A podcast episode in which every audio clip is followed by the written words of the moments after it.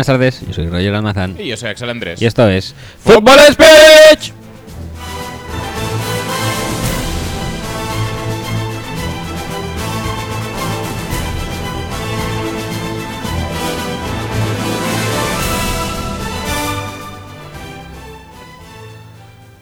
Buenas tardes, bienvenidos al décimo episodio. Décimo de la... De- décima la temporada. De, de la temporada 20, creo, ¿eh? Ah, correcto. Décima temporada y mejor. De Sí. mejor podcast eh, general. Sí, y ya está. Y. No eh, podemos garantizar que vaya a ser el mejor episodio. No, De pero. hecho, el cuadrado de saturación ya del fútbol speech ya no ha sido muy... muy ha, ha sido correcto. ha sido correcto, ya está. Correcto. Sin, sin alardes. Sin alardes. Eh, porque ya después pasamos a alardear. Mejor temporada, como decíamos, mejor podcast. Episodio número 20. Efectivamente. Eh, jornada número 13. 14. 14. Sí. Esa es la mágica jornada en la que en los standings hay gente con el, con el récord, hay equipos con el récord de 8-5, que Sí. es algo que siempre me ha hecho mucha gracia y que quizá ya debería ya retirar de mi arsenal de chascarrillos, Sí, la verdad que sí. porque ya no viene al caso. No viene al caso, ¿eh? Está un poco caducado. Sí, pero bueno. Caduc. no sé. E- Entre eso y que los Rams van a ser campeones de división, Si este año no, al menos sí el siguiente. O este año todavía les cuentas con pues- posibilidades. Pues, pues probablemente, probablemente tengan posibilidades aún. ¿Me, me lo miras? Sí, sí, sí, luego te lo miro. Vale. Eh, pues sí, son chascarrillos que igual ya habría que ir dejando un poco de lado Mm. y modernizar un poco todo esto. Sí. Eh, que no hace falta. Pero son tus, chas- son, Pero son no tus chascarrillos, ¿eh? Todo- en el pasado tampoco, ¿no? de todos modos, es tu chascarrillo. Bueno, ya Vale. veremos lo que hago. De momento lo que voy a hacer es una intro, si no te parece mal. Hoy ¿no? tanto que me parece fenomenal.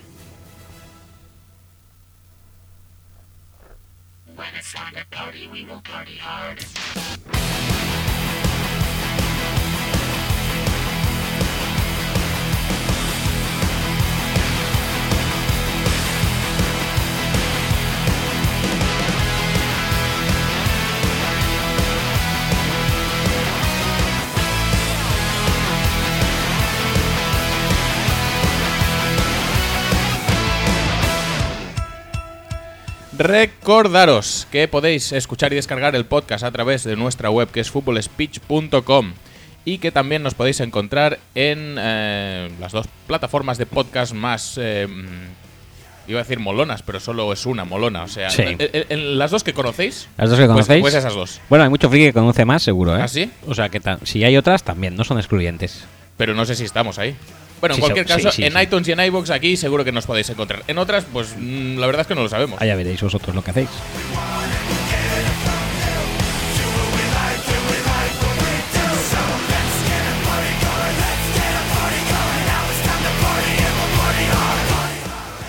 También estamos en facebook.com barra speech y en twitter.com barra speech. Especialmente estamos en Facebook desde que te acuerdas de... mm, Ajá. sí, sí, sí. de- pero, pero ya está, ¿eh? Es eso y ya. Sí, Bueno, vale, eso bueno, ya está. Pero bueno, al menos Algo es, es es un avance. Sí. Eh, pero bueno, que lo petamos más en Twitter, especialmente cuando usamos el hashtag nuestro que es almohadilla FSI, lo sabes, porque eso casi siempre es sinónimo de encuesta. Y es diversión sinónimo de, exacto, de diversión, de jauja y de gran regocijo. mundial.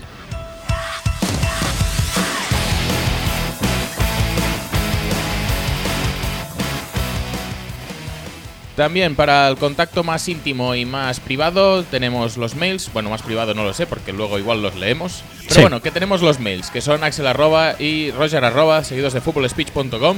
Aunque no sé si recomendarlos mucho porque tenemos el buzón tan petado de mails Por favor. que no damos al abasto entre los dos, tres que tenemos.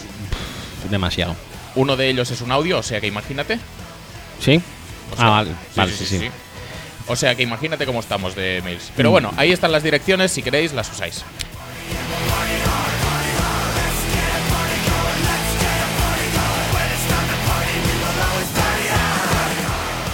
E igual que tenemos un buzón de mail petadísimo, también tenemos un WhatsApp también petadísimo. Desde que no pedimos nada, la gente no hace nada y eh, la producción se resiente un poco. Pero bueno, no, pasa, pasa- no nada. pasa nada. Ahí está el WhatsApp, más 34 606 89 86 25 y nos podéis mandar todo tipo de audios escritos o lo que Os en apetezca gana, sí, sí, sí. más bien.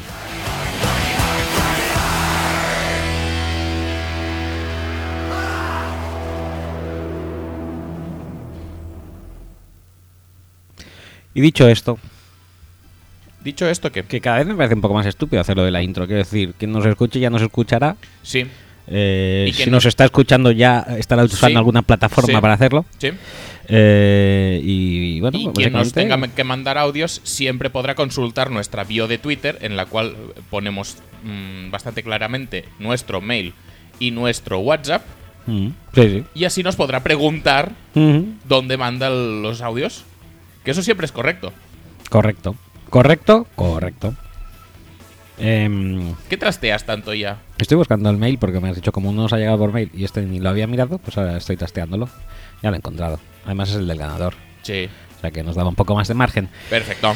Em, en cualquier caso, eh, ¿Qué os, te vais, pare- qué te os- parece? os vais a sorprender muchísimo. A- Antes, antes de empezar, quiero una valoración eh, objetiva de qué te parece el partido que vamos a hacer sin dar pistas. Mm, ¿Quieres que la comparta? Porque ya la conoces. No te hagas el tontito tampoco a estas alturas. Eh, me parece una puta mierda. De hecho, Ajá, muy bien. De hecho, yo era muy contrario a esto. Sí, de hecho tú querías hacer el Denver-Tennessee, pero ante la falta de fans de Tennessee, Sí. porque la verdad, mm, cada semana tenemos un nuevo equipo eh, del cual reclamamos fans y hemos reclamado de eh, Dolphins, hemos reclamado de Redskins, que por cierto nos ha llegado uno. Sí, sí, sí. Nos ha llegado un opositor. Sí, sí, sí. Y no sé cuál hicimos más que también reclamamos. Esta semana son los Titans, porque queríamos hacer el Denver Titans, que hubiera sido un partido muy bonito por hacer. Muy básicamente maco. para reírnos un poco de Elway y tal. Sí.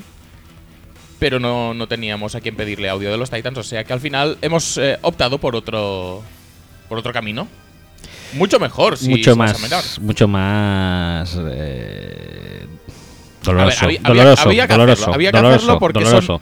Es que tú dices que había que hacerlo y yo no estoy de acuerdo en eso Sí, tampoco. había ¿Por que qué? hacerlo ¿Por porque qué? son dos equipos de los que no hemos hablado en toda la temporada prácticamente y joder, mm, pues merecen que les prestemos un poco de atención también. No estoy de acuerdo. Hay muchos equipos eh, de los que no hablamos a menudo. Ujú. Por ejemplo, los Jets. ¿Cuántas veces hemos hablado de los Jets? Pues ya ¿Una o hecho- ninguna? Pero hemos hecho un feature de los Jets. Seguro, Sí. porque tú lo digas. Sí, sí que lo hemos hecho, que le pedimos el audio Pequeño Garión. Sí, es verdad. Bueno, no sé, alguno habrá que no hayamos hecho y no ha pasado nada. Con Browns tampoco hubiera pasado nada, realmente.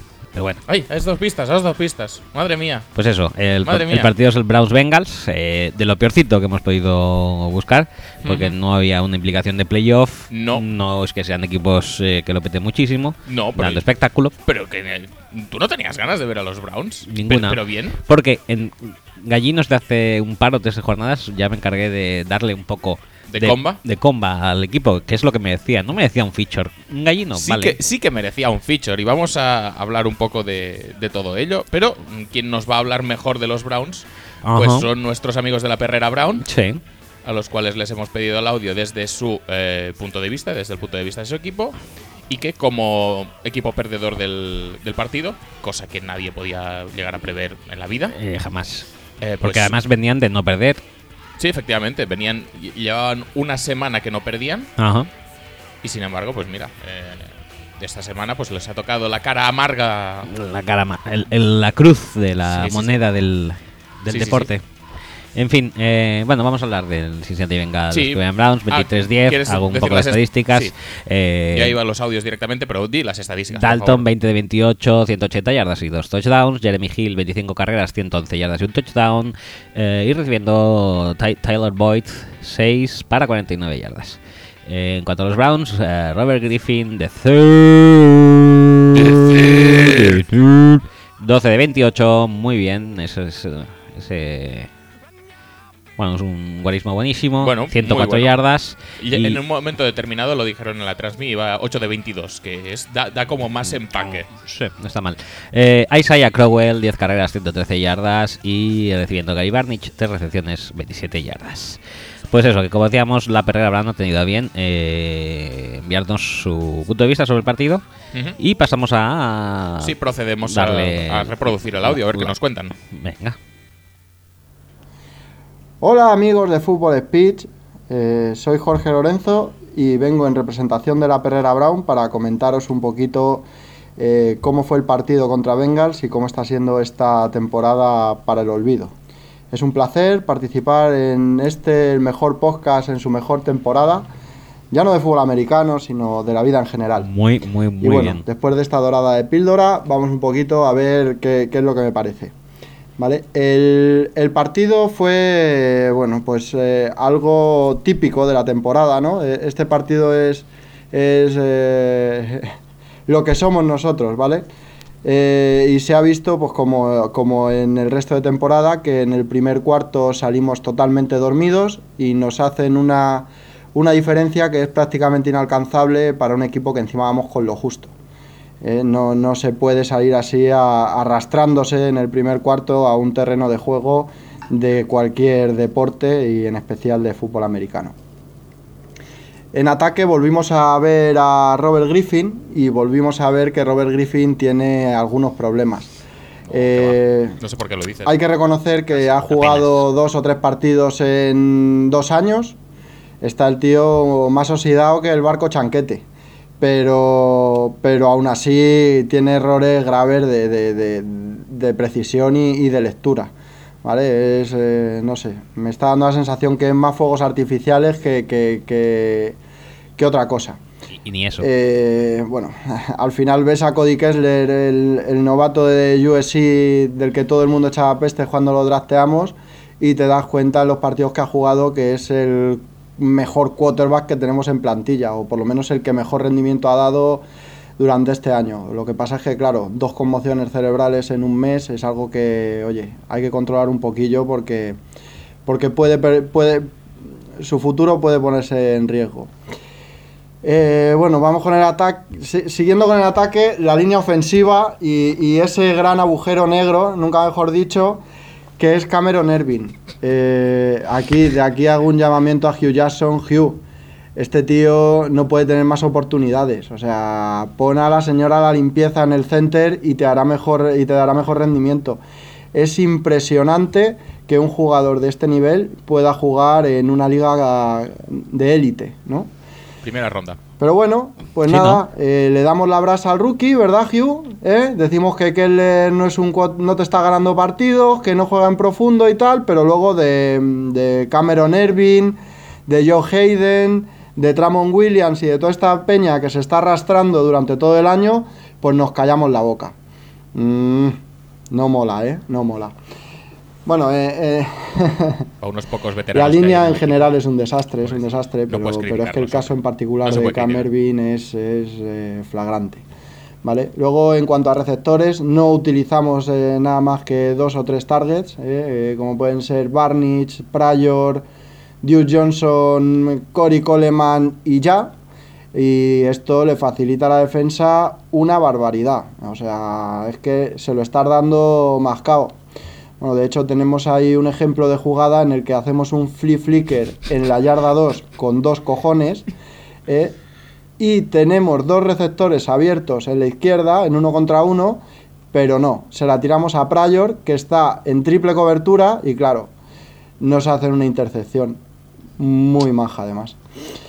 Eh, así no puede ser. A Hugh hay veces que, igual que muchas veces le decimos que es un genio, un gurú ofensivo, lo que sea, sí, pero hay veces que se le va la pinza totalmente por completo. Eh, y con este ataque teníamos que, enfrentarnos a, a Bengals. Y bueno, la verdad es que durante fases del partido eh, parece que dimos un par de chispazos, pero, pero más eso, más chispazos que otra cosa, porque nada, no tuvimos juego, no, no, no movimos las cadenas, nada, muy, muy complicado, todo muy barroco, todo muy barroco. Y es que es el resumen de la temporada, no, no está habiendo variedad de receptores, eh, en, una temporada que va 0-13 no dando no le estás dando oportunidades a los rookies que tienes has, has drafteado este año cuatro receptores rookies y no les estás dando bola excepto a Coleman y bueno Coleman con el problema de la mano que tuvo pero tampoco se le está sabiendo utilizar, no hay jugadas al screen, todo en profundo, todo en abierto, pero es que lo que vimos en college el año que viene de Coleman que molaba, no, no, era, no era ese juego. O sea, él eh, arrancaba desde atrás, con campo, y, y no, no iba siempre en pase profundo, no, no sé. A lo mejor me equivoco, pero, pero yo lo veo así. ¿Vale? Luego, si pasamos al otro lado del campo, a la defensa, eh, bueno, en este partido eh, más, más sombras que luces. Se volvió a ver que contra los Tyren no sabemos defender. eh, o sea, Este chico Eifer nos hizo lo que le salió de los huevos. Y, bueno, esa es, esa es la clave de este partido, ¿no? Sobre todo. Pero aparte, durante la temporada, la defensa, sobre todo el front seven, es una cosa que de cara al futuro, oye, pues dentro de lo malo del año de esta defensa, podría darnos algo de esperanza, ¿no? Sobre todo con, con los jóvenes, ¿no? Con Shelton, con Nasib, con Osba, con Kirsey, la incorporación de Jamie Collins. Pero claro, hay que trabajar ese front seven. Estos chicos se tienen que desarrollar y aquí si hay una cosa que es esta liga, es que, tiene esta liga es que no tiene paciencia, ¿no? Aquí no hay tiempo para nada y, y, el tener tiempo para desarrollar, pues mira, te, vas con 0-13, eh, seguramente no ganes un partido este año y a saber qué le da al bueno de Harlan por hacer. Por mucho que diga que va a dar continuidad, nos conocemos todos aquí y miedito, miedito. Eh, por otro lado, en secundaria, bueno, en secundaria es un desastre. Ya mencioné antes a, Joe Hayden y a Tramon Williams, que están haciendo que están haciendo el bochorno y el ridículo durante esta temporada, eh, porque no hay otra manera de decirlo. Un cornerback top como Joe Hayden no puede estar en man-to-man con ningún receptor de la liga porque todos lo achicharran. Y oye, se está llevando un pastizal para jugar cuatro partidos al año y, cuatro partidos eh, totalmente bochornosos. Pero bueno, tenemos ahí un chiquito que se llama Brian Bodicalun, un Andraste que cogimos aquí a última hora eh, y, parece, que, parece que sí que está jugando bien. Jamar Taylor tiene sus momentos buenos, sus momentos malos. Y los safeties, los safeties, eh, no tenemos safeties. La planificación en cuanto a plantilla este año en la posición de safety ha sido un auténtico desastre. Arrancamos con un solo free safety que era este Jordan Poyer, que además es un free safety muy del montón. No, ah, no, puedes eh, empezar una temporada con solamente este, este jugador en la posición. Y encima, bueno, le metieron una hostia que le han dejado seco para todo el año. Y ahora ponte a inventar. El último invento es Tramon Williams de safety. En fin, Pilarín. Y, nada, qué decir, no quiero seguir hablando de la secundaria porque me, deprimo, me deprimo totalmente. ¿eh? Y en equipos especiales, esto sí que lo quiero decir, por favor, echar a Tabor ya. Lleva cinco años y cinco años haciendo el ridículo. Ya está bien, hombre, ya está bien. Vamos a contratar al que sea de por ahí o darle la oportunidad a un entrenador de posición o lo que sea, pero echar a tomar por culo a este personaje porque aquí se lo está llevando muerto y no está haciendo absolutamente nada. No hemos hecho una jugada buena de retorno en todo el año. Estamos haciendo mogollón de penalizaciones, fallamos field goal. Este tío tiene que asumir su responsabilidad, coger el petate y salir por la puerta, porque si no, pues el año que viene volveremos a hacer el ridículo en este aspecto. Y nada, como podéis ver, estamos en la perrera muy calentitos con el equipo. ¿eh? Que, Que, es que no hay otra forma, no puede estar de otra manera. Casi que no. Y aunque sí que hay jugadores jóvenes que puedan, puedan gustar para el futuro, pero, pero es que hablamos de un futuro muy a futuro. O sea, es que, claro, si hablamos de que la base tienes que empezar a hacerla ahora con rookies, no tienes jugadores veteranos que aporten apenas pues estamos hablando de que esta reconstrucción se puede llevar 3, 4 o, años y, aquí es, es muy complicado. A tan largo plazo es muy difícil.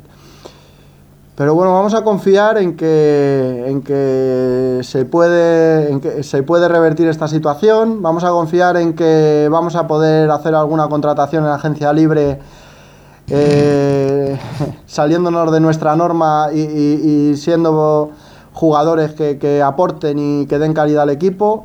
Vamos a confiar en las renovaciones de Pryor y de Collins, porque si no vamos apañados. Y bueno, vamos a ver si por lo menos de aquí al final de temporada ganamos algún partido y nos vamos con un sabor un poco dulce ¿no? de esta temporada que no como la vuestra, que es la mejor temporada de, vuestro podcast, pues es eh, la peor temporada de, nuestro equipo. ¿eh? Así que nada, muchas gracias por, haber pensado en nosotros a la hora de, hablar de los Brown. Entiendo que tampoco teníais mucha más gente con la que contar ¿eh? en este aspecto, pero bueno, siempre se, siempre se agradece que nos dejen participar en un podcast de, de este calado. Y, y nada, esperemos que cuando el año que lo petemos, pues poder venir también a, a contarlo. ¿eh? Un saludo, Axel y Roger, y Go Browns. Bueno, pues muchas gracias, Perrera. Eso esperamos nosotros también, Eh. que algún día lo petéis y que, podéis, que podáis venir a contarlo. Bueno, que vengan siempre. O sea, si, Hombre, sí, pero- si han venido a contarlo sin petarlo, Pero joder, Pues que vengan también que, que no cuando hace lo falta que peten, estén en un estado de perpetuidad eh, lamentable. Que si, que si lo petan en algún momento, que es lo que si puedan que contar esperar que lo peten. No, chungo, no, no, ¿eh? no. A ver, ¿qué ha dicho? No tenemos demasiadas opciones para los Browns. Pues igual no tenemos muchas opciones para los Browns, pero es que si las tuviéramos, difícilmente serían mejores que vosotros, que para estar en un equipo tirando a deprimente, eh, lo petáis bastante. Sí, la verdad que sí, la verdad que sí. Las dos cosas. Que el equipo esté yendo deprimente, pues no, eso es siendo educado. Y que lo petan bastante también. Pues ya está. Eh, bueno, pues nada, pues ahora nos toca hablar de los Bengals, Sí. que es un equipo incluso más deprimente, aunque Hombre, deportivamente es que los, esté algo mejor. lo- los Bengals tenían más aspiraciones esta temporada, se han quedado un poquito cortetes. Se han quedado cortetes. No les ha llegado el presupuesto, bueno, ya sabemos también cómo son. Bueno, el presupuesto no, lo que no les ha llegado es... Bueno, mm, sí, el presupuesto... Presupuesto- mm, presupuesto siempre es la excusa eh, universal para todos los males del mundo. Bueno, yo lo digo por la esto, eh, por la doble no renovación de, Mm, de quienes no renovaron, básicamente. sí. Entonces, pues nada, vamos a dar paso a mm, Antonio Magón, Antonio Magón de bueno, eh, célebre aficionado de los Bengals que ha escrito, su- supongo que sigue escribiendo en FL Hispano, que... Que bueno, que creo que si- si participa en la jungla hispana, en el en la podcast. jungla hispana, ¿no? Creo- no sé si, si está como colaborador fijo o externo, pero vamos, que contar con su opinión de los Bengals es un privilegio. Eh, vamos a darle al audio, ¿no? Dale, dale. Eh, ah, está aquí, vale. Pues le doy. Venga. Yo ya preparo grabación para preparar momento estelar en el caso de que este señor vuelva a la de las suyas. Es que ya me hace ilusión después de la última vez. ¡Nuyen otra vez! A ver, ¿qué va? ¡No! ¡No! ¡Se lo han pillado, hijo de puta! ¡Oh! ¡Se lo han pillado, hijo de puta! Eh, pero... Pero, pero de ver... ¡Hijo de la gran puta! ¡Ay, la puta madre que parió! No, no, no, no. Pero, pero... La madre que parió. ¿Lo estáis Ay, flipando? Dios mío. No- Nosotros no sé- también. No sé ni qué decir. No sé que el pueblo me lo pide. Estoy- es, es que no sé, me, me pone ya, ya- Me voy a cogerle gusto a cada vez que este pavo vaya a patear. Le voy a coger el gusto a ver qué hace. Venga, a ver, yo creo que, yo creo que se lo va a meter, ¿no? Está hablando Digo del yo. kicker. Sí, tiene pinta de Nuyen. ¡No! ¡No! ¡Pero, pero! ¡Pero que lo ha fallado! ¿Pero cómo puede ser tan.? pero- ¡Es que es horrendo! Pero si es que. ¿Pero cuánto le pagan a este hijo de puta por hacer eso? Es que es horrendo el hijo de puta. Pero. Yo ya me descojono. Bueno, lo que acabáis de oír es la grabación realizada por nuestro amigo Jesús de la jungla hispana en el momento clave del partido en el que nuestro kicker Mike Nguyen volvía a hacer una de las suyas. Esta grabación es con la que he querido empezar el resumen del partido porque para nosotros los aficionados bengalíes ha sido sin lugar a dudas la más emocionante situación que se dio durante el partido. Ver si nuestro kicker era capaz de convertir o no, ya sea un extra point, ya sea un field goal de los sencillos. Joder, La única emoción que tuvo el partido Hombre, fue esa porque La verdad que un poco la sí. verdad desde Fútbol Speak que si queremos hacer una labor social por favor mantengan el partido alejado de los niños por favor no dejen que se acerquen a este partido a poder visionarlo porque van a pensarse que este deporte es otra cosa es un deporte soso y aburrido y sin emoción y no nuestro deporte es magnífico pero no mm, precisamente en este partido en concreto. En un partido que llevó a mm, Cincinnati a salir, eh, la verdad, muy enchufado, aprovechando los defectos de todos conocidos en la defensa de Cleveland que como todos sabéis son em, em, todos, y anotar rápidamente un touchdown. La defensa también muy bien, que solo permitió en toda la primera parte tres primeros downs a los Browns y la verdad dos de ellos fueron realmente milagrosos. Sí, muchos fueron. Y acabó el primer tiempo con Cincinnati convirtiendo tantos touchdowns como primeros down Cleveland. Muy bien. Y el partido, si se puede hablar de, partido, pues prácticamente acabó ahí. El resto fue pues dejar que pasaran los minutos con unos si- sin cierta dosis de emoción que en cada partido de los Bengals pues debe estar presente. Se acercaron ligeramente en el, al principio del último cuarto, pero eh, Hugh Jackson prefirió chutar un field goal en vez de jugarse un cuarto down y tratar de, buscar el touchdown y acercarse a una sola anotación. Pero en fin supongo que en Cleveland pues eh, sabiendo que el resultado es lo de menos estarán buscando otras sensaciones que realmente pues eh, a estas alturas después de 13 derrotas uno tiene sus dudas de dónde pueden ir. Volviendo a lo que es eh, la temporada general de, ambos equipos la verdad que este partido no es más que la constatación de dos temporadas realmente para olvidar en ambos clubes. En Cleveland por el nefasto balance que llevan y Cincinnati porque mm, se va a cortar la racha de cinco presencias consecutivas en playoffs que ha sido una racha muy buena pero que como todas las rachas tiene que terminar y este año la verdad que ni por méritos eh, ni por excusas aplicables en forma de lesiones se puede justificar una repetición de la presencia en postemporada.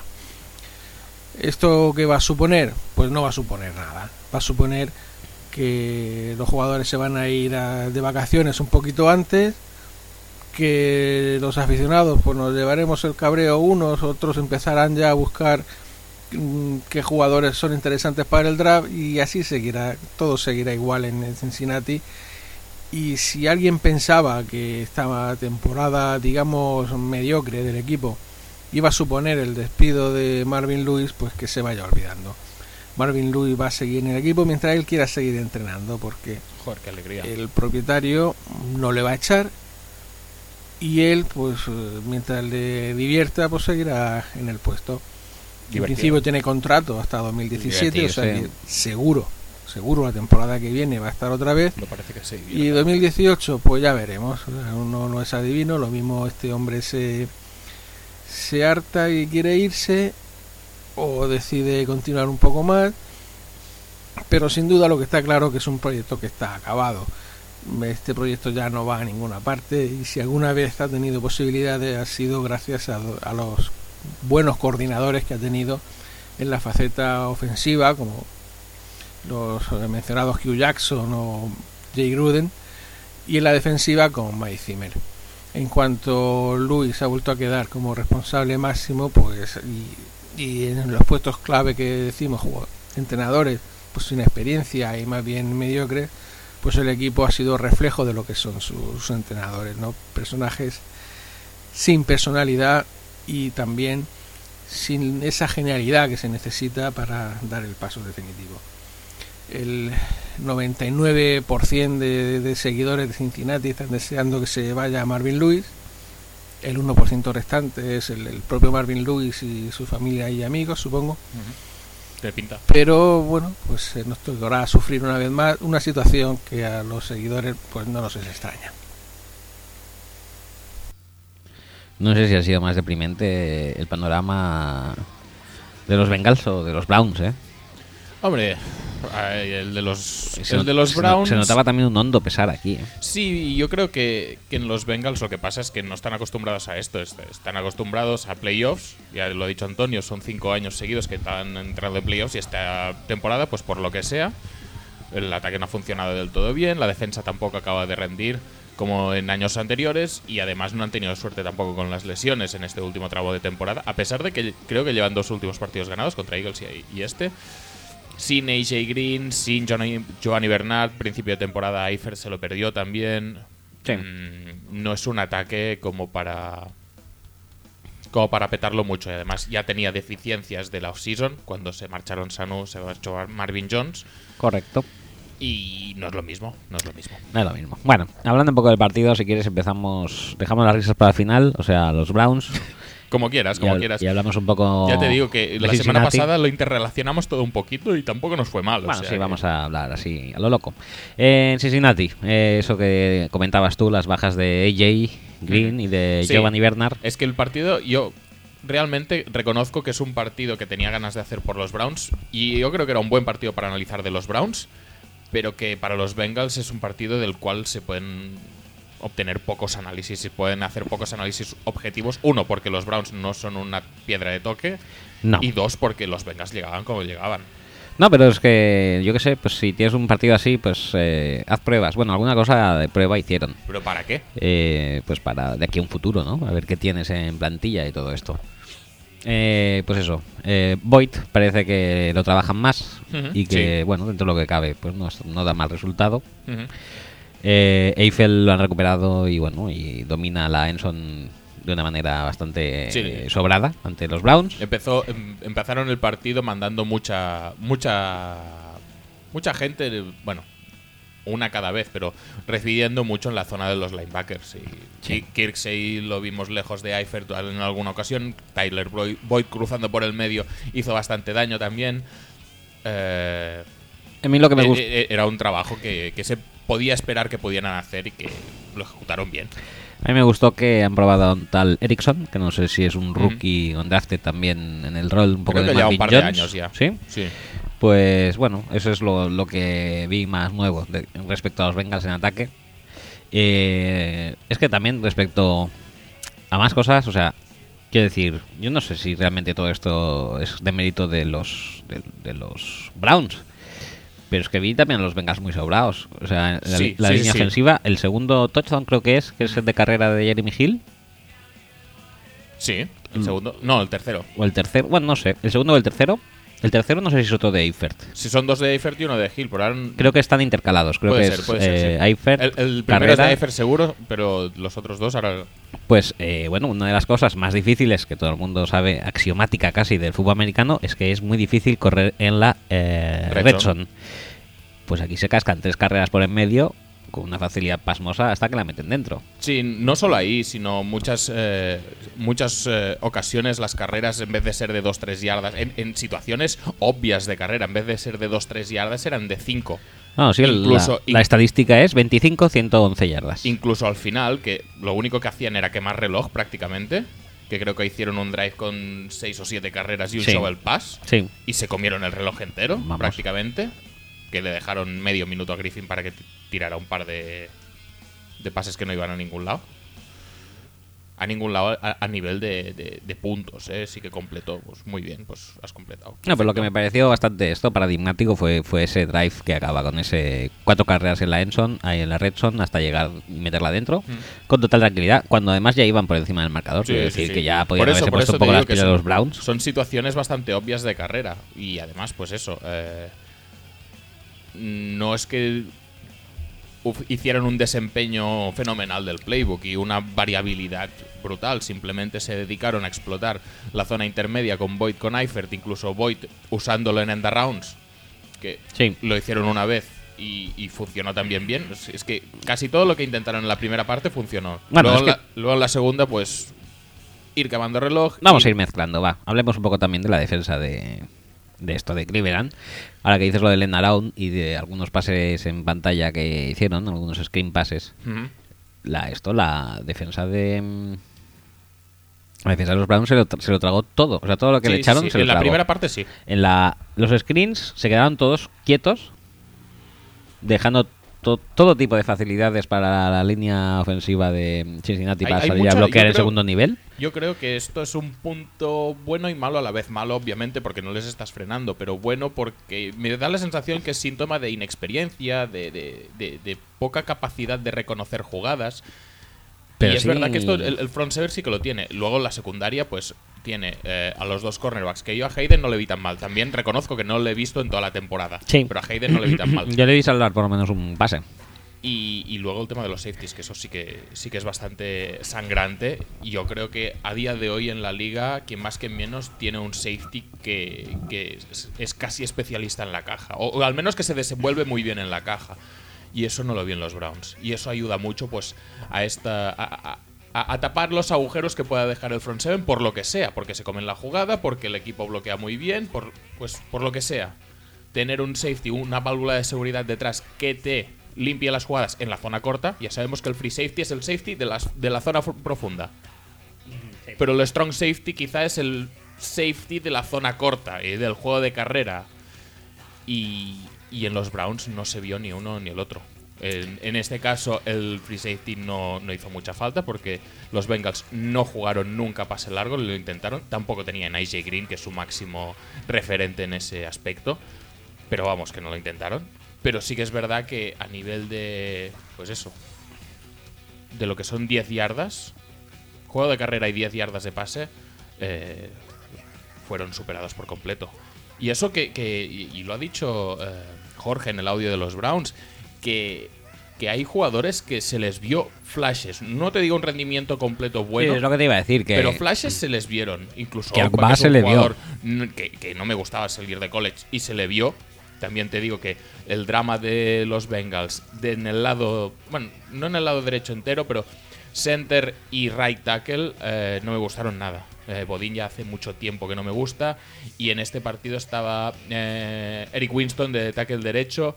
eh, no lo hizo nada bien pero es que han ido probando con Jake Fisher, con Ogweji y ninguno les está dando buenos resultados. O sea que eh, ahí sí que hay que cogerlo un poquito con pinzas, no mucho, porque yo creo que el partido, pues es que el, el rushers de tipo Ogba eh, son de flashes también. Es decir, no verás, por ejemplo, a. O muy pocas veces verás a los mejores pass rushers, véase Mac, Von Miller, esta gente, petarlo en todas las jugadas. Pero con que lo peten dos veces en un drive, lo- son la hostia. Sí. Por lo tanto, con que Ogba lo pete, pues. Pero va a conseguir tres sacks, puede ser. No, tantos te diría que no. Uno. Un, dos. Creo que dos. A ver, míramelo. Te lo míramelo. miro, te lo miro. Uno y medio. Bueno, sí, hubo un drive que le cayeron tres seguidos a, a Sí, Dalton el de- el y uno fue, fue suyo Uno que y, entró por el medio, que y- yo te digo, ese es de, ese es de Bodin. Es que, y luego sí. se la apuntan medio más. Pero bueno, que en principio eh, hay flashes. Danny Shelton hubo jugadas que también me gustó bastante. Hubo jugadas que no tanto. Eh, la verdad es que para ser Jeremy Hill un, un corredor de correr muy por el medio, muchas veces tenía que hacer un pequeño quiebro. Porque por el medio medio era complicado. Luego, pues mediante traps y tal, eh, sí que es verdad que pudieron desplazar un poquito a Shelton y correr más fácil.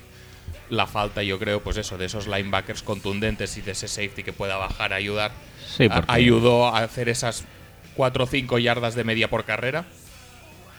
Porque en cuanto a los linebackers, eh, bueno, Pero ya- bueno, que, que- que falta trabajo también, que no solo Shelton puede parar la carrera, necesita ayuda de los ends, necesita ayuda de, de, de- de linebackers, necesita ayuda de safety, necesita ayuda también del, del coordinador defensivo.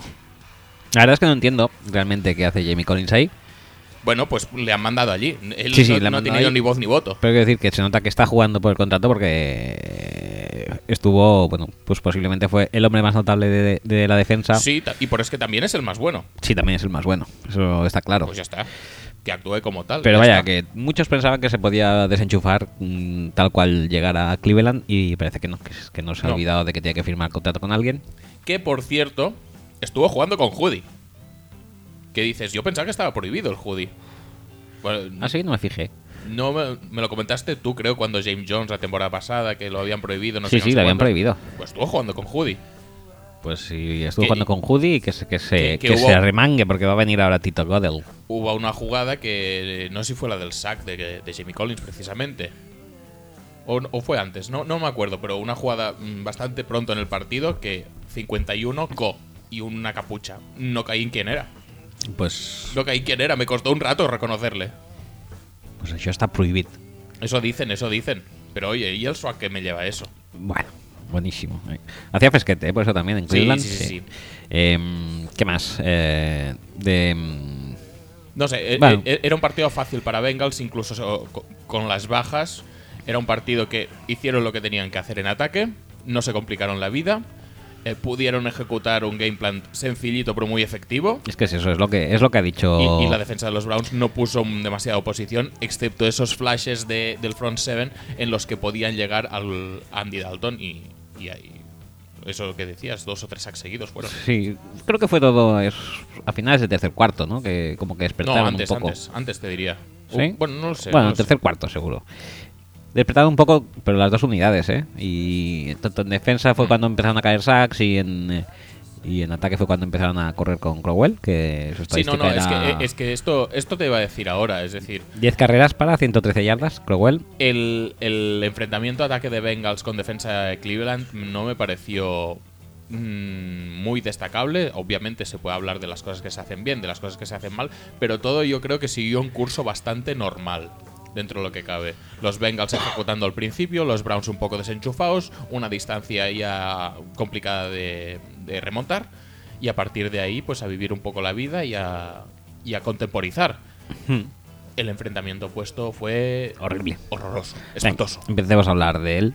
Lo destacado, yo creo que los highlights fueron eso, esas dos o tres jugadas que se llevaron, que arrasaron a los a la, a la eh, otrora eh, gloriosa pareja Peco Atkins, que ya no están tan por la labor, No. pues les arrasaron por el medio y pasó Crowell como exhalación corriendo millones de yardas. O sea, su media es de más de 10 por, Sí. por carrera. Y si le restas la más larga, Si le restas la más larga, aún así, sigue siendo una sigue buena media. siendo una media correctísima. Serían nueve carreras para 70 se- y algo, ¿no? 70 yardas. 71 que- yardas. Que esos son casi 8. Eh, Oye, eh, hemos hecho muchos partidos. He visto muchos partidos este año. Eh, he visto muchos partidos de equipos malos este año. Puedo decirlo eso también. Sí. El play call de este partido de los Browns me parece lo peor que he visto en toda la temporada. Y espantoso, Y- lamentable, horrible. No sé, no, exactamente, no sé qué coño le cogió a Hugh Jackson, pero es lo peor que he visto, en serio te lo digo. Muy malo. bueno, rebo- rebobina el partido de hace dos semanas que te dije yo que hice gallino de los Browns. ¿Y que dije? Pues que muy mal. Que Hugh Jackson no se supone que es una mente ofensiva. Se supone.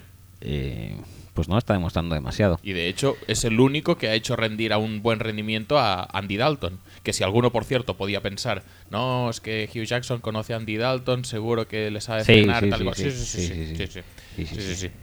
Eso es lo que decíamos otro día de también del enfrentamiento Rams eh, más, bien ha, más bien ha sido al revés. Los defensas de Cincinnati en muchas ocasiones parecían tener bastante claro lo que iba a hacer Hugh Jackson. Pero bueno, mm, más allá de eso, más allá del planteamiento que ya te digo, es que tú mirabas ya la formación defensiva de los Bengals y los linebackers ya los veías que estaban muy lejos de la línea. Ya, ya- ya veías que eran números favorables para correr. Especialmente cuando hicieron draws, que hicieron pues dos o tres. Y creo que rompieron carreras largas en todos. La carrera más larga que rompieron fue un delay saliendo desde Sí, shotgun Sí, sí, un, sí. y eso fueron para 40 yardas. Que Claro, también eh, en plan de que los, los linebackers estaban desconectados. Mandaban obviamente la línea a lo loco, porque la verdad es que presionar a esto, presionar a, a- a G3 lo hacían casi por defecto. O sea, sin querer sí. casi lo, lo hacían. Sí, sí, sí. Entonces los huecos en medio eran bastante Pues eso. flagrantes. Cameron Irving, Spencer Drango. De Cameron Irving, por cierto, eh, me acuerdo al principio de temporada que, que tenían una sección en el podcast de la perrera de ¿cuál es tu jugada favorita de Cameron Irving? Y entonces... Y era una sección rapidita, ¿no? no, no, no, no, que se- se Ah, ¿sí? reían de sus cagadas. Ah, vale. Pues hizo un false start y a la siguiente hizo otro. Pues este fue a bloquear y el defensa lo tenía como a un metro. Y cosas así. Vale, y, vale. y se lesionó y se les acabó la sección, pobre gente. Oh. Pero da para mucho, da para mucho y la verdad, eh, hay que joderse. No, no puede ser todo culpa de, de- del, de, de la gerencia, de elegir a tal jugador o tal ju- jugador. Llevan mucho tiempo sin una primera Es que- ronda que les rinda más o menos A bien. ver, eh, el tema es el siguiente para mí, ¿eh? Eh, Entre Hayden y Shelton no sé si ha habido ninguno. Te, y te lo digo en serio, ¿eh? Bueno, puede ser que no. pues más que posible que no, de hecho.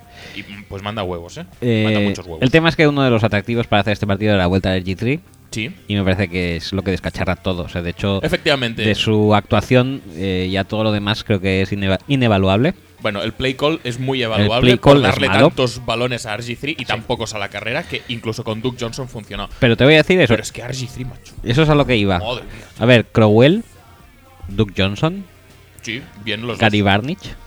Barnich está totalmente infrautilizado en este, Bueno, en pero este ataque. hable- Pero bueno. hablemos solo de Bueno, jugadores. en ¿eh? este año. Hablemos So- solo de jugadores. Solo, se la pasa mm, McCown, que dice, vale.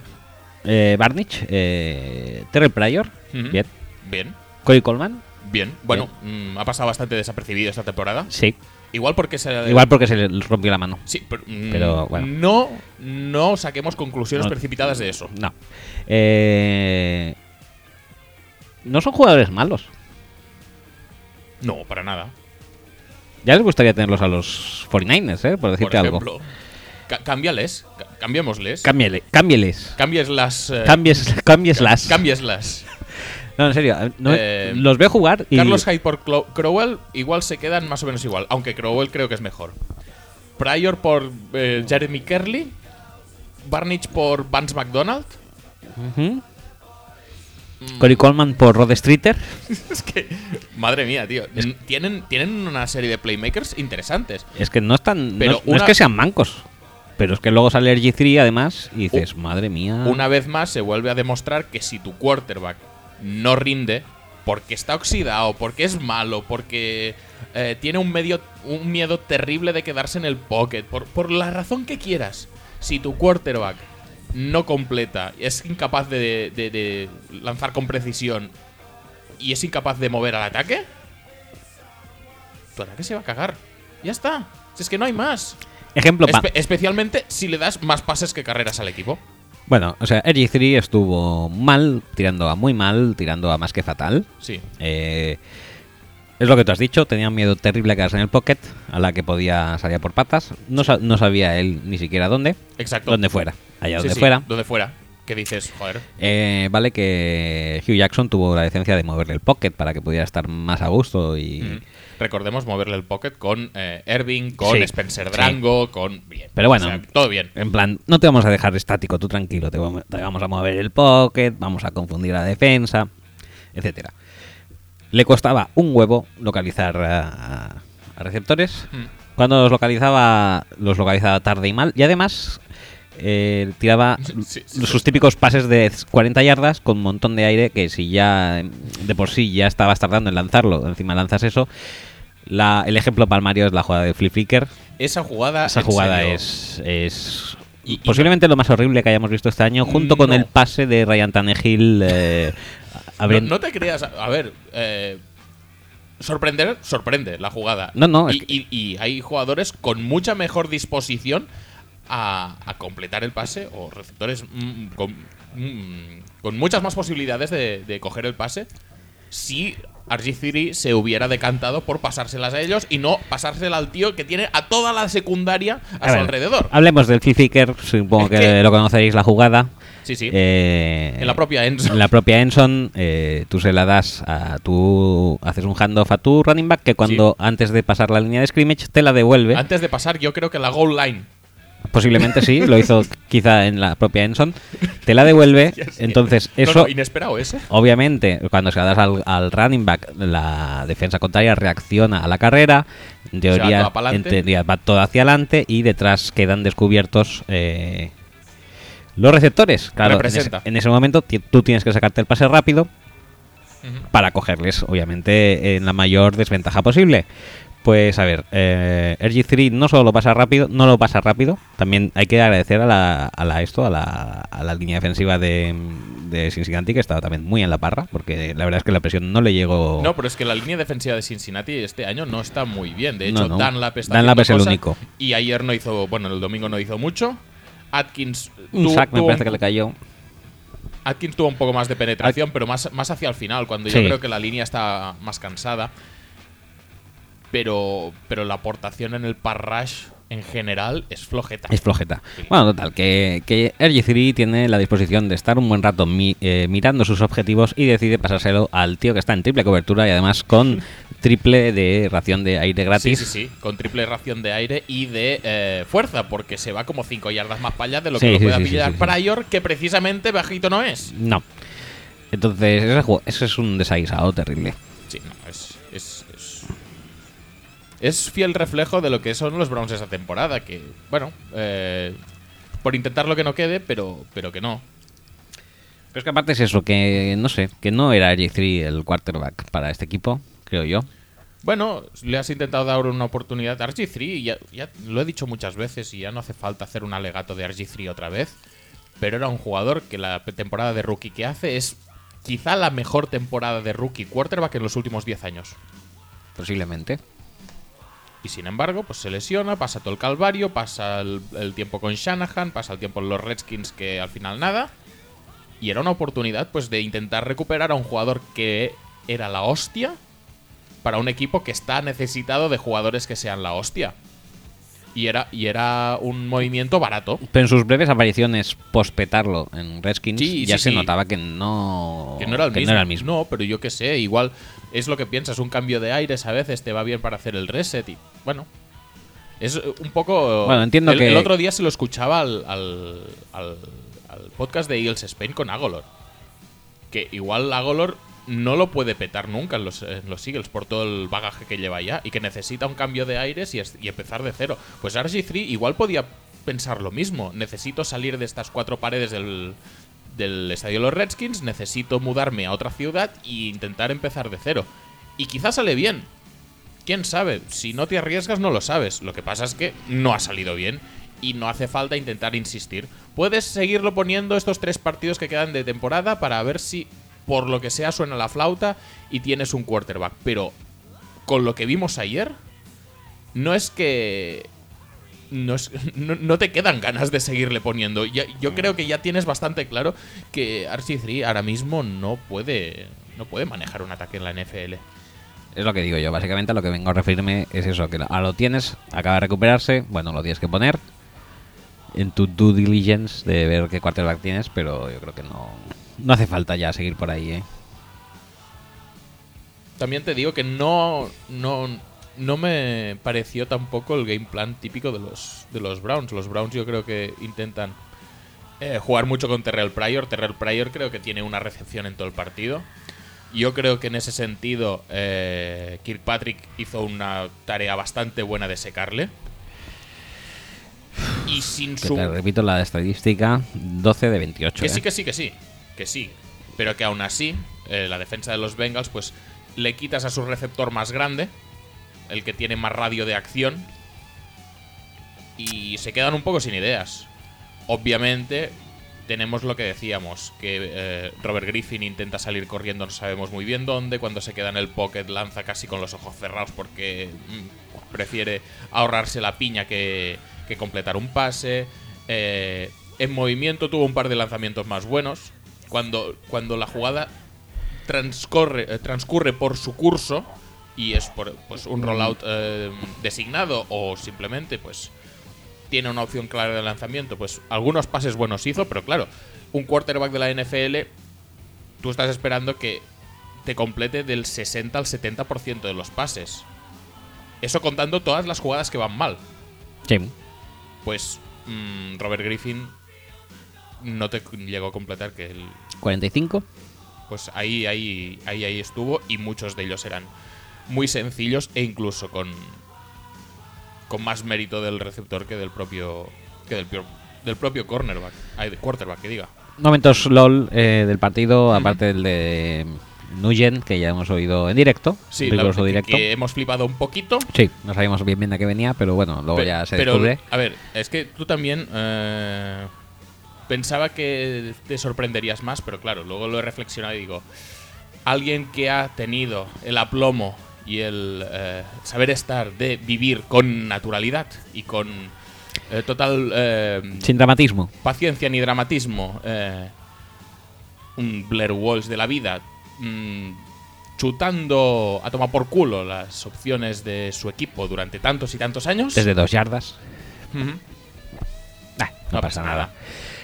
Pues oye, mm, lo de Nugent, pues como que lo comprende más. Sí, yo la verdad es que tampoco vi ha sido nada- Bastante comprensivo, bastante empático incluso. mucho. O sea, todo bien, todo bien. Todo bien.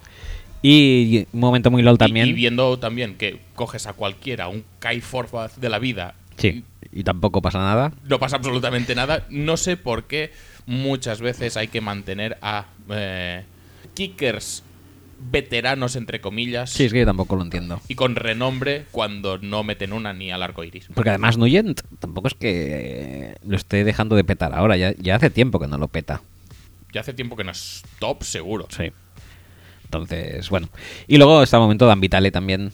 Muy bien. Y ese, ese, muy drop- bien, ese dropete bien. cuando Sí, estaba sí, sí, sí. muy solo, o sea, es- es- yo creo que, que los, los Sigues ya han puesto el ojo en él y para el año que viene se lo van a Por llevar supuesto, allá Por supuesto.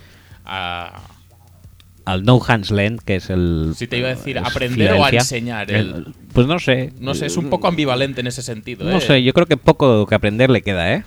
O sea, le vi muy top.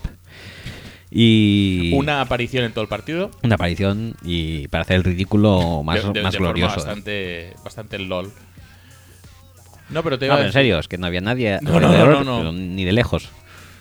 Suerte que luego con, convierte en el touchdown, si no ya... Sí, justete eh, también, por cierto, sí, porque sí, hacen dos sneaks con, con RG3 y no sé cuál de los dos me parece más justo. Mm, Sí, sí, sí, pero yo estaba rezando, digo, que lo metan porque si no, al hombre este, a lo mejor lo corren a gorrazos a pobre Vitale, que era uno de los favoritos de Marco Real, ahora que lo pienso. Sí, Venía sí, de Tampa sí. Bay Venía también, de ¿no? Tampa Bay, sí. Pasó por Buffalo, creo recordar, y ahora en Browns. Y ya lo siguiente ya es. pues, Ya es a su casa. O, o no, o venirse a Europa. Que hay muchos equipos en Europa, Los Jaguars. por ejemplo. Vamos a hablar de eso, de Europa. Mm, no tenía pensado, pero si quieres lo hablamos. Lo ponemos en nonsense, porque realmente encaja Sí, perfectamente. sí, encaja muy- en, muy bien ahí. En el, en el contexto de la sección. Sí. Eh, bueno, y yo no sé, del, del partido... Ah, Quería hablar de otra cosa, ya no me acuerdo de qué nada. Mm, No sé, es, es que fue un partido muy fácil para Bengals. Incluso a nivel de, de- de posición de campo. Pues sí, eso, en la posición de campo también les hundió completamente. Pero, pero todo- claro, es que cuando no consigues primeros downs, lo ha dicho Antonio, son Sí. tres downs en la primera parte entera. Es decir, estás empezando desde tu yarda 5-10 o incluso desde la 2 para hacer un, flip, un flip flicker y, y no avanzas nada. Por lo tanto, ¿qué es lo que pasa? Que el ataque contrario tendrá posiciones de campo pues desde la 40, desde, eh, desde pasada la 50 incluso. Eh, es muy complicado, muy complicado ganar, eh, ganar así. Ganar así. Con el G3. En Qué- fin, qué- qué- qué poeta eres a veces. eh, podríamos, podríamos dejarlo ya. Pasamos sí, a. sí, la, la verdad es que el partido en sí no tiene mucha historia y, y en general, pues En general, hemos hablado, hemos hecho. uh, hemos hablado, gracias a ti, de los Browns. Yo ya te digo que no les veo un gran futuro, ¿eh?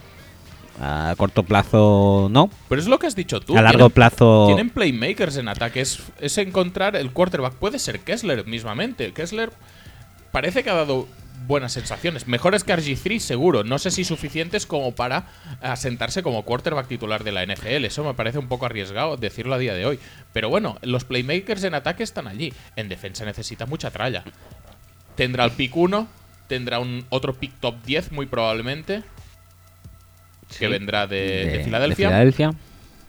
Mm, veremos cómo, cómo Veremos a ver. logran afrontar el año que viene. Si pueden renovar a Jamie Collins, que a simple vista parece mm, a años luz, parece que está a años luz de cualquier otro jugador. Que de- puedan conseguir. No, no, no, de, de- de la propia plantilla de- de los Browns ahora Sí, mismo. sí, de la plantilla de los Browns también. Y que puedan conseguir posiblemente también. Sí, porque ha dicho Jorge, a ver si conseguimos algún free agents. Eh, Eso es eso. Tienes, tienen no, que. no es, no es cultura de la franquicia, no es como los Packers que son así de torpes y se niegan a firmar a ningún agente libre. Es que da toda la sensación de que nadie quiere ir a Cleveland. De que Algo para, tienen para que hacer cobrar para- mucha pasta prefieren ir a Jacksonville, como hizo Malik Jackson, o a Mukamara, o Tashon Gibson, que precisamente salió de Sí, Cleveland, sí. que no de ir a Cleveland porque el, porque el ya no el proyecto, sino es que el Es que- carácter histórico del equipo no invita a, a- a unirse a él. El Y proyecto... es, y es un poco una pena, porque los Jaguars, que tenían un- expectativas más altas, no es que estén petándolo mucho no, más. no están metiendo mucho más. Pero el, el tema que yo quería decir de Browns es, es- es- es justamente ese. Eh, su appeal no existe, es inexistente. Y yo creo que Hugh Jackson tendría que haber empezado a trabajar más que en la plantilla o en lo que sea. En eso, en, en trabajarse el appeal para el año siguiente para la free agency. Y creo que no lo ha hecho muy bien. Con, sobre todo con el tema Cody Kessler. Pe- Pero ¿qué van a fichar de ataque? No, en principio en ataque no tienen que fichar nada. O no tienen que fichar mucho al menos. Bueno, Pueden pues, hacer algún refuerzo en juego de carrera. Línea ofensiva. Pero bueno, con las perspectivas que tiene con Crowell y con Duke Johnson, a mí siendo un línea ofensivo tampoco me costaría o, o tampoco me disgustaría mucho ir ahí.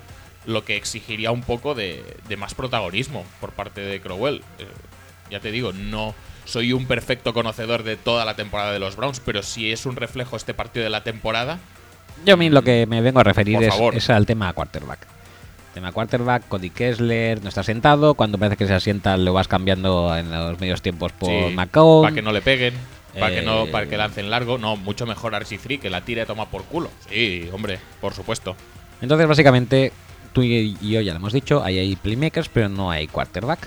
Y el año que viene tiene pinta de que no va a haber quarterback tampoco. Poco penaliza, ¿eh? Lo del quarterback. Sí, ya lo he dicho antes, pero sí. bueno, no pasa. No va a haber quarterback tampoco.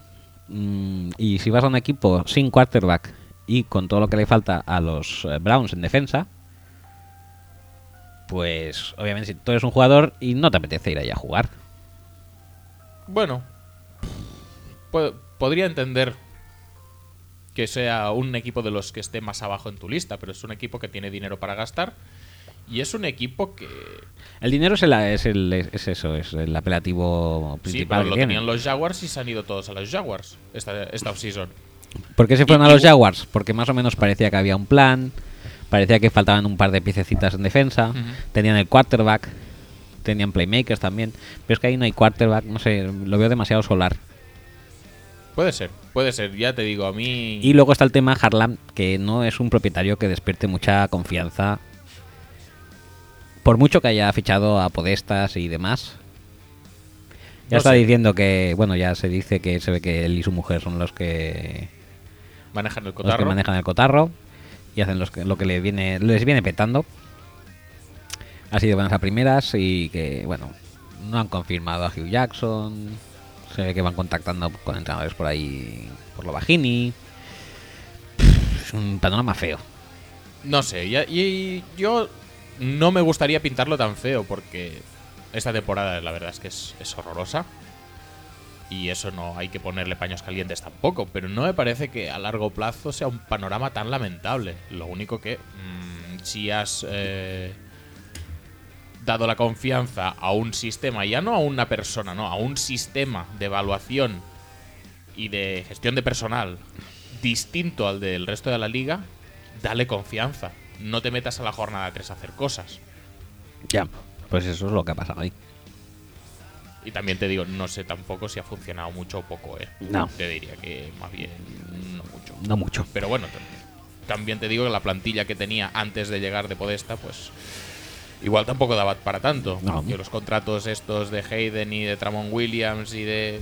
Bueno, y, y la imposibilidad de fichar, a ver, a veces no es solo las intenciones de la gente de hacer una plantilla competitiva, es que los agentes libres o, o los propios jugadores te respondan luego. Y luego por el tema Bengals, Sí. eh, pues sí, ahí tiene pinta que no va a cambiar nada en absoluto. Lo cual tiene huevos la cosa. Lo cual tiene huevos porque además este año, además de eso, de dejar marchar a Sanu y a Marvin Jones y demás, como si tal cosa, mm, también en defensa parece que toda la unidad de repente como que les hayan caído unos cuantos años encima. Sí. Yo creo que la marcha de Zimmer en este aspecto es bastante importantota. Sí, pero Zimmer ya se marchó no en esta offseason, sino en la anterior. Ya, pero ya son dos años sin. Ya, pero yo qué sé. Y no sé, creo que se nota un poco la, la falta de alguien como él que es muy hands-on, ¿no? que creo que tiene pinta de que tener todos a- muy con las pilas puestas. Y no sé, yo si está, está Pac-Man Jones, si está Borfict y Pero- tal, que pero, bueno, que ver. tal, que sí, que también... Hay, hay cosas y cosas. Por ejemplo, a mí eh, el partido de Burfict no me parece nada malo. No, El partido de Gino Atkins no me parece nada malo, aunque ya te digo que Que igual, sí, igual. es más hacia el final cuando el partido ya, cuando el pescado ya está vendido. Y sobre todo el partido de Kirkpatrick me parece muy bueno. Pero también han perdido a Reggie Nelson. Hay jugadores que sí que es verdad que están ya mayores. En el otro end eh, opuesto a Carlos, Carlos Dunlap hay un boquete bastante importante. Peco ya no es lo que era. Carlos Dansby en este partido creo que bastante bien. y todavía se le ve correr y eso, pero, Pero, pero ya es un tío que, es un veterano que hace- bastante ilustre. hace dos años estaba ya dando sus, sus últimos coletazos en la liga. ¿eh? Cleveland. En, en Cleveland y en Miami. En Cleveland estaba justo antes de, de ir a... Creo que sí. A mí me sonaba Miami. Bueno, da igual. que- Igual, pero igual. ya estaba dando sus Eh, últimos coletazos. eh, eh, estos dos, ha- en estos dos ha jugado, no sé cuál de los dos era el último. Yo diría que Cleveland. Pero bueno, que en cualquier caso, eh, es posible que necesite un poco reju- rejuvenecerse esta defensa. Porque hay, hay algún boquetecito. Y antes de que se haga muy grande, que no es descartable tampoco, mm, habría que ir pensando en, en cambiar de piezas. Ya te digo, y también un poco lo que te decía antes, ha habido muchas primeras rondas que no han tenido el, el impacto eh, deseado. Eh, bueno, Okweji, Okweji creo que sí que fue primera ronda, pero Jake Fisher fue segunda. Estos dos no han acabado de rendir en el right tackle. Eh, Darquez Denard tampoco ha acabado de hacerlo muy bien como, como cornerback. Obviamente William Jackson no podemos evaluarlo porque se ha perdido toda la temporada por lesión. Pero cuando te empiezan a faltar tantos jugadores que se suponía que deberían rendirte. Que, que es la eso, que es la- además la filosofía de Bengals. Sí, sí, sí. De draftear para en dos años reponer. Hmm. Pues han quedado un poco cojos. Sí, bueno, van fichando pues eso. A Dansby, a, a AJ Hawk el año pasado que ficharon. Es- bah. Por cierto, Paul Dawson ya no está en la, en la ¿Qué? liga, ¿no? Paul Dawson ya no está en la No, liga. no, no. Yo es algo que no entenderé nunca, pero bueno, ah, como no estoy tampoco dentro de la organización de los Bengals. Bueno, eh, era un poco cabeza loca, ¿no? Pero bueno, tienen algún jugadorcillo ahí, porque ahora me acuerdo de Andrew Billings, por ejemplo, que lo Sí. draftearon bastante tarde en este pasado draft y podría petarlo mucho, pero tampoco ha jugado nada esta temporada por lesión. Pues, eh, a ver, hay, alguna piececita que se podría reponer, pero aún así yo creo que hay un pequeño lastre ahí que, que necesita ser mm, compensado de alguna manera. Tyler Boyd puede salir bien, pues quizás sí. Eh, Billings puede salir bien, pues ya veremos. Eh, Kirkpatrick ha salido muy bien. William Jackson no lo sabemos aún. Mm, Hay, hay mucha incógnita y puede, puede ir para arriba y puede que el proyecto aún tenga un- un- una brizna de esperanza y de, de vida, pero, pero también puede caer todo para el otro lado. Sí. Bueno, pues eso, que no, no va a haber mucha, mucho movimiento Y- Cincinnati. y- y en este año como que- dice Antonio, muy para pesar de la mayoría de, Sí, no, no. del sí, fandom. el- el problema yo no lo veo tanto en la plantilla como en la banda. Eso está claro. Y creo que ya lo comentamos en un gallino hace dos o tres semanas también. Que, que cuando tienes a Hugh Jackson o tienes a Jay Gruden o tienes a Mike Zimmer, las cosas pues, Pues van mejor, sí. Y cuando no tienes a ninguno de esos, pues no van tan bien. Bueno, pues eso, hablando de gallinos, vamos a pasar ya a gallinos. Si te parece. Que, que, por cierto, que Cincinnati no haya competido por la división tal y como estaba la división en el Sí, primer tramo de ya, temporada. ya dice mucho, ¿eh? Pero bueno, mm, veremos, veremos cómo se desarrolla esta offseason para los Bengals porque puede ser más clave de lo que parece. Pues en gallinos, el primero que elegí para ver es el de New York Giants. Muy bien, Eh, muy bien. eh, más que nada porque New York Giants. ¿Te gustan contra- los partidos de defensas? con- Me encantan los partidos de defensa. ¿A que sí? Bueno, pero no es realmente defensa. Yo, bueno, el- digamos que el eh, marcador fue de 7 a 10. Ajá, ¿eh? vale, bien, bien. A favor de los Giants, eh, el único equipo que ha ganado, no una, sino dos veces Sí, a los Cowboys. Ah, sobre- Cowboys imbatidos contra 30 equipos de la liga Correcto. y... mm, y- in- Incapaces. sí, iba... eh, sí, no, no. Inganadores, iba a decir. Incapacidad total ante, ante los gigantes de Nueva York. efectivamente. dando una nueva demostración de Punto honor. punto honor y capacidad que nos llevará a ganar dinero a fin, Por supuesto, al final de la por competición. supuesto. Nadie pierda eh, eso de vista nunca. Eh, bueno, pues eso es lo que quería decir del partido. Básicamente es que este no es un partido, dijéramos, eh, de defensas, sino es un partido de unidades. O sea, el partido había un- se notaba un bajón bastante grande de cuando estaba el ataque de Giants y la defensa de Cowboys en el campo a cuando era al revés y estaba el ataque de Cowboys contra la defensa de Giants en el campo. Eh, Cuéntame por qué, que seguro que lo tienes apuntado. pues sí, bueno, tampoco es que tenga mucha cosa apuntada, pero, pero eh, el tema es el siguiente. Mm, Yo, en cuanto a Cowboys, me, me informo generalmente a través de del, del sentir Cowboys, del sentir de los fans de los Cowboys, me informo a través de Gacho Vale. y dijo bien. que básicamente eh, que la defensa había estado bien y el ataque mal Sí, y Dak mal. vale. Mm, Mm, es- entonces- e- e- eso viendo el resultado también lo podíamos haber sabido. ¿eh? Sí, pero yo no estoy muy de acuerdo. Yo creo que la defensa no estuvo bien. Estuvo bien, pero por pero gracias al ataque, Porque Elisha lo peta. eh, sí. Licha y la pareja del, del mal, eh, que son Flowers y Newhouse, es que eso es horrible. O sea, yo ah, en formaciones de dos Titans de, y jugadas de carrera Mm. de Cowboys, digo, a ver, digo, me parecen el doble mejor bloqueadores Witten Escobar Sí. Que Flowers eh, Newhouse, Siendo Tyrant. siendo Titans. Muy bien. Digo, es que los cambias y, y sales ganando. Bueno, pues oye, ya está hecho, ¿eh? Es una cosa bastante horrible, eh, pero en cambio la Es, es defensa... probablemente el mejor movimiento de Redskins en mucho tiempo, ¿eh? Sí. ¿El de Redskins? Sí, sí, sí, el de Brandon Sheriff. Eh, sí, sí, sí, la verdad es que nos jodió la vida. Eh, pero es que Flowers es primera ronda. Pick 9. Fenomenal. No, no, en serio, fenomenal. Un tío que hace parecer bueno a Newhouse, o no tan malo, o sea, es- parece perfecto. Eh, o sea, realmente con esos dos tíos no se puede ir muy lejos. No se puede ir por la vida. No se puede ir por la vida, no se puede ir por la vida. Y puedes ir por la vida a base de grandes jugadas de Odell Beckham, Devuélvemelo. de Bebe Melo, eh, que además es una jugada que todo el mundo yo creo que la sabe ya, porque es el mismo touchdown que hizo contra Browns, repetido exactamente igual, pero no lo sabía la defensa de los, de los Cowboys, que le dejan en hombre a hombre y sin safety. O sea, es que pica, Bueno, no pica el safety nada. totalmente a la, a la abertura, a la flat del running back. Y es que no sé, por eso digo que la defensa de Cowboys tampoco es que me parecía tan buena. De hecho, yo creo Bueno, que pero podía haber hecho bastante más.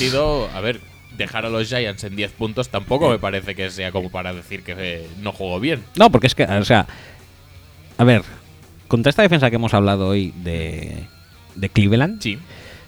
que, fue arrasada, básicamente, cuando quiso jugar a Cincinnati, Mm. contra esta defensa, eh, creo que los mm, Giants Sí. anotaron su primer touchdown en el tercer cuarto. Muy bien, muy rico. Ya está. O sea, No, no, vale, vale, no, vale, te digo más.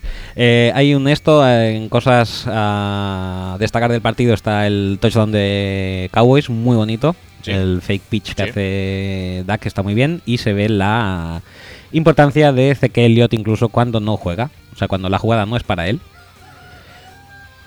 Porque, Porque sí. además de que el fake está bien hecho, pues claro, obviamente si se la vas a dar a, a Zeke, brilla bastante el tema. Eh, más que si se la vas a dar a Jennings, por ejemplo. Hombre, mm, ayuda, sí. Eh, bueno, básicamente eso es lo que quería decir del partido. Tonterías más, eh, vuelve Chamberin al esto, que bueno, que no hace más que poblar un backfield ya malo de por sí, que tendrían que dejárselo ya a Perkins bastante claramente, porque los drives que se consigue algo son gracias a él. ¿Qué se, qué se sabe, de, qué se sabe de Lord Orleans? Nada, que no, que, está- que creo que está ahí todavía, pero no, no juega. Muy, muy mal, muy mal. Y por parte de los Cowboys en ataque, decir que en la segunda parte no sé por qué se olvidan bastante de Zeke. Todo se centraliza un poco, se focaliza mucho más en Dak. Y, y no es, y no, no es el camino, señores. No, no acaba de ser el camino. La verdad es que había eh, indicios de que podría serlo, porque la verdad es que es lo que digo, que no ha hecho grandes demostraciones, pero sí que es cierto que los dos o tres pases que tenía que haber, que tiene que dar en un partido para ganarlo, los había hecho y bastante bien. Sí. Pues en esta vez, esta vez no. No, porque además. Luego ya si quieres en previas hay, hay DAC, o sea que Vale, si vale. quieres profundizar ahí, No, nada, solamente acabar de decir de eso que sí que se, lo que sí que se demuestra es que las secundarias de, de Giants. es bastante buena. Sí. Es bastante buena. Ya Norris Jenkins lo está petando bastante. Que a veces dices, hostia, 12 kilos y medio por un cornerback y tal y cual, no sé qué. A veces sí es lo que hay que pagar. Si te sale bien. A veces sí es lo que hay que pagar, señores. Sí, a veces sí, a veces sí. Y, y gustito que da. Y que también, por ejemplo, Olivier Vernon no, no pensaba que iba a estarse todo el año tocando los huevos. Y no. Y además sin JPP, pues Sí. Petándolo relativamente bien. Eh, Okwara hizo un sack. Que dices, bien también. Sí. Es, es el, es el esto, es, el, es lo que. Es, lo que, es el que tiene que dar el paso al frente ahora. Mm, Y X-Wing, que es nuestro chutador, Sí, muy bien también. X-Wing. Muy X-Wing. bien. Perfecto. Mm, me gusta mucho. Hundió a los Cowboys en la miseria en el último cuarto Muy con bien. sus pants. Y nada, decir eso que Y que ya está, que ¿no? que no hay que no hay que no hay mucho que cortar, ¿eh? O sea, son todo uh, es blue chip 100% este año. Segundo gallino. All the win. Oh, all the win, no. For the win. For the win. All the way. All the way. for the win. All the way for the win. Perfecto, está. Perfecto. Segundo the partido. win. Eh, gallino, eh, Denver Broncos contra mm, Tennessee Titans. All, all- all the win, eh, hijo de Ponteslas. Ponteslas, all the win. Eh, Denver Broncos 10, Muy bien este partido. Tennessee Titans 13, otro partido de defensas. Sí. Eh, Si no quieres extenderte mucho en Simeon, también hay previa de Simeon. no, no me voy a extender mucho en Simeon, me voy a extender también un poco en la offensive line de Broncos. De Broncos. Sí.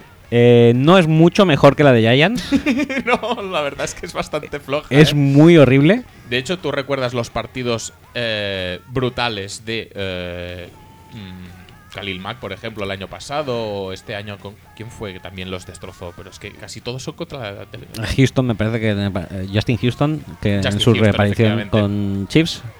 Eh, Eh, pues eso, offensive line de Denver, No, Morrica. no, o sea, muy mal, ¿eh? O sea, realmente, porque son los Broncos y porque es Planeta Simian, que es un, casi como un doble, ¿no? De, Sí, sí, sí. el- ¿has, visto eh, la, has visto la serie Blanco Humano? No. Es una serie de un tío que se, se convierte en, en alguien que está amenazado, ¿no? Y hace de su doble por si lo quieren matar, pues, Ah, vale. pues tal. Y, ¿E- ¿Es española? no, es, es. Ah, vale. Y además, además, eh, además resuelve, o sea, son- resuelve quién está detrás de lo- el intento de asesinato Mm. y lo detiene generalmente. Un tío muy majo. Eh, bueno, pues eso, que para mí es como blanco humano de Peyton Manning. Ujú. Lo intento Vale, vale. imitar a tope. Puede ser, puede ser. Entonces, que eso, no me da mucha pena. Pero eh, ya sabíamos que la, defensa, la offensive line era mala. Lo que no sabemos es que la defensa está empezando a flojear bastante. Está empezando a ser mala a ser mala. Bueno, también te digo, eh, ser mal al principio, luego le aguantan todo el partido a los, a los Titans con 13 puntos, eh. Sí, que el pero- ataque tiene un mogollón de oportunidades para, para ponerse por delante y Sí, la, no. verdad- la verdad que sí, pero pero es eso que mm, ahí la defensa es que se queda en una yarda en el touchdown, en su touchdown se quedan en una yarda después de una jugada en la que eh, Mariota eh, hace un fumble en el snap y le da tiempo a cogerla, Sí, a mirar, a buscar a, a esto, a buscar a a Delaney Walker y pasarla. bueno. Eso, Pero es que la, la defensa de los, eso de los Broncos, yo creo que feito. una de las cosas que ha perdido más eh, graves es presencia delante. Es decir, la marcha de Malik Jackson Ha no, hecho sé, daño. no sé si ha sido solo, solamente eso o simplemente eh, ha sido una de muchas otras eh, cosas como un bajón de rendimiento de Derek Wolf. Es o que a lo mejor Derek Wolf. Está cabreado por haber renovado. Igual sí. porque ha cobrado como 10 millones menos que, que Malik Jackson por renovar con, con Denver. No sé, eh, lo que sea. Pero Eh, yo creo que ha perdido fuerza delante, incluso eh, Jared Crick tampoco le ves mal explícitamente, pero, pero no es lo mismo, no es lo mismo. Entonces lo están fiando todo a Von Miller, que oye, no me parece mala estrategia tampoco, pero mm, no hay tanta presión, no hay tanto control del juego de carrera. Y quieras que no, esto también es afecta cierto que detrás. está Shane Ray bastante jugando, ¿eh? Bueno, también porque de Marcus Ware ha estado... Ya, ya. Bueno, Pero quiero decir que también se nota, ¿eh? O sea, es la defensa de buena, le quitas a de, a de, de Marcus Ware y le quitas a, A Trebazan a, a a Malik Malik Jackson. Jackson. y a Trebazan. sí, no, no, no, que, que ha perdido efectivos y que dentro de lo que cabe, pues aún está aguantando bastante bien. Y se demostró que aunque no marcaron, como tú has dicho, sí que corrieron bastante bien, bueno, con bastante facilidad. Una facilidad que no existía en el año del campeonato de. Sí, de también te, también te digo que eh, Tennessee, si no corre en un partido, eh, muy difícilmente lo va a ganar, ¿eh? A no ser que juegue contra Ah, no, Capers. no, no, no. eh, muy difícilmente lo va a ganar. Pero están bien construidos para correr, ¿eh? Sí, sí, sí, sí, por eso. Que es que- no, no, no es tampoco algo súper sorprendente Ahora ya no es el que Titans pueda correr, aunque sea la defensa de los Broncos. Ahora ya no es el eh, reino de, de, de DeMarco, ya el otro día ya se alternaba bastante con Derrick Henry, eh, eh, eh, la, la read option de, De Mariota. funciona bien cuando la hace también. Te iba a decir, esto para este año obviamente ya no. Bueno, no lo sé, justito le va a ir, pero para futuros años, ¿qué hace petando otra vez? Está, está loco, este, no lo he puesto otra vez. Eh, para otros años de quemar a De Marco 10 semanas y a partir de la 11-12 empezar a poner a Derrick Henry, tener a Derrick Henry para playoffs, puede ser muy jodido de parar eso, ¿eh? Sí, sí, sí, tiene, puede tener su miga. Eh, una estadística que tiene el partido para acabar con el tema: eh, 45, 3 y fueras lo- la- el ataque de Broncos. Eh, lidera la NFL. Muy bien, muy rico. O sea que yo creo que con esta línea ofensiva que se está viniendo abajo y ya era mala de por sí, y la defensa que también se está viniendo abajo, eh, a Y lo no era mala de por sí, pero, No, pero sí. pero se está viniendo abajo. Pues a lo mejor a los Broncos se les hace largo ¿eh? lo de llegar a playoffs. Yo es que... Luego lo hablaremos esto también. Vale, muy bien. Y por último, eh, decir que eh, Akip Talib es subnormal. Y ya ¿Qué está. dices, tío? Aquí el único subnormal. Y, y mira que Akip Talib no ha hecho méritos eh, en toda su carrera para tenerle en buena consideración. Pero en este caso, el único que hizo el subnormal fue Harry Douglas, que fue a partirle la ACL a, a Chris Harris. Totalmente gratuito. Y obviamente, cuando mm, vas a, a lesionar tan de forma flagrante a un rival, a un- bueno, a un rival, vendrán sus compañeros a defenderle. Ya, y ya pero está, y com- ya está, com- punto. No, como no si- hay más, no hay más. Como si no hubiera sido quizá una especialidad de ellos, eh, el ir a romper ACLs. Pero bueno, No tan gratuitamente, al menos se notaba menos. ¿tú crees? Bueno, cuando Darian Stewart iba a, la rodilla de Gronkowski, mm, al menos era en juego, ¿sabes? No era un bloqueo de la nada. mm, Bueno, sí, eso sí. Yendo a buscar una rodilla. Eso me pareció, la verdad, lamentable. Y el último, el último partido que tenemos es eh, el Seattle Green Bay. ¿Qué me dices? Sí, que en el que arrasasteis totalmente Vaya que sí. al rival, demostrando que estáis en una gran forma. Y todavía no estáis en playoffs, pero pocos falta ya, ¿eh? ¿Qué coño? Nos siguen faltando un partido para Wildcats y dos para la división. O Ya sea, está, pero una vez entréis ya todo fenomenal. Eh, ya te lo contaré. Que quedan Mm, solo tres partidos en toda la temporada, ¿eh? Seattle Seahawks 10, Ajá. Green Bay Packers 38. 38 fallando un field goal Crosby, ¿eh? Eh, Quiero apuntarlo eso. Primera vez en seis años que los Seattle Seahawks pierden por más de eh, una anotación, me parece. No, segunda. La primera fue contra los Packers también. Eh, pero que pierden de más de dos anotaciones, sí. Yo he leído esa estadística. La primera, la primera de Russell Wilson y no sé si también la primera de Pete Carroll. Sí, de Pete Carroll me parece que era. No, no. eh, Y si es Pete Carroll, es Wilson también, obviamente. sí, sí, sí. De Eh, Wilson seguro, ya te digo. Pete Carroll ya no lo tengo tan claro. El tema es el siguiente. Yo no voy a evaluar este partido, porque ya estás tú para eso. Pero aparte de esto, yo solamente voy a hablar un poco de Seattle. Bueno, un poco de Seattle. Voy a hablar un poco en general. Mm. Es una teoría mía que tengo. De vez en cuando hay un partido en que todo te sale mal. Sí, sí, sí, sí. Y al otro todo le sale bien. Y al otro Sí, todo sí, le sale sí, bien. Y yo creo que este es el caso. Sí, sí, sí. Me recordó mucho, por ejemplo, a vuestro partido del año pasado de, creo que era la Liga Regular contra Cardinals. Que el desastre... Es, es decir, les pasamos por encima a nivel de juego y ganaron. Pues mira, porque Carson Palmer ahora completo aquí, ahora se la paso a este que hace el misto y se la cae a Michael Floyd que está detrás. No, no, yo te digo el de temporada regular, ¿eh? El temporada regular. Ah, vale. o- o- Que le cayeron como seis intercepciones a, a Rodgers No, no, no, no, o, eh, o- 10 o sacks. 10 sacks. Sí, pues ese, que eso fue horrible y que yo decía, ¿por qué no lo quitan ya? Y si ya se nota que es el partido que no te, no te vas a ir nada bien, Sí. pues este fue un poco igual. Yo digo, pues ya podían haber quitado a Russell Wilson y... Lo quitaron al- en el 2 minute warning. Cuando ya iban eh, 38-10 y cuando tu eh, amadísimo Alex Collins tuvo a bien. Ah, sí, claro que eh, hizo. Pues un fumble. Fumble, ¿no? fue el fumble, fue un fumble para intercepción, ¿no? Bueno, ¿qué entendemos por fumble para intercepción? Que, Bueno, que no- no. tocó el suelo, pues quizá no, pero bueno, que es un fumble igualmente. Hay una intercepción que es culpa suya. ¿De Alex Collins? Sí. No, no es, no es Alex Collins, es otro running back, ya te lo dije. ¿Era otro? Sí, sí, sí, sí. Pero sí, era ya. otro, sí. Era Pope. Sí. A ver, Bueno, va, pues habla tú ya de la ¿Qué, vertiente qué- qué decimos del Packers, partido? Eh, obviamente es un poco lo que has dicho. A unos les salió todo bien, a otros les salió todo mal. El esquema de McCarthy no ha cambiado un ápice. Bueno, sí, ha cambiado un poco. Hay ahora situaciones más favorables para según qué receptores. Cop está ya patrullando por el medio. Lo que pasa es que se lesionó muy pronto y no. Y no. Y no pudo ejercer toda la, la influencia que necesitaban. Pero el ataque sigue siendo básicamente el mismo, que es emparejamientos uno contra uno y que gane el mejor.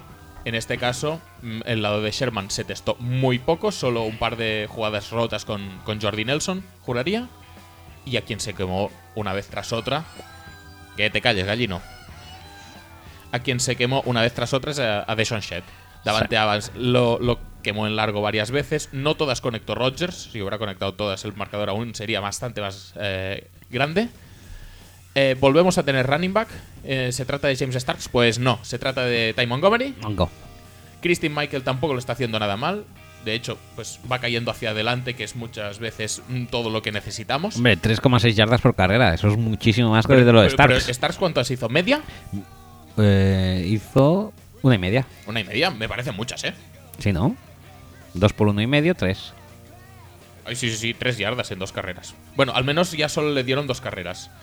Eh, mm, no, en serio, que no lo pongan nunca más. Pero bueno, en cualquier caso, Rodgers no tenía mucha movilidad. Y no sé si eso jugó un poco también a su favor, porque no. No estuvo muy impaciente a la hora de salir del pocket, buscar el scramble. Aunque sea un rollout o un lanzamiento en movimiento, estuvo mucho más pendiente de, buscar eh, emparejamientos fáciles o emparejamientos que sus receptores pudieran ganar. Y, y el equipo lo notó muchísimo. Incluso lesionándose Cobb, lesionándose Jared Cook, pues seguía encontrando cositas. Y. No sé, se, se hace raro, ¿eh? Destrozar así una defensa de los, de los Seahawks. Yo creo también que igual no a nivel de juego, porque la influencia del free safety en este partido, o lo que podría haber hecho el free safety en este partido, tampoco habría sido mucho. Pero a la influencia psicológica que da tener a el Thomas detrás ¿O no tenerlo? o no tenerlo, yo creo que es un factor que se que hay que tenerlo Era el muy en cuenta. era el primer partido sin sí, sí, post sin- el Thomas. sí. Y la verdad es que, yo, yo creo, creo que, se notó bastante. Chancellor lo intentó a veces, eh, Bobby Wagner lo intentó a veces, pero no es lo mismo. Y otra, y otra cosa también es eh, otro buen partido, no siempre, pero otro buen partido, no en todas las jugadas, pero otro buen partido de la línea ofensiva de, Green Bay. Eh, lo hemos dicho ya varias veces, más en este partido sin el Thomas. eh, Seattle es una defensa que tienen bastante más fuerza adelante que detrás. Y en este partido no llegaron, prácticamente. A, a Abril solo se le vio pues por un par de jugadas, eh, digamos, mm, no sucias, pero me con TJ Lang, por un par de escaramuzas. Eh, a Frank Clark no se le vio, a Michael Bennett tampoco se le vio demasiado. Mm, y ahí tuvo mucho ganado Rodgers, que precisamente en este partido, que no tenía demasiada movilidad, pues... Siempre yo- hemos dicho que la línea ofensiva de. Sí, sí. Packers no era Pero- uno de los puntos débiles del equipo, Pero precisamente. una cosa es jugar contra. Yo qué sé. Sí, vale, contra. Bueno. Contra los Bears. Por decir algo. Que, que jugar contra Michael Bennett o contra Cliff Avril, ¿sabes? Sí. Y más con la temporada que está haciendo Avril. No sé, es un partido que te sale todo en ataque, que te sale todo en defensa, porque las primeras dos intercepciones te las curras tú. Pero las otras tres. Una le rebota en la chepa a Gunther y la coge Rollins. La otra, mm, Doc Baldwin decide tirar la toma por saco y la coge Damario Randall levantándose del suelo porque se había caído. Sí. Y, y la otra la coge Mike Hyde después de que, de que el pase a la flat al running back haga también. Sí, a mí me gustó mucho la de Randall. ¿Cuál? La, Esa, la de que se cae y luego se levanta y la coge. la otra de Randall es, es brutal, eh, por eso. Sí, sí, sí. Que también te digo una cosa, y ya lo sé que estabas tú en plan, ay, es que sufrís mucho los de los Packers, no sé qué, no sé cuántos y tal y cual. Si Randall no hace la intercepción de antes de la media parte, este partido no acaba así, ni de puta coña. Podría ser, pero vaya.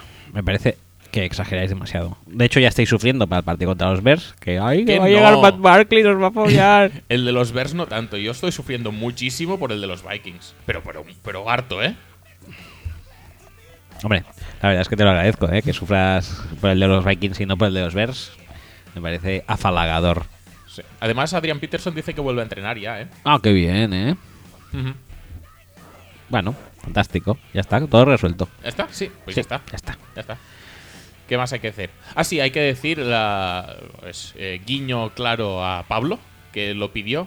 Qué bien Davante Adams contra Richard Sherman, ¿eh? Muy bien, ¿eh? Muy bien, Muy bien. muy bien. No, no, no, fantástico. Do- dos cosas, ¿eh? Esta de Davante Adams contra Richard Sherman en jugada de recochineo de McCarthy, que cada, cada jornada va probando este end around de Jeff Janis, ¿eh? Lo va probando a ver si algún día cuela. sí. Y coló el día que más falta hacía o que menos falta Menos. hacía a la vez. Sí, Es decir, porque falta no hacía ninguna, pero a la vez tienes ganas de, de hacerlo contra ellos. sí, de hacerlo contra los Seahawks. Y dos, muy bien también Christian Ringo inventando el blitz desde la sideline. Oh, aquí está. Oh, esto, esto. Madre mía. Yo creo que es el highlight de la jornada, pero a años luz, ¿eh? Posiblemente. De... es, es muy bestia, ¿eh? Pero es que es Y además cosa- es que es un cuarto down, que no es una jugada de mierda. Es un cuarto down que el tío, hostia, que tengo que salir al campo en esta jugada. Le pega al piño del siglo al, al- al guardia.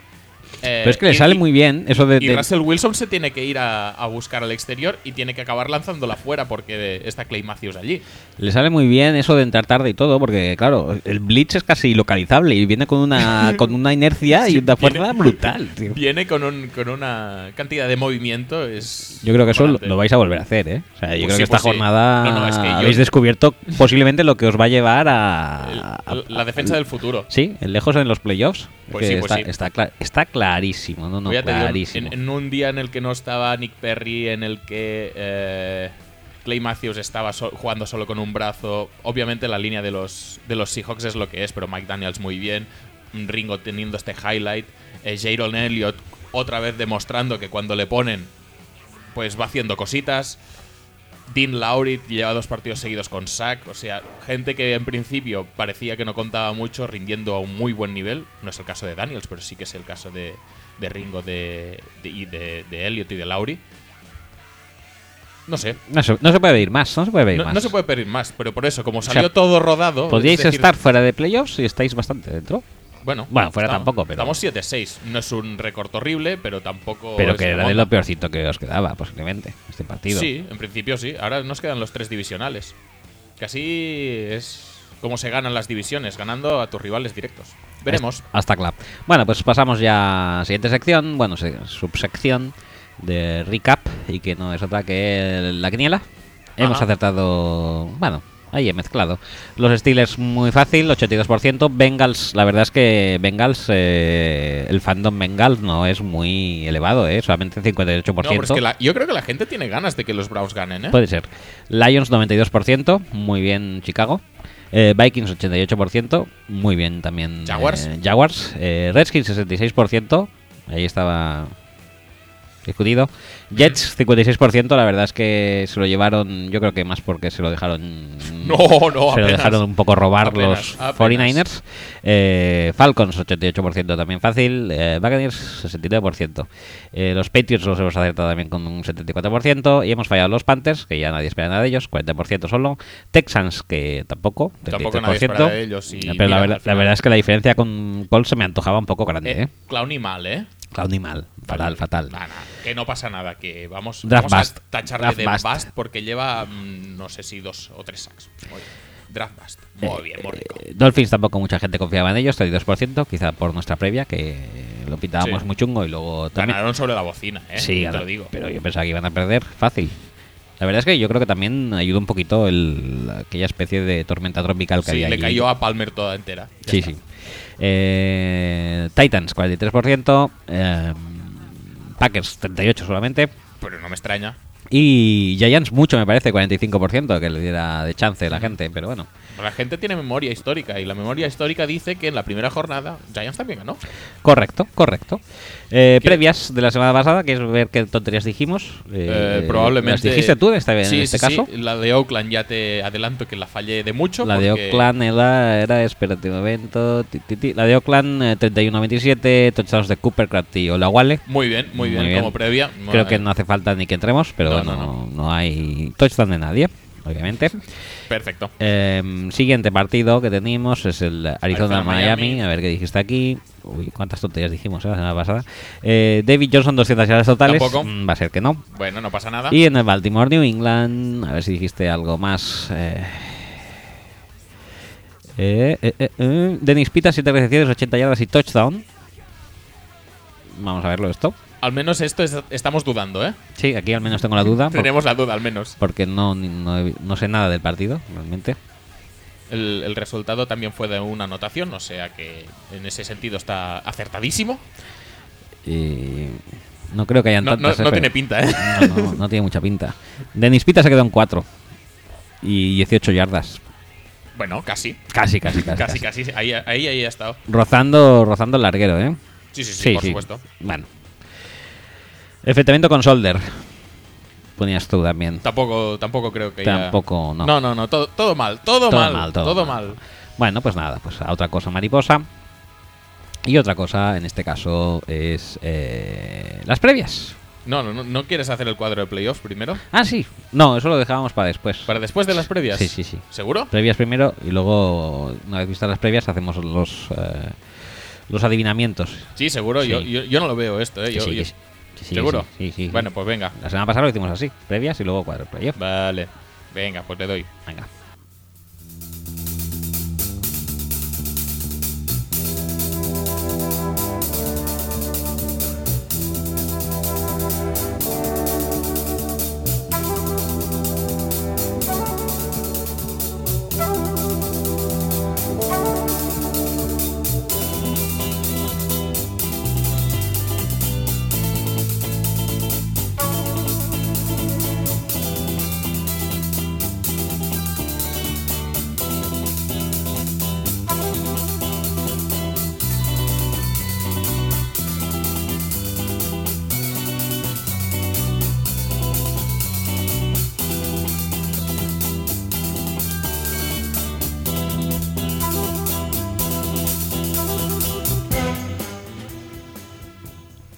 Bueno, bueno, bueno, bueno, bueno, bueno. Las previas. Previas, previas. Eh... Patrocinadas por Axel en esta sí, ocasión. Sí, sí, sí, miedo me dan. Eh, vamos a empezar con un partidazo en la cumbre. Eh, ya sabes que los eh, duelos divisionales son los que más emociones despiertan. Lo peta muchísimo. Y por lo tanto vamos a empezar por el partido que va a enfrentar a los Jets contra los Dolphins. Este es especialmente caliente. sí. Eh, Tannehill eh, le dio un golpe Caleb Campbell, un golpe bajo a la rodilla también. Feito. Bueno, feito, yo creo que se estaba cayendo de antes. Mm, Pero yo creo que luego miró en plan, a ver si lo he jodido. ¿Sí? hay una, hay una que No se mirando para atrás en plan, mm, creo que me lo he. Puede, yo creo que puede interpretarse de las dos maneras y no, no hay mucho a discutir. Eh, pero bueno, eh, en cualquier caso, eh, parecía que se había petado el ACL. Al final parece ser que es solo un sprain, o sea, un esguince. Eh, pero bueno, aún así, eh, probablemente se vaya a perder partidos. ¿Qué tienes que comentar tú de el core de quarterbacks de los Miami Dolphins? Ya que estuviste en Miami, te informaste bastante Sí, sí, sí, sí. en sí. ese sentido. Eh, en aquella época se hablaba mucho de Zach Dyser, que ya no está en la plantilla, pero que todo el mundo quería que fuera el quarterback titular. Y se pasaba injustamente por encima de la figura de Matt Moore. Eh, recordemos, Matt Moore, eh, quarterback 1 de posiblemente la época más gloriosa de Carolina Panthers, sí. antes de la llegada de Cam Newton, por ejemplo, por supuesto. Lo petaba muchísimo. Entre, entre eh, Delhomme y Cam Newton Sí. no ha habido nadie mejor. No, posiblemente no. Bueno, Jimmy Clausen está también ahí, ahí, pero. Pero bueno, eh, tenemos a Matt Moore, que lo va a petar muchísimo. Pues eso, eh, por eso te iba a preguntar. eh, al final los Dolphins sacaron el partido adelante contra los contra los Cardinals. ¿Tú crees que el ataque de Miami tal y como estás construido es un ataque que se pueda permitir este reemplazo de quarterback? No lo creo. ¿No? No. ¿Va a ser fracasito entonces este partido? Es para- posible, pero la verdad es que se enfrentan los Giants- a los Jets, que no es que tampoco estén Pero bueno, petándolo demasiado. Fracasito en ataque entonces, te, te iba a decir. Es que, a ver, a Matt Moore, dijéramos que lo ficharon porque, bueno, lo ficharon, jugó como quarterback 1 en los eh, Panthers, sustituyendo a Delhomme. Sí. No sé si os acordáis de Ujú. que era aquel tío que lo petó muchísimo en la Super Bowl. Sí. Sí. Conectando con Mushi Muhammad, Con muchísimo, o Con- Steve Smith, con Ricky Proel. con Ricky Proel también. Eh, bueno, que lo petó muchísimo. Entonces eh, se le vino. o sea, se, se, se creyó Dios. Se creyó Dios. Está. di- digámoslo así. Y resultó que no lo era. Entonces encadenó una temporada gloriosa con unas 87 intercepciones Ajá. Y, Y se fue a los Browns. y se fue a los Browns, sí, a, a acabar petándolo más. Entonces le, le sustituyeron con alguien que tenían en plantilla y de un, de un similar eh, estilo de juego. Sí. O sea, dijéramos, Matt Moore no es... eh, no, o sea, está posiblemente en las antípodas de Ryan Tannehill. A Matt Moore le gusta pasar el Sí. balón largo, no le gusta hacer. Ah, te- toma, Jarvis Landry, 57 balones para ti. Mm. Y 1-2 para Devante Parker. Pues esto viene a ser un poquito al, Al revés. revés. Bueno, no pasa nada. Entonces, si explotan bien a el, el explotado, y me estoy refiriendo a Revis, que más que la isla se ha convertido en el recibidor, pues a lo mejor le va bien y todo. Pero vaya, mm, algo, algún ajuste filosófico incluso tiene que haber. Sí, incluso de, de volver un poco al juego de carrera, porque Jay tuvo un par de partidos que lo petó mucho, pero luego ya entre que la línea de ataque no acaba de estar sana y algún factor climatológico igual en el que las, Yo- yo las creo- defensas se han cerrado más porque solo se podía correr. Yo decir Eh, una cosa, sí, o- obviamente cuando un tío te hace dos o tres jor- jornadas, creo que fueron con 200 yardas. Dos seguros. Dos tres. seguros, no sé si llegó a tres. En cualquier caso, pues obviamente llamas la atención más Sí. y van a por ti. Sí, sí, sí. Y eso se te une, que yo creo que uno de los secretos del éxito era Ponzi, que es el único que no ha vuelto. Mm, efectivamente. Pues, pues no sé, no sé, ya veremos.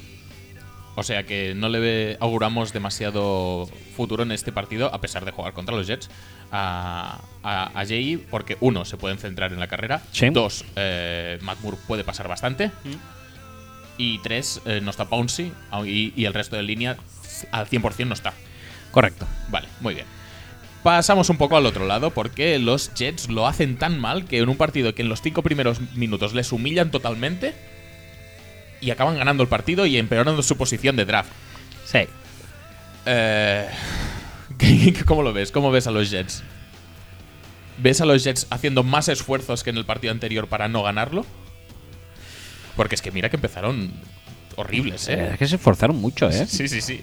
No sé qué tenían con, este partido. No sé si había alguna rencilla personal. Pero no sé, me pareció extraño. O sea, pues, yo hubiera empacado ahí, me hubiera ido a casa con una derrota y a vivir la vida. Y entonces para este partido, ¿cómo lo ves? ¿Se van a intentar motivar a pesar de poder empezar mal o lo que sea, por ser un divisional quizá? ¿O, o- o harías precisamente eso? Eh, plantarte, plantarte sobre el campo y si se dan bien las cosas, pues intentarlo y si no, pues oye, que nos pasen por encima y total. Yo lo último que, lo único que le veo una explicación con- del último partido suyo es que, bueno, básicamente juegas ante tu público. Y dices, bueno, pues vamos a. Vamos a esforzarnos, no vaya a ser que nos tiren un ladrillo a la salida o algo. Y eso en Miami no lo van a tener, o sea, no sé. Bueno, No. igual sí, porque también el público de Miami Sí, la verdad es que te hace sentir un poco como en casa. Sí, sí, sí. Te iba a decir, eh, y el tema de los quarterbacks, ¿qué tal? ¿Cómo viste a Petit? ¿Cómo viste eh, esa comparativa con el Fitzpatrick de toda la temporada y el Petit de esta jornada? Mm, Muy bien, muy bien, Betty. No, pero ¿tú seguirías con Petit? Ah, Sí, hombre. que- que- que- ¿Y para la temporada ¿La opción que- que es Fitzpatrick? O... Sí, de momento la opción es Fitzpatrick. Yo seguiría con Petty, obviamente. Pero para estos tres partidos lo puedo entender en plan prueba. Pero con lo que ha demostrado de momento, ¿te parece que puede ser mejor Petit que Fitzpatrick? Sí, Vale, muy bien. qué problema. ¿Y te parece que Hackenberg debería tener una oportunidad para No. petarlo No, y no. ser mejor que los otros dos juntos? No, no, en serio, no. ¿Por qué no? Porque quiero que lo dejen de esperanza de la próxima temporada. Entonces que no hagan ninguna incorporación quarterbackil En el draft, ¿tú crees en que el no? draft y que lo fíen todo a él. Muy bien. Aunque, porque, a ver, a corto plazo las risas apetecen. No voy a, Apetecen, mentir. apetecen. Apetecen lo suyo. Pero, oye, y si lo dejan para el año que viene, ya es. Las risas esas ahí, en plan, a lo, a lo grande. Hmm. Yo casi que sería mejor. Y con el tema de Petty y el tema de Forte que también se, le, se lesionó, no sé cómo está, si está, si fueron solo molestias o. De, de hecho, no volvió a jugar. Se lesionó, creo que en el primer cuarto y, y estuvo jugando Powell desde entonces. Eh, ¿Crees que es un partido para que la defensa de Miami, que pensábamos que bien, luego pensábamos que mal, luego pensábamos que bien otra vez, y eh, para que coja sensaciones y pueda parecer una defensa eh, interesante otra vez? O, ¿O ya la damos un poco por defensa me? como mucho. Hombre, si quieren seguir un poco en la lucha de playoff, tendrían que volver a sus partidos dorados, ¿no? De esta temporada. Partidos dorados de esta temporada. Tampoco es que sea Dos o tres fueron, ¿no? Sí, algu- algunos fueron. No sé si ayudados también por un control del reloj más. Más óptimo. Sí, más óptimo, pero bueno. eh. Pasamos a lo que creo que es la unidad más importante de todo este partido, que es la defensa de los Jets. La defensa de los Jets ahora mismo es un horror, básicamente porque parece que pasan de todo. Eh, a Bowles parece que se le ha ido un poco el vestuario. No sé cómo lo ves tú el tema de Bowles. En, en- ya, ya no solo por la gestión del ataque, que no es su especialidad, sino por la gestión de la defensa, que sí es su eh, área de expertise. Y, parece que últimamente muy mal todo. Eso básicamente es el mayor eh, eh, el mayor argumento para eh, vaquear, para darle apoyo a las voces que piden que Caldwell lo deje, porque es que realmente Caldwell. ahí- Caldwell también. Caldwell también, Balls, quiero decir. Eh, Es que siempre la- digo Caldwell por Balls, ¿eh? Es, es la siguiente pregunta. ¿Tiene que ir fuera Bowles? Sí, Sí. yo creo que sí. M- Más que por lo, del, lo de Fitzpatrick y cómo han gestionado el tema de los quarterbacks por el tema de defensa, o a partes iguales. Eh, 100%, eh, 50-50. Ujú, 50-50. Es que es todo muy horroroso, ¿eh? Lo de Fitzpatrick fue muy feo. Y además que ya es una cosa que dices, "Uf, esto no pinta bien. Y luego lo de que el solar de la defensa, con los miembros que tiene, parece horroroso. Se dice que de, los que están dando más por saco pueden ser Wilkerson, Sheldon Richardson. Wilkerson parece que está dando bastante bastante por saco, que no está centrado y que bueno, que es, un poco un tema de mala cabeza. Mala, cabeza, re- recordemos que en inglés se puede traducir como bad head. ¿Tú crees que estamos ante la defensa liderada por Ribis y Badhead? Ribis y Badhead. Me gusta mucho, ¿eh? ¿Por qué no? ¿Por qué ya no están en, en el, en el imaginario colectivo como deberían estar Ribis y Badhead? Me, No encan- sé, me a- encantan esos dos. No sé, eh, ¿nos puedes hablar un poco de, de cómo sería una, una defensa con Ribis y Badhead o con los originales incluso? Con los originales sería una defensa ligerita, porque no estaban muy entrados en carnes. Y, pero sería divertida. Sí. Sería muy divertida. Había, habría trash talk, ¿tú crees? Había trash talk a, a saco Paco. Y. En plan, Sí. Plácalo tú, Ribis. No, tío. Es tú, Badhead. No, plácalo. Plácalo, tío, plácalo. No, tío, no, tío. Me encantan esa pareja. De hecho, me vas a hacer que me baje alguna película suya ¿Sí, y la vea. crees? Sí, sí, sí. sí, Madre sí. mía. Lo necesito. Eh, los, los cascos a todo esto, pedi- pedírselos a Peyton, ¿no? Supongo. Por supuesto. O a Simien, que los tiene también. Se está haciendo un molde de casco para rellenar su cabeza. Bueno, pues una vez ya presentada en sociedad esta defensa, eh, pasamos al siguiente punto, no partido aún. Ribis y Badhead. El partido es en sábado, primer partido en sábado de la temporada. ¿Cómo Muy ves los partidos No, en no, sábado? fenomenal. Y si son de este calibre, además, Eso te mejor, porque van a. No por ellos, sino porque a lo mejor hacen mejor el Thursday night y todo. Eso te iba a decir. ¿Para nosotros es bueno o malo que haya partidos pues en la madrugada del eh, sábado al domingo? Pero nosotros, si son así, bueno. Pero la gente igual se queda a verlo porque al día siguiente es fiesta. De, no, pues que se quede a verlo. Pero luego vais el, el Red Son, lo ves más relajado. Sí, no hay sí, tanta sí. información. A mí la verdad es que... que... que te metan ahí un partido que no te interesa. No, no, es que tenemos que ver todas las anotaciones y vemos ahí el touchdown de los Bears contra los. o- o- No es que en el esto, en el... el- pues es, es tiempo que igual no me interesa tanto de ver. que lo... Que, que- que me pongan el partido, pues. eh, más interesante. Que no Scott sé. Hanson lo dijo. En plan, dejar de mandarnos twitters diciendo que no demos imágenes del, del Jets Giants. A ver, del Ah, Jets, Jets Giants. Saints. Del no, Jets 49ers. Niners. Sí, he dicho de los Bears y, y quería decir de los Jets Niners. Eh, ¿Tú crees que mm, poner partidos de este tipo en prime time es una de las razones por las cuales los ratings televisivos han bajado? Que la gente se está quejando bastante. Pues sí, es posible, ¿eh? O sea, yo creo que... Hay que hablar mucho, ¿eh? Al respecto. Miami... Jets. te, te digo que el Thursday es Seahawks Rams, ¿eh? O sea. Seahawks... Rams. y, el, y el Saturday night es eh, Jets eh, Dolphins. ¿Tú crees que los ratings televisivos han bajado por culpa de los eh, partidos que ponen en prime time? Pues sí, yo creo que sí. Vale, ya está, está ya bastante claro. Ya que se juegan sábado, que uno de los eh, clásicos en sábado es el partido en abierto de la Liga de Fútbol. ¿Sí? Bueno, lo era hace un Ah, tiempo. vale. Cuando, había partidos en abierto. No sé si los hay ahora mismo, ¿eh? O Yo- son yo todos tampoco. ya- Bueno, da igual. eh, los partidos en sábado son de fútbol, lo sé. Yo creo que los últimos partidos en abierto que daban, daban muchísimos partidos de español, ¿eh? Pues a eso iba yo un poco. eh, dime qué símil de la Liga de Fútbol, ya que se juegan sábado. Pues mira, los Jets van a ser español, ya que ha salido al, al caso. O sea, lo único que quieren es ganar a los Patriots en todo el año. Posiblemente sí. Vale, vale. Es una versión light de los Bengals. Ajá. Y, y mm, Miami... No sé, este año por clasificación... Ojo que Miami podría ser el español, ¿eh? También. Español, español. Español contra español, contra- como cuando en el Street Fighter jugabas Ken Rojo contra Ken Rojo Sí, y, o- y tenías que apretar una, una combinación de botones súper chunguísima. O como mujer contra mujer, que es más fácil. Muy Eh, bien, em, seguimos. sí. Gay- Adam Gaze pintaba bastante en me y al final parece que bastante bien considerando eh, las Sí, perspectivas. sí. Y Bowles pintaba bastante bien y al final ha resultado que me o mucho peor. Eh, ¿cómo, ¿Cómo valoras estas dos trayectorias? ¿Sorprendente? ¿O igual no tanto? Bueno, lo de Bowles sí, es sorprendente. Lo de Gays, pues... No, es que viendo el precedente de, Phil- de Philbin, Philbin, yo, sinceramente no daba demasiado por él, pero oye, parece Pero bueno. que de momento lo está haciendo bastante bien. Le das el beneficio de la duda y bueno, lo va despejando a su favor. Pero lo de... Lo de Bowles es una cosa... Sí, sí, sí, es, es un es un hundimiento... castillo de naipes br- brutal. Es un hundimiento grandioso, o sea, Mm. es estrepitoso. Y como head coach ya vemos un poco por dónde van los tiros, pero en su parcela, ¿quién te parece mejor? ¿El Adam Gaze coordinador de ataque o el Todd Bowles coordinador defensivo? Molaban mucho los dos, pero... Pero claro, esto emborrona mucho, ¿eh? A Bowles. Esto le va a costar caro, ¿eh? Hmm, Es muy posible. Yo creo que le va a costar carete. Pero bueno, ya veremos. Y bueno, pues es que hay muchos entrenadores, hay muchos coordinadores que no sirven para ser No. Eh, entrenador jefe, que tienen que ser coordinadores y ya está.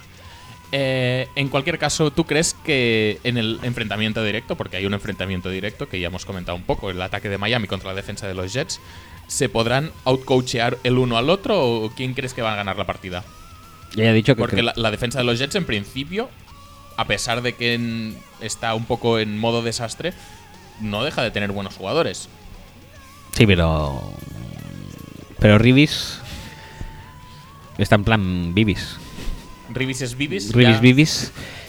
Y... Y si Devante Parker está medio medio, pues... Trajecito. Trajecito. Muy bien. Pues nada, eh, ¿cómo sabrás? eh, último punto ya. ¿Cómo sabrás La Noche de los Castillos? Es un programa que emitía hace tiempo, se emitía hace tiempo en televisión española. En dicho programa, la última parte era una especie de pirámide en la que los concursantes que habían dado la pena en el concurso, en la parte inicial del programa, o sea, en la carrera con los 4x4, aparecían de repente y podían optar al premio final. ¿Tú crees que los Dolphins serían un poco mm, eso? Es decir, un equipo que dio la pena a principio de temporada, que de hecho dijimos nosotros que era el peor equipo de la liga, Sí. y que se ha plantado en la parte final de la temporada pudiendo optar a meterse en playoffs. Podría ser. Sí, sí, ves el paralelismo ahí. Sí, sí, sí. Sí, sí. Muy currado, ¿eh? Yo creo que además, bueno, que habrá que ver lo de. Tannehill se Mm. sabe cuánto. ¿Para cuánto está? Puede- Mm, No hay pronóstico supongo que el final. definitivo. Supongo que el final de temporada regular se lo tendrá que currar entero Matt Moore, posiblemente, ¿no? Igual sí.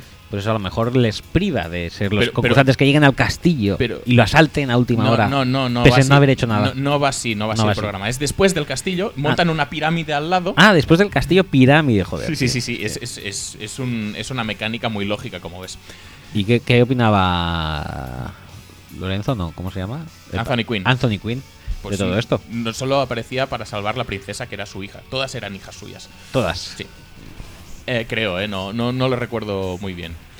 Eh, pero bueno, vi- vemos que el paralelismo entre eh, los Dolphins y la Noche de los Castillos es, existe y es latente. No se puede negar. Entonces, eh, te pediría que eh, por favor completaras el ciclo de Pablo, que es un ciclo que, con- que conocimos hace dos semanas. Y que yo creo que en este caso también aplica. Entonces, Vale, déjame que me voy a Ciclo de. Pablo, Espera, que es- espera, espera, que me concentre. Dolphins, Dolphins. La Noche de los Castillos, Sí. Televisión Española, Sí. Música Sí, Música sí. DJ Neil, DJ Neil. y se cierra el círculo con los Dolphins, con los Dolphins sacando un disco. De electro latino. Con GS. Que al final no lo va a acabar partiendo demasiado en París y se va a ir a Miami, donde obviamente va a estar mucho más en su salsa y va a acabar de explotar como jugador de Pensaba fútbol. que ibas a decir algo de Gloria Estefan o algo así. No, no, no, no, no sé, no sé, se me ha ido la mente a GS. Vale, no, no, no. Me parece muy respetable también. Vale, vale. Pues nada, eh, resultado de estadística, ¿no? Venga, vamos a ver. Eh, ya no me acuerdo ni el partido. Jets Miami, Ay, por Jets favor. Miami. Vale. Pues van a ganar Miami. Y Levante más de 100 yardas y un touchdown. ¿Qué te parece, eh? Mm, vale, me parece muy bien. Que veo toquetear por ahí. ¿Estás preparándome algo? Sí. Y un touchdown. Bueno, por supuesto. Venga. ¿Sobre Revis o ya no te aventuras a tanto? Sí, bastante sobre Revis. Sobre Rivis, perdón. Revis. Tío, mola. Touchdown. ¿Cómo salta? Mola. Vale, va. Pasamos al siguiente partido, que es el que va a enfrentar a los New England Patriots y a los Denver Broncos. Un partidazo en, en otras temporadas. En Sí, esta, en pues esta igual no tanto. Después de recuperarse en modo Peyton, eh, como ya vimos la semana pasada, eh, Simian, Planeta Simian, volvió y volvió a dar pena. Hmm. ¿Tú crees que esto se contagia también? Cuando Sí, sí, sí, yo creo que sigue totalmente las pautas. las pautas Peyton. Las pautas Peyton. Mira, durante la temporada tienes que hacer esto y ganas el Super Bowl. Y es lo que hace. Eh, sinceramente, ¿tú crees que pueden ganar la Super Bowl con esto? A mí ya me da la sensación de que este tema ya no da para más. No, Ah, ah, O sea, compartes, no van a ganar la Super Bowl. yo ya lo he dicho que se le está haciendo largo pa- para llegar a playoff. Es culpa de que realmente no da pa- para más eh, Simian, es culpa de que no hay juego de carrera de, que, que complemente, es culpa de la línea de ataque que ya hemos comentado que me, es culpa de Cubia que no está sabiendo gestionar. ¿Cómo analizas la situación? Te lo. Bueno, yo creo que la culpa es la, la- la OL. ¿Sí? La OL es súper horrible, con eso es muy difícil funcionar. Y más funciona que te, que te funcione un juego de carrera, con esa OL es muy difícil. Más con Devante Booker, que por eso han importado a, A Justin Forsett. Que por cierto, en su primer touch hizo un fumble. Sí. Pero que corre un poquito más duro que Booker, posiblemente. Y es muy, es muy difícil, ¿eh? Y prefiero que no, que no saquen más a Paxton Lynch, posiblemente. Es que esa es la siguiente pregunta. ¿Es mejor poner a Paxton Lynch o quedarse como están? Pues eso, que no, que no. Porque vas a quemarlo. Vas a quemarlo. Eh, sabiendo cómo eh, cómo se preparan los partidos Belichick, especialmente los que le importas, los que le importan, ¿qué crees que intenta, bueno, o, o cómo plantearías tú el partido si fueras eh, si fueras Denver? Si fuera Denver. Sí, en ataque contra una defensa de Belichick. rezar y rezar. Sí. Sí, porque te van a estar. eh, bueno, yo creo que va esto. Va básicamente. Van a dejarles venir, ¿no? Ah, venga, lanza. Sí, no, es que realmente pensaba que lo tenía más. Ah, no, lo tenía, lo tenía al revés, eh, más eh, explicado. Aquí te dejaba libre albedrío porque como los Patriots son uno de, los- de tus equipos, supongo que también sabrás cómo hacerles daño en defensa. ¿A los Patriots? Sí. O sea, como Denver le puede hacer ¿Cómo daño a los Denver le puede hacer daño? Ah, vale, eh, pensaba que decías al revés. No, si estamos hablando de, de, de Simian y de la línea de ataque y tal. Yo creo que a día de hoy tienes que ser. eh, tienes que, que sacarte rápido el balón. Muchos unders, Sí. no zona linebackers. Ujú. Y, y ser paciente. Vale. Plantearte un partido en el que tu defensa. O sea, porque aquí básicamente yo creo que la mitad del ataque es la defensa. Que tu defensa de. El callo. El callo. Que sea un partido a marcador corto. Y eso, eh, tomando pocas yardas, sumar poco a poco, intentar marcar un par de touchdowns y ya está. Vale. No hay mucho más. Siguiente punto. Después de 10 temporadas de podcast de fútbol speech, creo que ya he encontrado el mote ideal para Belichick. A ver si compartes esta sensación conmigo.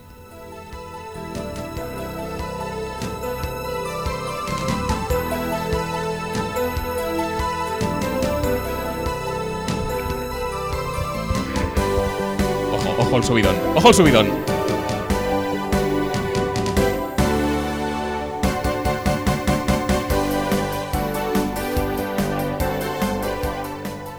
Qué bellos recuerdos, ¿eh? Sí. MacGyver. ¿Te, te parece, ¿Te parece adecuado? Bueno, me parece bien. MacGy- MacGyver. Es decir, MacGyver, como todos sabréis, es un tío que solucionaba la papeleta pues con un chicle, con un Clip. con una grapa, Con con... un condón. Sí, sí, sí. sí. ¿Con condones salían? No, no lo sé. ¿Tampones? Tampones, sí. Pues eso, eh, con un chiquitazo he puesto en el guion también. Yo creo que también en algún, ¿Y un chiquitazo? ¿Qué en es algún eso? capítulo sacó un chiquitazo del ¿Qué es un chiquitazo? Un tazo, pero de chiquito en la cabeza. Ah, vale, vale. Da igual. Que tenía cualquier cosa en el, en el bolsillo y te solucionaba la vida. Pues este Belichick es un poco igual. ¿Para qué tener un Jamie Collins en el bolsillo cuando puedes tener a un Shane McClellan y convertirlo en, en un tío que lo peta muchísimo? Sí, ya lo he hecho. Sí, sí, sí. En este. En este último partido eh, lo estaba petando. Eh, de hecho, a- él solo ha aniquilado la racha de field goals de, de Justin Tucker bloquean- bloqueándole uno. ¿En serio? Sí, sí, sí, Madre es que es mía. brutal, pues ya es está. brutal. Si ha hecho eso, McLean ya está en el, en el estrellato de todo el mundo. Pues, ¿cómo puede ser que Belichick, con cuatro cañas y dos jugadores reconvertidos, eh, esté siempre acabando salvando la papeleta? Es el mejor. Y, y saliéndose Es el mejor. airoso de todas las situaciones como si fuera, pues eso, MacGyver. No sé, la verdad es que no sé. No, no, no, no lo sé. Ya he dicho que, que esto, su, su nuevo enfoque defensivo de... pff, Vamos a hacer un parrash de dos tíos y medio y luego voy a poner mucha gente en medio a ver si alguien consigue placar a alguien. Pues no lo veía muy claro, pero si me cuentas esto, que yo es que yo los Monday Nights los suelo ver los eh, miércoles, Ujú. A- a- a- mientras hago Sí, tiempo sí, sí. para la voz, ¿eh? en Bien, Condensed, bien, bien, bien. pues me lo pongo ahí, pim pam. ¿Ves la voz en Condensed también? La, no, la voz es imposible verlo en Condensed. Aunque creo que lo dan algún domingo por la ¿Sí? mañana. Qué bien. Y, pero no, no, lo que mola es verlo. Eh, ¿Sabes el, ¿Sabes el momento? O sea, ya sabes que mi vida es un poco de estrés, ¿no? Ujú, Sí. Pues, hostia, ¿sabes cómo libero cuando después de cinco horas de programa de la voz Sí. dices, por favor, que acabe ya esto? Y te hacen la última y la penúltima conexión con Tania Yasera. ¿Sabes cómo me pongo? es muy digno de ver, ¿eh? Pues eso. Eh, MacGyver se podría poner una navaja suiza en el bolsillo y, y tener la vida más fácil. No elige no hacer eso, elige hacerlo todo a lo complicado. Se sa- sale adelante. Todos los capítulos los acaba ganando él. Eh, Belichick, ¿tú crees que esta temporada, a pesar de tener pues un Chandler Jones o un Jamie Collins y preferir pues no cogerlos o desprenderse de ellos y utilizar materiales o jugadores un poco más eh, modestos, en este sentido, va a acabar sacando adelante todos los partidos y por ende la temporada? No lo voy a decir, yo creo que sí. Es que ahora mismo se me está hundiendo un poquito eh, el nivel AFC, ¿eh? ¿Sí? Con lo de Raiders otro día y tal. mm. Vale, que todavía están Steelers, que dan bastante miedo y creo que Sí. les puede hacer bastante pupita. Pero, pero ¿por qué nadie tiene en cuenta los Chiefs? Pobres Chiefs, tío. son los Chiefs, tío. Pero sí, Alex Smith ya pasa en largo. Que, Sí, por cierto, sí que es esto, esto reabre un poco el debate de Alex Smith no pasa en largo, pero es porque no quiere. O sea, cuando tiene que pasar en largo o cuando le apetece pasar en largo, no lo hace mal. Ahora bien, ¿por qué no quiere? ¿Porque Andy Reid no le deja o porque él no quiere? Yo es que creo. Eh, Haciendo paréntesis en este- esta este previa es- Broncos sí, es lo que te voy a decir, es un poco off topic. Sí, Y no es un off topic, off topic de los nuestros, es No, off, no. topic, Sí. off topic de fútbol. sí. Eh, yo creo que ahí hay mucho de- por parte de los dos. Vale. Porque bueno. hay mucho que sistema, eh, psicológica brutal, pero que hay ¿no? mucha vagancia de Alex Smith también muchas veces que se ve a legua, ¿eh? Que se le ve ahí que dice, "Mm, está Kelsey por ahí al fondo, pero está aquí al lado Spencer Ware. Spencer Ware. Venga. Volvamos al partido, por favor. ¿Te apetece ver a Bob Miller sobre Nate Solder? Sí, sí, sin lugar a dudas. sí, sí. ¿Te apetece ver a Shane Ray también contra esa línea de ataque? Sí. Shane Ray con la tontería lleva 6 sacks sin hacer absolutamente nada. Es decir, eh, también tuvo un sack en este último partido que... eh, Yo lo que te iba a decir, digo, que sin hacer nada, pero yo creo que en casi todos los partidos suyos ve un sack suyo. Ujú. Eh, ¿Tú crees que precisamente para evitar a estos dos jugadores, especialmente Von Miller, pero oye, el otro hay que tenerlo en cuenta, siempre está allí, eh, habrá mucho pase rápido, un poco similarmente a lo que hemos contado antes con, con los Broncos, mucho pase rápido. O quizá hay mucha carrera para evitar a los cornerbacks, que es quizá el punto más fuerte de, este, de esta defensa de los Broncos, ahora que se han recuperado todos y que están todos en el campo. Yo creo que van a correr con Legarret un poquito Todo. bastante al principio. Todo lo que se pueda. Y contra Von Miller. Y le van a cascar por ahí. Sí. Sí. ¿Y ese sería tu game plan si fueras McDaniels? No, creo que van a hacer eso al principio y luego pues van a hacer eh, pues pases rápidos también. Muchos a Edelman, muchos a, a Martel- Hogan, que lo está apretando bastante. Martellus a Martellus. ¿Dion Lewis lo van a usar algún día o ya no? Parece ser que ya no. Bueno, no pasa nada. Muy bien el trade tuyo, ¿eh? Sí, fenomenal. Te iba a decir, ya que hemos hablado de los 6 sacks de Shane Ray, ¿cuántos jugadores de los Patriots llevan esa cifra o más? 6 sacks. Ninguno. Muy bien, muy como- Vale. perfecto, muy bien, muy bien. Eh, respuesta correcta. Eh, ¿Quién dirías que es el líder de sacks de los Patriots y con cuántos? Diría que Ninkovic con tres. No, no, no, no. Es Trey Flowers con 5. Hostia. Porque ayer hizo uno. Si no, sería Trey Flowers con 4. Vale, vale. Grandioso, ¿eh? ¿Cómo lo ves el parrash este? Es que la- ya te digo que no. Es que esta defensa no me la creo. Es que, yo qué sé, tío, es que. McGiver. Vamos a confiar en McGiver, tío. Que también no era el reto, dijéramos, más brutal, ¿eh? Tampoco los, los Ravens. Creo yo, el ataque, pero. Bueno, no sé, tampoco. Tampoco vamos a juzgar en una previa el partido contra los Ravens, sino que vamos a juzgar las, pros- eh, las perspectivas contra una línea ofensiva de los Broncos que ya hemos dicho que buena, buena del todo tampoco es. ¿Va a ser bálsamo o el barrage de los Patriots no llega ni a eso? Sí, sí, sí que llega. ¿Sí? Sí, sí, sí. sí. Vale, ¿cuántos sacks les ves más o menos? Horquilla, no, no te hago decir la estadística así. Horquilla de 3 a 5. Bueno, está bien, está bien. No está mal. Siguiente punto, es un partido que se presenta bastante en me para lo que esperábamos de él. Ajá. ¿Estás de acuerdo con esta afirmación, no? ¿Se van a meter los dos en playoffs al final? ¿O si pierde Denver que se vaya olvidando? Yo creo que sí, que se pueden ir olvidando, ¿eh? Ahora mismo no tenemos todavía el cuadro de playoff, pero yo Mm. creo que no van a acabar llegando, ¿Ves? ¿eh? Porque lo teníamos que hacer antes de Posiblemente, las posi- posiblemente sí, sí, sí, sí. Pero si quieres te lo miro, ¿eh? Un momento. No, no hace falta, no hace falta que me lo mires ya. Que estamos en las previas. No, no me lo mires en, mi- en las previas. Pero, No. ay, solo quiero ver a ver los a cuánto están. No, no. No llegan. Si pierden no llegan, ya está. Vale, Respuesta. decidido. Respuesta. Decidido. Eh, a ver dónde estaba ahora que me lo has cambiado.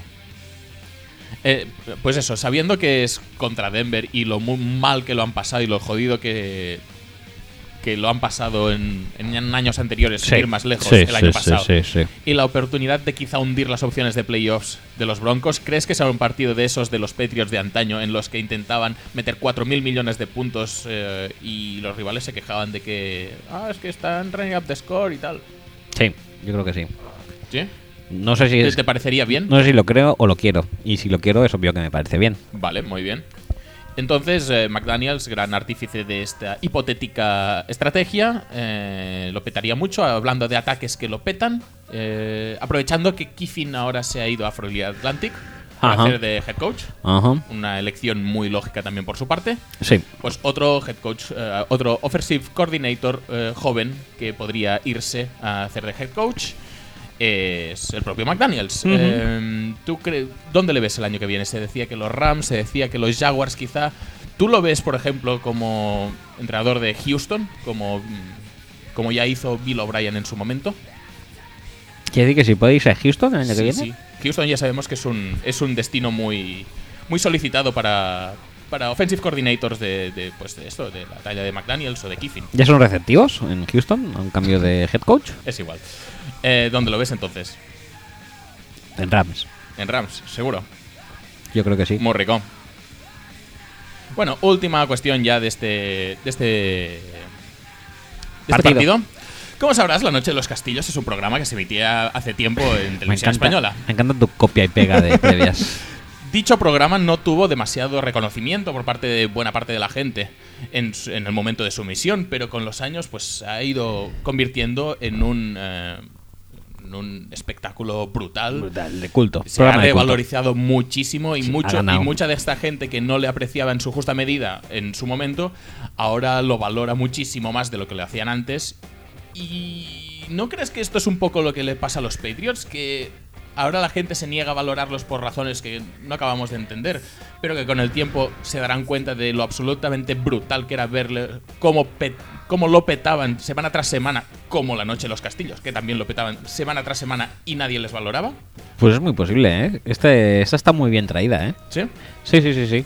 Eh, a la que dentro de unos años eh, pase el hateo Ujú. y los eh, Patriots quizá se conviertan en un solar tipo. Cleveland, Sí. pues la gente luego echará la vista atrás y dirá, "Pues, ¿te acuerdas de aquellos, el, el pesado de, de Brady y Belichick, cómo lo petaban? Y eran tres cañas, ¿eh? Sí, sí, sí. Pues Ma- sí, sí. MacGyver, MacGyver. Y supongo que eh, Belichick sería Lorenzo Quinn, No, no. Anthony Quinn, perdón. No, no, no, no, no. Es que te estás anticipando a cosas Ah. y no, no, no toca. Yo te diría que he visto el gran paralelismo que acabas de confirmar tú entre la noche de los castillos y los Patriots. A ver si me puedes cerrar el ciclo de Pablo. Patriots, la noche de los castillos, televisión española, música sí, DJ Neil y se cierra el círculo con los Patriots. Con los Patriots, mm, ¿tú tienes algo que pro- tú tienes alguna propuesta? No, no, no, Ah, no. tú, lo- tú- Yo- yo tú no tienes nada en mente. ¿no? Vale, vale. Con los Patriots, hostia, tío, se me está. No sé por qué, pero es decir DJ Neil y me sale GC. de- Electro latino, sal de mi cabeza. No sé, pero me veo posiblemente a McDaniels Sí. Se cierra el círculo con McDaniels. con McDaniels presentando eh, Eurobets en, en Neox. Como mogollón de anuncios entre medio de Ronaldo. Yo soy poker. Muy bien, muy bien. Pues damos un resultado y una estadística para este Patriots Broncos. Va a ser. Venga, va. Me voy a poner serio para dar una estadística seria. Eh, 10. Va, 13. 13, 35. Para Patriots. No me digas. Pensaba que para los otros. No, 13, 35 para Patriots. Ujú. Y. Dios Luis va a marcar un touchdown. Qué arriesgado. Si no ha tocado bolas, casi. Ya. ¿Es, es tú Alex Collins de los Patriots? Sí. Muy bien. Pasamos entonces al último partido ya de previas. Que pe- pensaba que cuando reduciríamos a tres eh, partidos las previas íbamos a hacer menos tiempo de podcast. Pues es mentira. Sí, no, no, no, no hay, no hay manera. Bueno, eh, tercer partido es Dallas Cowboys contra eh, Tampa Bay Buccaneers. ¿Cómo ves al ataque de carrera de los eh, Cowboys contra la Randy de Tampa Bay? Ahora que McCoy, con Alexander, Lavonte David, parece que están todos y están todos bien. Sí. Mm, Tú vienes de ver al ataque de los, eh, de los Cowboys contra, es contra Giants. no lo hizo mal eh, explícitamente Zeke tampoco, ¿eh? Pero también hay que decir que el cuerpo de linebackers, como tú acabas de decir, es bastante mejor el de Tampa Bay que el de Sí. eh, Giants. Yo creo también que la línea defensiva de los Bucks no, no, es, tan, buena, pero no. si McCoy tiene uno de sus días, McCoy últimamente está que lo está bien, ¿eh? petando bastante, puede entorpecer bastante la labor. Lo que pasa es que también es cierto que eh, Zeke te puede salir por fuera y corre por dentro y da un poco igual, también lo pueden evitar. Pero tiene, yo que sé, en ese sentido creo que tiene la ventaja, obviamente no tiene un Landon Collins, pero tiene la ventaja de tener unos linebackers muy móviles y que pueden que amasar gran cantidad de placajes. Que casi el mejor linebacker de los Giants es Landon Collins. Pero eh, no sé, la verdad es que Quan está bastante on fire ese hombre, ¿eh? Correr La- por y- en y- medio. Y, la Bonte, la verdad es que empezó la temporada bastante más flojete y últimamente está bastante más entonado. O sea que es un matchup interesante, al menos. No es, no es un gimme que, que es lo que ha sido en muchas otras semanas para, para los Cowboys. No, veremos a ver. Eh, ¿Tú crees que Mike Smith puede ser uno de los eh, coordinadores defensivos eh, del año? Así en plan, sin hacer mucho ruido y tal. ¿O te decantas más por, por defensas más notablemente buenas como puede ser la de Baltimore o puede ser Me decanto más por la de Baltimore. o la de, o la de los propios Broncos, que ya hemos dicho que está un poco más para abajo, pero O la de los pocos. A mí me gusta bastante Baltimore, la verdad. En defensa. Y luego me gusta mucho Giants también. sí. O sea que Mike Smith, Y no, Mike Smith- no le tenemos muchito en Es cuenta. que o- eso no sé, porque tampoco. no, también vienes de verlo contra los Saints, supongo. Sí. Sí, la verdad que tan. Nos hicieron un traje, pero. Pero vaya que está ahí, está ahí, eh, está ahí, por méritos propios. Es otro. Eso es. Dijéramos, Po- po- es el. de Steve Martin, tío, con Sí, lo que nos tío. reímos de él cuando hacía tercera y unos. ¡Ah, Ha no! hecho el esto, ha hecho el. ha- Ha desandado la senda que están dando Bowls Ujú, Efectivamente. a, a, a esos, a ritmo de vorágine. Le lleva unos años de ventaja. Sí. Eh, hablabas antes de la pena de Prescott, no, no en estas palabras, pero sí que en este partido en concreto. De hecho, en los últimos dos, eh, contra defensas serias, la verdad es que le ha costado mucho más. Eh, los pases que antes hacía de forma regular, y yo fui el primero en decirlo cuando, cuando jugó contra- los Ravens, me pareció que hizo un puto partidazo. Pero en estas dos últimas semanas, pues por lo que sea, no está jugando tan bien. ¿Es el momento de poner a Romo o le damos un poco más de margen? No se puede poner a Romo. ¿No se puede poner a Romo? No. Por lo menos hasta que no tengas asegurado el sit 1, creo yo, ¿eh? ¿Por algo en concreto? O Por- por- porque si no te cargas a, a Dak, ¿Tú crees? y en teoría es tu quarterback del futuro. ¿Pero por qué te lo vas a cargar? Él ya ha hecho su servicio. en principio. Psicológicamente es un es un golpe duro. Que con dos partidos malos y te sienten.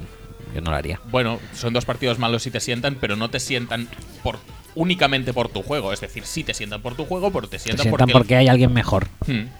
Pero, es- pero si van a seguir el game plan que siguieran contra los Giants, ¿no es mejor poner a Romo? Sí, posiblemente sí, pero eso es lo, lo tienen que haber pensado antes. Ahora ya es tarde. Entonces, la diferencia de los Cowboys del año pasado a la de este año es que tienen un quarterback y no el running back o la línea de ataque. El running back sí que es verdad que es nuevo, la línea de ataque es la misma del año pasado. Pero al ataque le cuesta mucho más cuando el quarterback no rinde, porque tú mismo lo has dicho, Zeke Elliott no hizo un mal partido contra los Giants. No. Mm, se enfatiza un- una vez más que el quarterback es tirando importante. Yo creo que sí. Vale, Yo creo que es importantito. Sí. A las pruebas me remito. sí. Bueno, no, no voy a decir nada. Y a todo esto, ¿qué crees que Des Bryant opina de todo esto? De que Prescott esté lanzando poco y mal. Bien, pero, o sea, opina seguramente, bueno, que me da igual lo que opine, porque él también hace el ridículo cuando se cae cuando le va a llegar el balón y, y cae en una intercepción. Pero Bueno, tampoco puede hablar mucho, ¿eh? Bueno, no pasa nada. Bueno, Que se tape también un poquito. De todas formas, yo he hecho un trabajo de investigación Sí. y ya sé por qué Dak Prescott está rindiendo mal.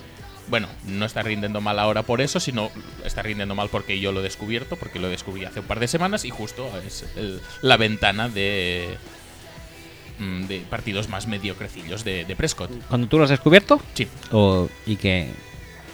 ¿Qué es? Dak Prescott tiene un tatuaje de estrella en el codo. Oh, ¿Qué opinas del No tatuaje lo he de visto estrella? eso. Sí, sí, sí, sí. Tatuaje de estrella en el codo. Opiniones. Solo hay una cosa peor que un tatuaje de estrella en el codo. Es un tatuaje de telaraña en el codo. O sea, solo, solo hay eso peor. Bueno, no, no, No no ir a más.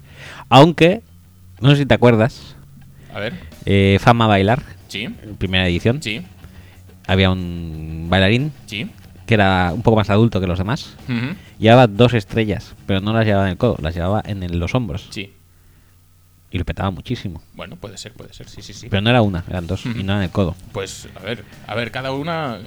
eh, cada tatuaje es un mundo. eh, y estrellas en el codo son estrellas en el codo, no son en otras partes. ¿Qué referente tenemos de eh, deportista con una estrella en el codo? Guti. ¿Guti? Guti tiene una estrella en el codo también. Pero en el otro codo llevará la telaraña, ¿no? No lo sé, no, no me he fijado tanto. ¿Cómo sabes eso? Porque lo busqué. ¿En serio? sí, sí, sí. No, no, a ver, en serio, ¿cómo lo haces? No, no, lo busqué. Tú pones tatuaje. eh, Eso. Dime codo, cómo lo metes estrella y te sale el autocompletar, te pone Guti. ¿En serio?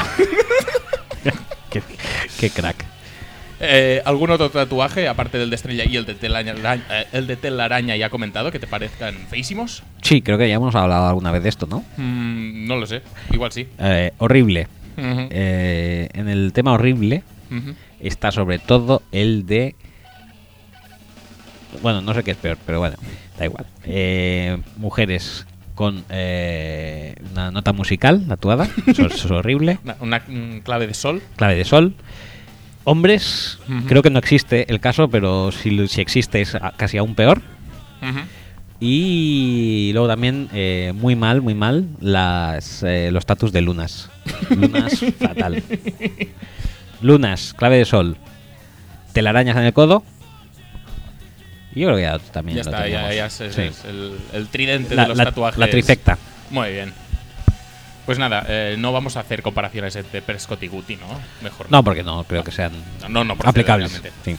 El mote de Winston, ¿tú crees que debería ser James Winston Bogarde, como propusimos hace unas semanas? ¿O debe ser Django, que es el que propusiste tú en las encuestas de la semana pasada? Mm, es que ya creo que Bogarde no le hace honor. ¿No? No, creo que Winston es bueno Sí. y Bogarde es malo. Sí, sí, Entonces, sí, sí. Ahora, le, Eso es innegable. ahora le llamaría Django. Muy bien. De todas formas, mm, ganan, pero no ganan porque el ataque lo pete mucho tampoco. Es decir, tienen alguna conexión eh, puntual con Mike Evans, el juego de carrera puede funcionar, pero con Dishon, ay, con Dishon, con Vincent Jackson fuera y, bueno, Braid puede hacer algo, pero tampoco es un referente. Eh, el talento que le rodea tampoco es que sea muy bestia. ¿o ¿Cómo lo ves tú? N- No funciona, cuando no funciona, ¿le acha- ¿lo achacarías más a Winston o le achacarías a que tampoco tiene muchas No tiene mucho, mucho que cortar, mucha tela que cortar tampoco. Ujú. Yo creo que de hecho Shepard está sacándole más jugo posiblemente del, eh, del que tiene. Humphries pues se puede decir lo mismo. Y Cameron Braid eh, es un tío más regular, pero pero vaya tampoco es Travis Kelce, dijéramos. Vale.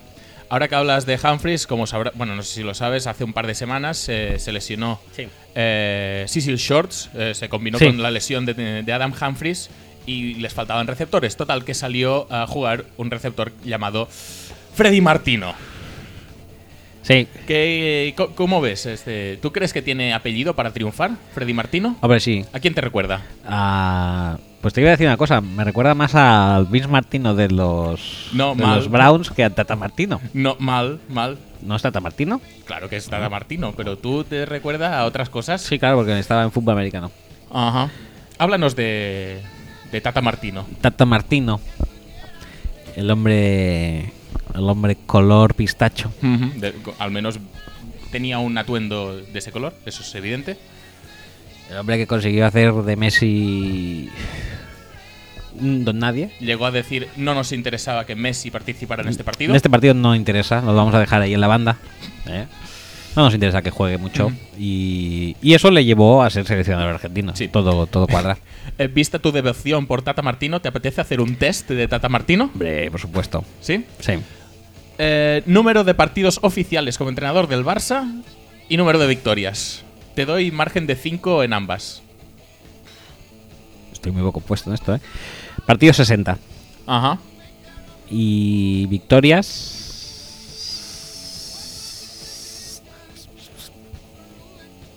¿40?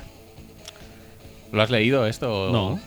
Estaba ahí puesto medio en clave, pero 59 partidos jugados, 40 victorias, ¿eh? Muy ¿Ah, bien. sí? Muy rico, ¿Y dónde ¿eh? estaba puesta la clave aquí? Aquí puesta en números romanos. Ah, bueno. Pues no, no lo sabía, ¿eh? Muy bien, ¿eh? Muy acertado te he visto, muy puesto en, en Tata Martino y en su trayectoria. Pero siga, sigamos. ¿En qué liga europea jugó Tata Martino como jugador? Hostia, ¿no fue en España? ¿Liga Española? Eh, ¿Quieres concretar más? La- la- la- ya te la voy a dar por buena, ¿eh? Pero si quieres concretar más. ¿Pero es buena o no? Sí, sí, sí, sí. Ah, vale. Eh, el equipo. Sí. Creo que era el Tenerife. Muy bien, muy bien. Gran conocedor de... de- de- oh. Como, como, como Madre mía. campeoneo en Tata Martino, ¿eh? Mucho mejor que el Lotina, ¿eh? sí, sí, sí, está claro.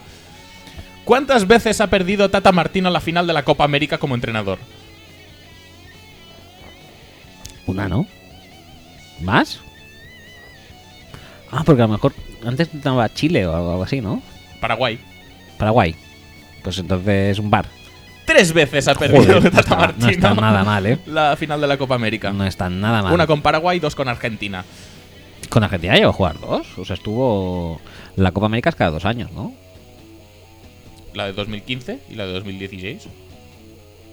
Cada año es la Copa América. No, pero en la wiki ponía eso. Ah. Estoy flipando. Eh, en, vale, te voy, a, te voy a dar el margen de liga. ¿Dónde entrena actualmente Tata Martino? Margen de liga, ¿qué quiere decir? Sí, que, que te voy a dar eh, la O sea, liga. la liga, no el La equipo. liga en la que entrena. Si concretas el equipo ya te puedes ir del podcast si quieres. Me voy a jugar, ¿eh? Me la juego fuertecito aquí, además, Venga. ¿eh? Perú, No, no entrega, no, no entrena en la liga ¿Puedo- peruana. puedo Pu- optar a otra más? Puedes optar a otra Ecuador. más. No, tampoco. Joder. Entrena al Atlanta United Football Club. ¿Eso es Estados Unidos? Joder. Qué crack, ¿eh? Muy bien, ¿eh? Sí, sí, sí. Y ahora hacemos una batería rápida de verdadero o falso Venga, vale. para completarlo. Su verdadero nombre es Gerardo Ildefonso. Mm, Verdadero. No, es falso, es Oh. Gerardo Daniel. Uy, hijo Ay, de qué puta. pena. Su último equipo como jugador es el Barcelona, el Barcelona de Guayaquil. Verdadero. Verdadero, efectivamente. Qué, qué- qué ironías del destino, ¿eh? Sí, ya te digo. Su primer equipo como entrenador es el Almirante Brown de Arrecifes. Almirante Brown, ¿eso existe de verdad? Almirante Brown de Arrecifes. Te toca a ti juzgarlo. Yo creo que esto no te lo puedes haber inventado, debe ser verdad. Verdadero, efectivamente. Con el Barça solo ganó el Gamper. Diría que falso. Falso, ¿qué, qué más ganó o qué menos ganó? ¿Una supercopa? Ganó una Supercopa, efectivamente. Muy bien. Te voy a muy puesto en el Tata Martino. De España, ¿no? Eh, sí, o la creo de que sí. Europa. No, creo que la de España. España. Contra el Atlético de Madrid, me parece, además. Puede ser. Bueno, no sé. Pero bueno, sé que es Y la última pregunta es: ¿Jorge Pautaso era mejor entrenador que él? Jorge, Jorge Pautaso, ¿quién es? Su segundo, el del pelo. ¿Era mejor entrenador que él? ¿En qué baremo? O sea, ¿esto, es- ¿esto se puede responder con verdadero y falso? Verdadero, verdadero. Sin lugar a dudas. Bueno, eh, te veo muy puesto porque esta yo creo que era falso, por eso era el segundo, Pautaso, pero, No, pero es que cualquiera es mejor que él. Que no me jodan. Pautaso, pero te veo muy puesto. En- si si en- quieres buscarlo en Google, Jorge Pautaso. ¿Tú no, no lo has visto? ¿No, lo has- no- no le recuerdas en No, el Barça? tío, déjame, no. No quiero acordarme de eso. Bueno, pues volvamos ya a lo que es el partido. que Recordemos que era Tampa ¿Ahora- Bay. ahora volvemos? Dallas, sí, sí, por, por supuesto. Partido flexeado el Sunday night. eh, bien o mal en este caso. Eh, creo que bien porque pero por defecto del anterior, ¿eh? Mm, Pero para nosotros es mal. Para es un nosotros partido es- que te apetecería ver en horario. Ah, la verdad que no, ¿eh? No, ¿No? me interesan ni Dallas ni Tampa No. Bay. Son Pues sí. equipos que n- me dan Bueno, Tampa Bay. bueno, mm, No son los Falcons, pero vaya, bueno, no, no, eh, son Tampa pasa Bay. Nada, no pasa nada. Han estado toda su vida ahora tocando los huevos a los Saints y antes tocando los huevos a los Vikings. No es que me acaben de hacer gracia. Bueno, vale, ya está, no pasa nada. Eh, ¿Es realmente tan interesante a nivel global? Es posiblemente y- sí, y no, ¿no? solo para ti, eh, digo en general. Espera un momento. Esto es. ¿Dónde se juega? En Tampa Bay. Entonces no es tan interesante. Yo creo que es más interesante si se juega en Dallas, pero bueno. Mm, bueno. ¿Y tú crees que se van a meter los playoffs eh, los dos? Eh, Cowboys sí. Y. Tampa Bay. Espera, cambio.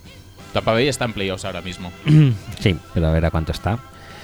A una de Washington, y May.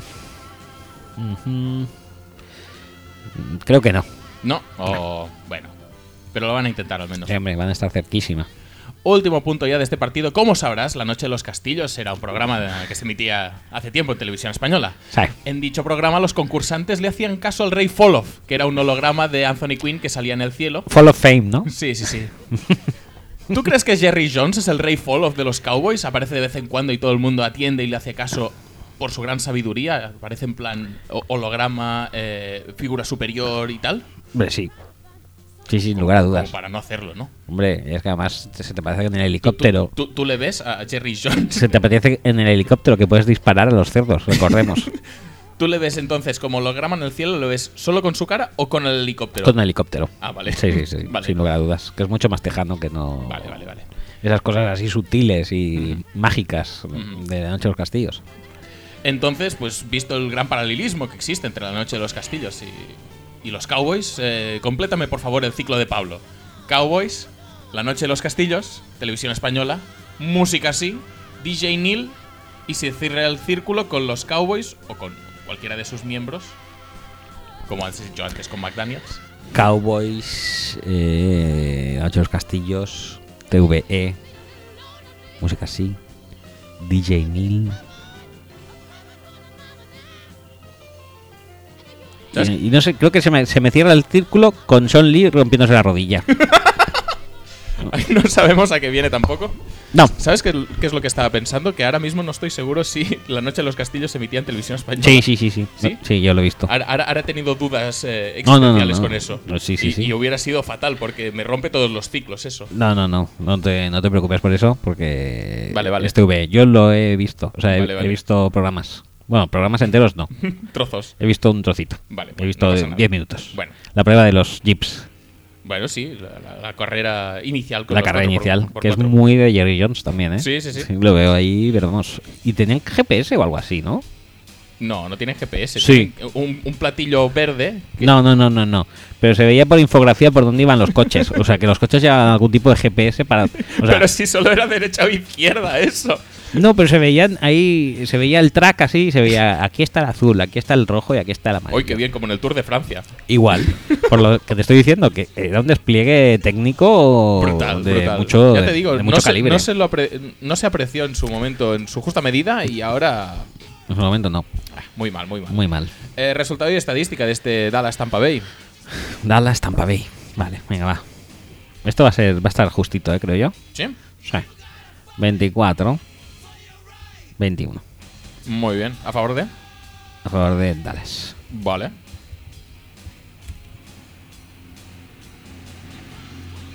Y de estadística. Ah, lo veo chungo, ¿eh? No sé, puedes hacer Mike Evans, por ejemplo, Cameron Braid, eh, Cole Beasley, Sean Lee. No me, no me lo. Venga, va, te voy a hacer un Sean Lee. Pero no me lo gafes, ¿eh? Sean Lee, Sí, porque ha- has cerrado el círculo como lo has cerrado. ya es verdad. Ah, y a lo mejor ya le he gafado. Venga, va, pues te voy a decir que va a hacer más de 10 placajes Mm, Vale.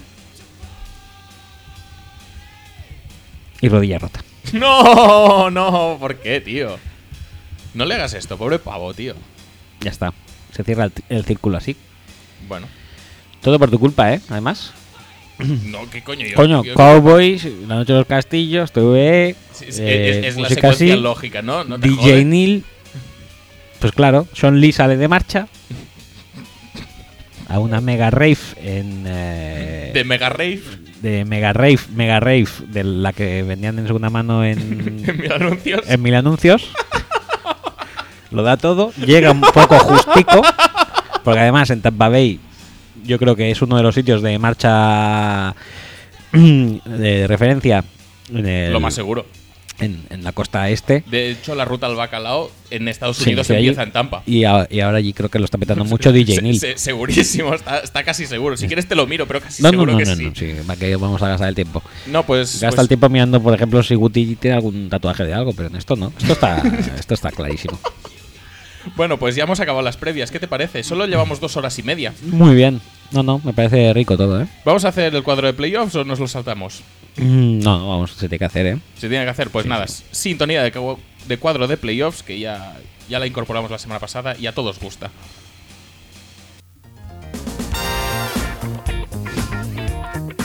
Madre mía, qué funky, eh. No me acordaba de que era esta, ¿eh? Oh, por supuesto. ¿Subo otra vez o Sí, sí, sí, solo por cuando favor. cante? No, no.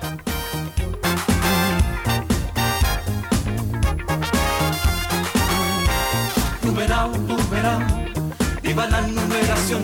¿Quién ha visto matrimonio sin correr amonestación? Ah, numeral, numeral, viva la numeración. ¿Quién ha visto matrimonio sin correr amonestación? Pavo real, pavo real. Es que yo y los coros, que Tú y los coros, tío. es la polla. Eh, Tú y los coros estáis eh, condenados a entenderos Sí. por los siglos de los siglos. Sin lugar a dudas. Vamos a ver un momento que de cómo está el tema. El La cuadro semana- de playoffs. La semana pasada favor. hicimos unas predicciones que vamos a ver si las clavamos o no. Hostia puta, tío. Vamos a acabar este programa en cuatro horas, ¿eh? Mal, mal, mal, mal, mal, mal, porque ya la cagamos con Raiders y eso nos Sí. estropeó todo un- el cuadro bastante. Toda la FC ya está mal. Y la cagamos con los Colts también. Joder. Fatal. Entonces vamos a ver. Porque un- una duda que tengo yo. ¿Vamos con los Colts o con los Texans? Mm, hostia, es que eso es lo que te iba a decir, que me sabe mal, pero la herencia de Peyton Manning, de Sí. tantos años haciendo el mal Sí. allí en Indianapolis, se ha visto totalmente arrasada ante la maligna influencia de Wilfrid. y su texanismo. O sea, ahora soy mucho más anti-Texan por culpa de Willy que anti-Colts por culpa de Peyton Manning. Es, es- es alucinante, lo sé. Eh, En fin. Pero es así, es así. Vamos con los Titans, ¿no? Eh, tengo que decirte que sí que aceptamos la NFC, ¿eh? Muy bien. Con los seeds un poco cambiados, porque nosotros, según nuestras previsiones, eh, sextos serían Giants y Quintos Tampa Bay. y quintos Tampa Bay y, y- y es- Giants tuvo bien ganar. y es al revés, O sea que sí. todo, todo cuadra. Entonces vamos a hacer las predicciones de esta semana. Venga. Mm, eh, week 15. Sí. eh, Seattle contra Gran Seattle. Sí. eh, Dolphins contra Jets. eh, Dolphins. Em, ah, no, Jets juega en casa, ¿eh? ¿Ah, sí? Sí, según tu previa, creo que lo ponías al revés. Ah, pues igual sí. Green Bay, Chicago, Green, Green Bay. Mm, Texans eh, en casa contra Jaguars, Texans. Bills, obviamente Bills contra Browns. Vale. Eh, Ravens contra Philadelphia, Ravens. Ravens, ¿no? Eh, Kansas City, Tennessee. Uf, Uf, qué jodido, ¿eh? esto está no muy fácil, ¿eh? Aún así yo pondré a Kansas, Kansas City. City. Eh, Lions, Interesante este, ¿eh? Sí, Lions Giants. Ojo con este también, ¿eh? Vale. Ye- Vikings Colts, Vikings. Sí. Eh, Bengals eh, Steelers, Steelers. eh, Cardinals Saints Cardinals. No lo tengo muy claro, pero vale, va. Eh, Falcons eh, 49ers Falcons. Sí. Patriots Broncos hemos dicho Patriots. Patriots. Raiders Chargers Raiders. Sí. Eh, Cowboys No, no eh, descartes eh, Chargers ¿eh? en este partido. No, pero bueno, vamos a hace- hacerlo lo más también posible, dijéramos. Eh, Cowboys, Tampa Bay Cowboys Sí, hemos dicho que sí. y Redskins, Panthers, Redskins. Sí. Según esto, Ujú. les voy a hacer la foto. Según esto, eh, en eh, el segundo seed de los eh, de la FC ya se afianzaría Kansas City, primero Patriots, el tercero con- eh, serían eh, ya Pittsburgh Steelers, que se encontrarían contra el sexto, que todavía sería Miami, y Sí. el cuarto seed seguiría comandándolo Texans, comando de hierro, que se cruzarían contra Oakland. Comandan el cuarto sit con mano de hierro. Como, como este concepto, ¿qué, re- qué tan revolucionario es, madre mía? Es brutal. Eh, por su parte, en la eh, NFC, el primer puesto y el segundo serían todavía de Cowboys y Seattle. En el sexto subiría Washington, que esta semana recordemos no estaba. Y se encontraría con el tercero, que sería Atlanta.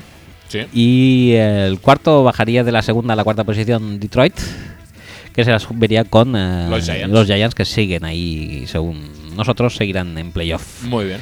Eh, pues nada, dicho esto, ahora ya sí que podemos pasar de, de, Muy bien. No nos saltamos ninguna sección, ¿no? Vamos a ver cuánto dura el programa, ¿no? Hostia, deberíamos soltarnos alguna, ¿eh?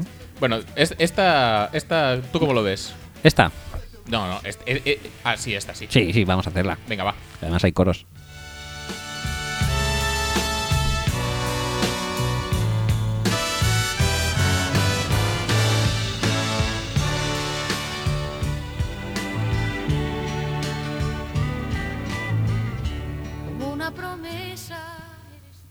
Vamos a hablar de... Eres tú. Eres tú. Eh, el prospecto de la semana es, Es adorable. es adorable. Y la verdad es que llamar a un hijo varón adoré. sí, la verdad es que es un poco... No lo acabo de ver, ¿eh? Pero... Es un poco raro, sí. Pero bueno, oye, Pero- hay, hay nombres para todos. Si le puedes poner Pláxico a tu hijo, pues le puedes poner Adoré. Si le puedes poner turrón. ¿Qué coño? El turrón es adorable también. Eh, ¿Cómo, pues cómo está tu, tu plan de casarte que- o de tener un hijo al menos con Beatriz Rico y tener un, un hijo que se llame Turrón Rico? Estoy ahí, estoy intentando conseguir eh, datos de Beatriz. Pero que, oye, que no es tan fácil, ¿eh? Igual no. Pero bueno, yo, yo todos mis planes ya sabes que son a largo plazo. Sí, sí, y sí, trabajo en ellos mm, no, no de manera concienzuda, porque si no me, me nublo. Pero voy trabajando poco a poco. Muy bien. Pues nada, Adore Jackson es uno de los eh, jugadores que está cogiendo más hype últimamente. ¿Qué es realmente este chaval? El juego de cornerback. De Le- cornerback. Le, ponen de cornerback. Ujú. Ajá. Eh, te iba a decir, te- ¿qué, qué opinas de su procedencia Es como college? La peor, ¿no? Posiblemente. ¿Lo pondrías un poco en entredicho simplemente por el college del que Sí. proviene? Aunque no es receptor. No, pero cornerback tampoco. Pero cornerback tampoco. Es, es el. Yo creo que es el. eh, es la versión chunga de Peppers. Vale. Es un. Este yo creo que. Peppers no sabes muy bien de qué va a jugar. Pero yo creo que de este sí que sabes bien bien que no va a jugar de nada. ¿Tú crees? Yo creo que sí. Yo tengo, yo tengo una teoría. a lo más que puede llegar es a lo de Winchester. Ese es el problema. Eh, Adore Jackson es un tío que tiene muchos highlights de retorno. Es un tío que con el balón en las manos es bastante bueno. Pero que como cornerback es muy flojo. Es un tío súper atlético, súper playmaker. Es un jugador que mm, a cualquier balón flotado le ves llegar con una velocidad tremenda y lo puede coger en su punto más alto. Te puede, se puede anticipar al receptor. Pero necesita ese balón flotado. Porque cuando los receptores le cortan, no se entera de nada. Eh, si está mirando al backfield porque lo hace muy constantemente, le pueden ganar la espalda sin ningún tipo de problema. Está dejando más de un big play por partido mm, sin despeinarse. Pero oye, coge high porque sus highlights la verdad es que son impresionantes. Son muy buenos. pero ¿cómo son, de impre- ¿cómo son impresionantes? Pues eso, en pases mm, sin mucha velocidad, eh, se lo hubiera petado contra Peyton Manning y con el balón en las manos, o sea, retornando tanto kickoffs como punts. Bueno, Eh, sí. Esos son sus highlights. Realmente tú le ves como cornerback y no tiene muchos traits buenos. Técnicamente no es nada bueno. Como cornerback en la NFL sería un desastre. Sí, yo creo que sí. Free safety. Ese es el tema. Ese es el tema y es lo que la transición que yo le veo. Es un jugador con mucho rango. De hecho, tiene una intercepción bastante a lo que hizo Damario Randall contra los Seahawks. La primera, no la de la que se cae. La que se cae también, pero no la cogería luego. Eh, Pero free safety si juega siempre contra J3, ¿eh? Porque bueno, pero oye. también, también le veo peligrito. le- pero le veo mucho más coacheable como free safety no, no, que- es que como cor- que como cornerback. No, no, ¿eh? No, es- por es favor, por favor, locura. si os venden a Dore Jackson como cornerback, por favor, no compréis el hype, porque no, es que, mm, en serio, mm, vais a salir muy, muy escaldados. Lo puedes decir, En, en, en- Press, por ejemplo, eh, eso lo tengo apuntado porque me, me lo miré bien. En Press lo que le pasa es que cuando le cortan mm, pierde un poco el equilibrio, a veces se cae incluso, que dices, muy bueno para un cornerback no es eso. Eh, Porque siempre los- está con un lo- ojo en el quarterback. Lo- los double moves se los come y además eso, que es un poco estilo Bama, que mira bastante al corner, ay, al, al quarterback, eh, backpedalea un poco de lado según cómo, y eso pues da la espalda al receptor y el receptor luego hace lo que quiere. Sí. Eh, mal en ese sentido, pero es que si lo pones en off coverage, deja unos colchones como de 50 yardas. Y cuando, cuando le recibe delante, encima yendo a aplacar, pues a veces lo coge, a veces no, a veces el ángulo es lamentable. Porque también juegan en off coverage mirando al quarterback. Y va pillando el ángulo para porque solo piensa en la intercepción este tío. Me da la impresión, ¿eh? Bueno, pues que muchas veces cuando el receptor ya hace tiempo que ha cogido la bola, tampoco lo placa, porque le puede quebrar, incluso estando de espaldas. Eh, porque su técnica de placaje, pues bueno, tampoco es que sea muy mala, pero no tiene el peso suficiente. Es un tío que mide 5'11 y que pesa 180, creo, creo recordar, de memoria.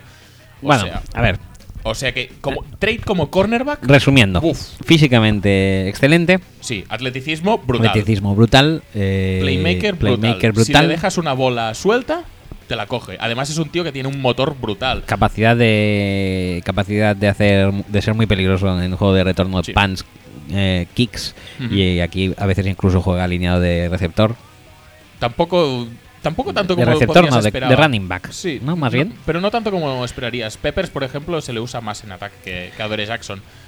o sea un tío muy espectacular sí, Sí. pero que puede ser muy, peligroso Muy peligroso Y con el balón en las manos. y la pregunta que me sale a mí es dices que lo está- que tiene mucho hype últimamente Sí, hasta qué punto eh, hasta, hasta punto de craquear primera ronda.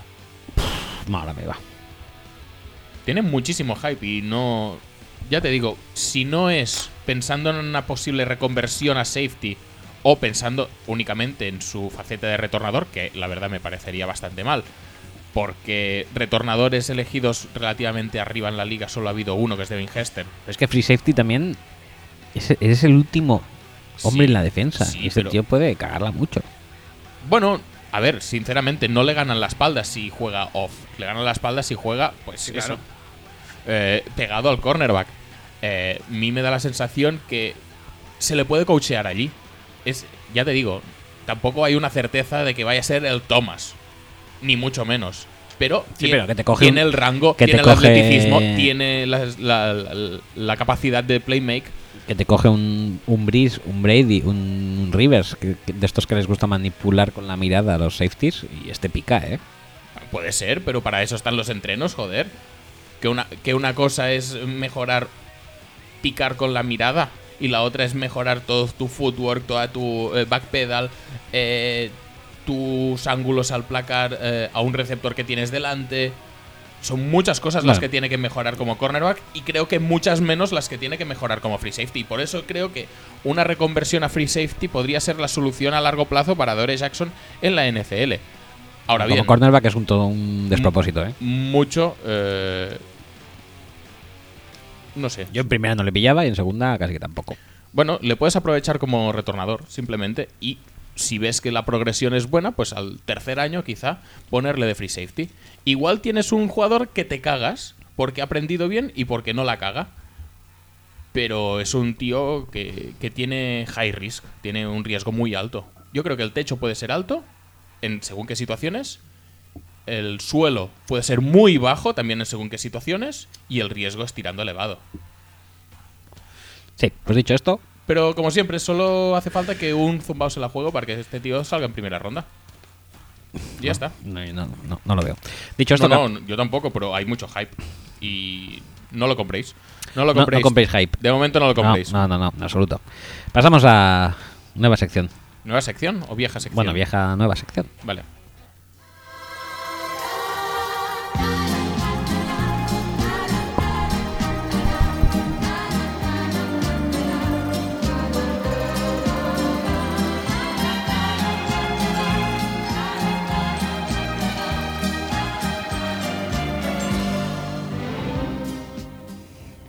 Me gusta mucho empezar el nonsense con una con una esto con una noticia que no sé cómo definir si parece de coña pero es verdad o si es una coña eh, real.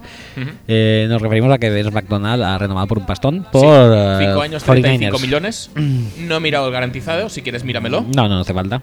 Pero Vance McDonald, Vas McDonald. 7 millones por año. millones. Sí, que seguramente estará backloaded, ¿eh? Pero 7 millones por año. 35 Eh, millones en 35. total. Eh, igual no los cobra todos, ¿eh? Porque ya se sabe que esto Claro, no se cobra todo. no, no se cobra todo. Eh, 35 millones. 35 millones. Eh, muy bien. Este, pues ya está. Eh, otra noticia que tenemos. Es, es, pues, de- todas formas, también es quizá el target más importante ahora mismo del- de los Niners. O sea, sí, sí, eso tampoco es broma. el go-to guy. El go-to guy, totalmente. Es que, madre mía. Ay, madre mía, tío. Eh, venga, va. Pasemos a temas más eh, divertidos como George R. R. Martin, que es de los Jets, Sí, sí, sí. pero no por mucho tiempo. Sí, porque está ya muy hasta las pelotas. Y entonces el otro Es el día- nuevo bombero Ed. Eh, podría serlo, podría serlo. De hecho, el otro día, después del Monday Night, que los Jets perdieron 41-10 contra los Colts, hizo un super post cagándose en todo lo que se movía. Te voy a decir una cosa, no me imaginaba a este tío viendo fútbol americano, ¿eh? No. Y A lo mejor se aficionó al fútbol americano por la Blood Bowl, que le veo mucho más de Blood Bowl. Oh, oh. Venga, va. bien. ¿Quieres desarrollar un poco más esto? ¿El qué?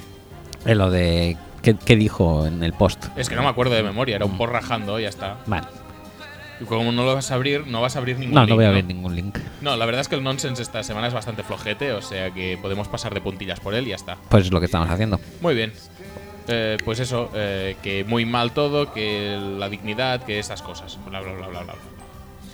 Eh, pero bueno, que la noticia más, más que en eso estaba, pues eso, que George R.R. Martin es de los Jets, que es algo que no sabía ni yo, ni tú, ni creo que la mayoría de gente de los que nos estáis escuchando.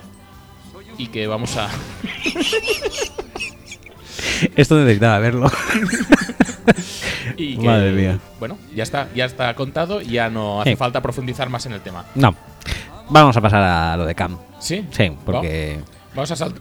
Tenía otra noticia que es esta de los Jaguars. Venga, que va, cuéntala rápido. hicieron un eh, delay of game en un kickoff. Ah, sí. Qué guay, ¿no? Sí, sí, sí. ¿Cómo lo ves esto? ¿Tú- ¿Te parecía humanamente posible? No, pensaba- o sea, era la primera vez posiblemente que haya pasado nunca. no, ¿no? dice que no era la primera vez. La noticia, de hecho, pone un ejemplo con Dave Rayner, creo. O sea, de hace unos añitos ya.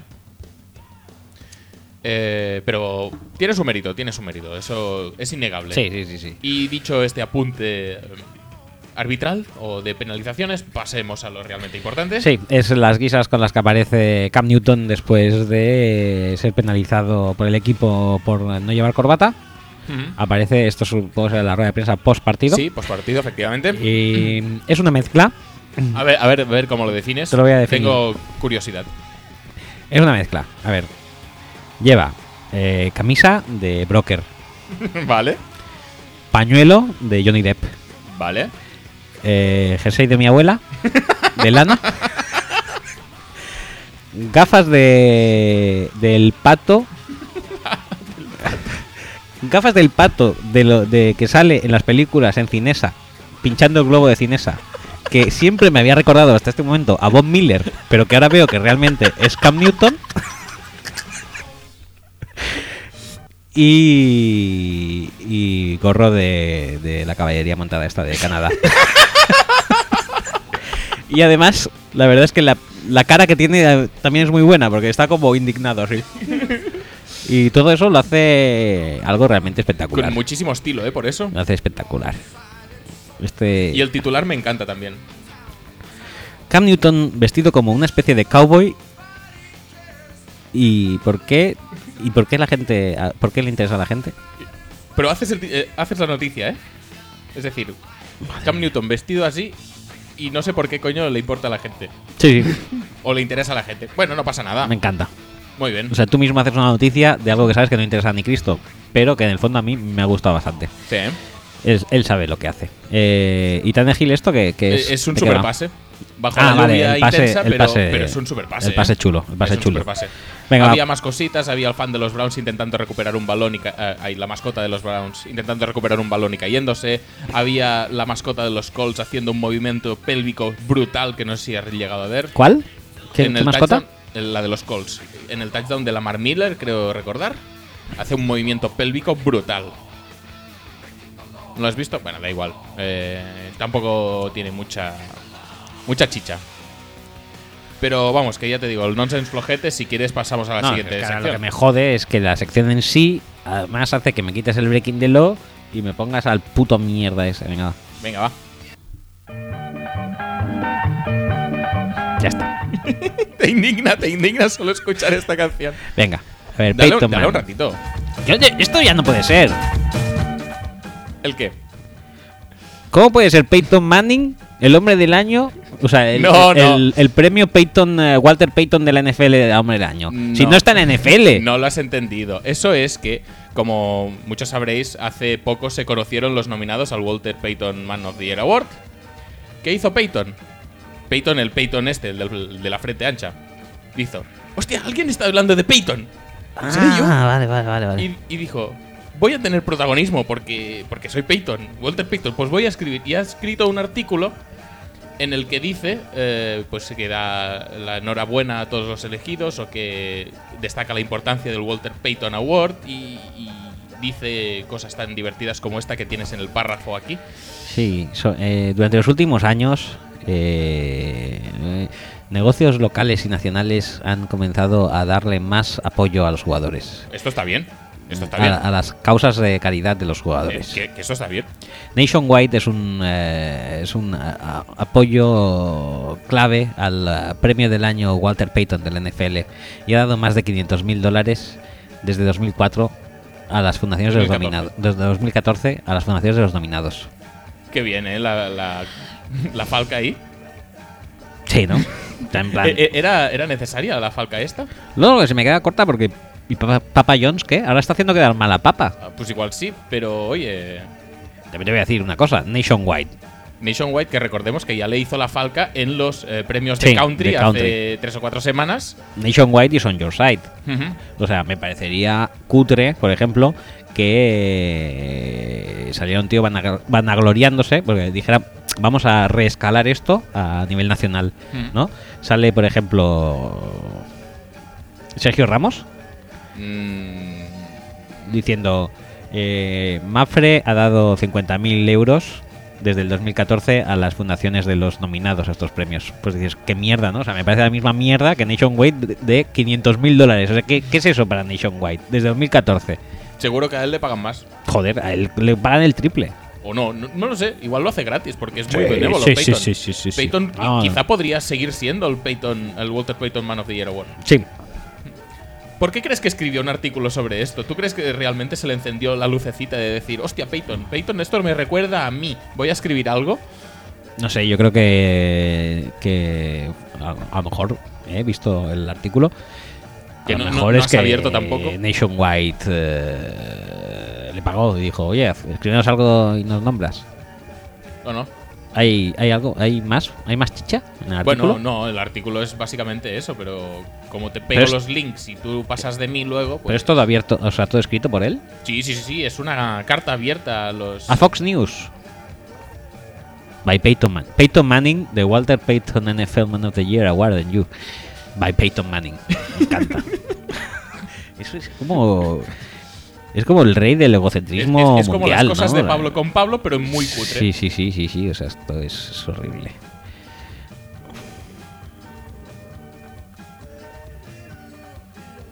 Ah, además dejó caer que él lo ha ganado. sí, sí, sí, sí. Que Eli también. Muy bien. Fenomenal.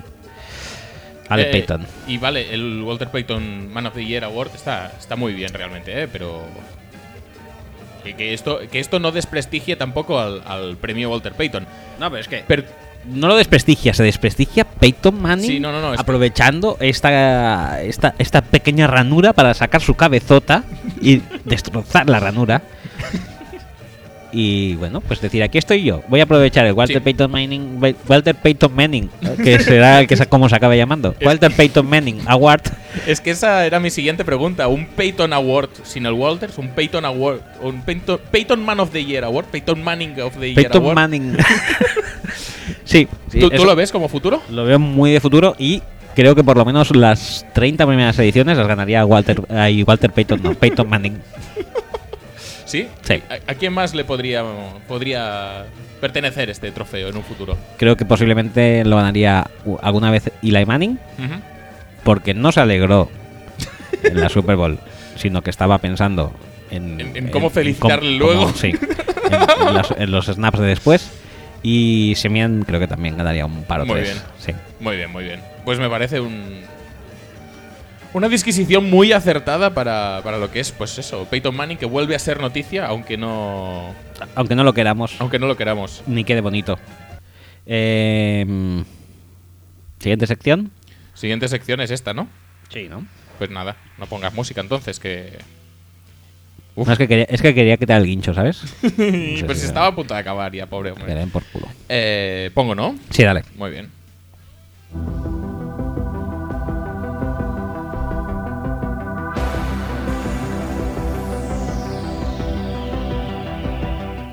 ¿Qué será esto, tío? Tú dale, dale. ¿Sí? Seguro que es bueno. Madre mía.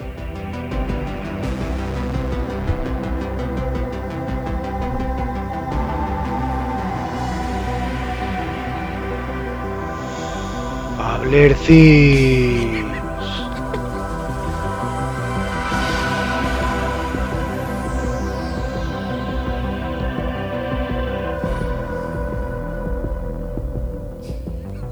Pablo. Eh, ¿qué pasa? Bienvenidos al primer spin-off de las cosas de Pablo. El espacio de misterio que hizo replantearse al propio Iker Jiménez qué coño está haciendo en la vida casado con esa y hablando de las conspiraciones de Google. En esta ocasión, eh, dado lo mal que está el mercado laboral, he querido analizar por qué personas incapaces de perder el trabajo por muy mal que lo hagan. ¿Cuál es la razón? ¿Serendipia? ¿Reptilianos? ¿El Club Bilderberg quizá? ¿Juan Carlos Ferrero? Vamos.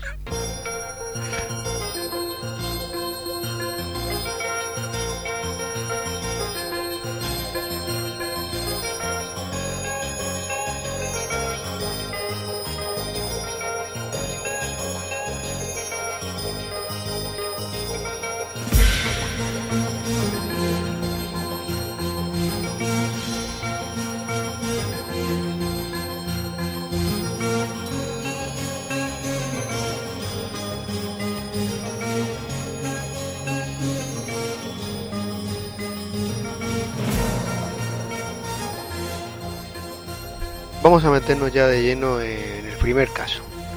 Eh, estamos hablando de un entrenador de fútbol, fútbol europeo, se entiende, soccer, que todavía no ha hablado de fútbol en un año que lleva entrenando. ¿Os suena Zidane? La intensidad es lo que a él le mola. Oye Zidane, el partido ha ido regular, ¿no? Sí, falta de intensidad. Eh, Oye, Zidane, la paella esta no te ha salido muy bien, ¿no? No, no, falta de intensidad. El último disco de New, ¿qué tal? Mal, mal, falta de intensidad. ¿Qué esconde? ¿Acaso está ahí por ser amigo de los jugadores?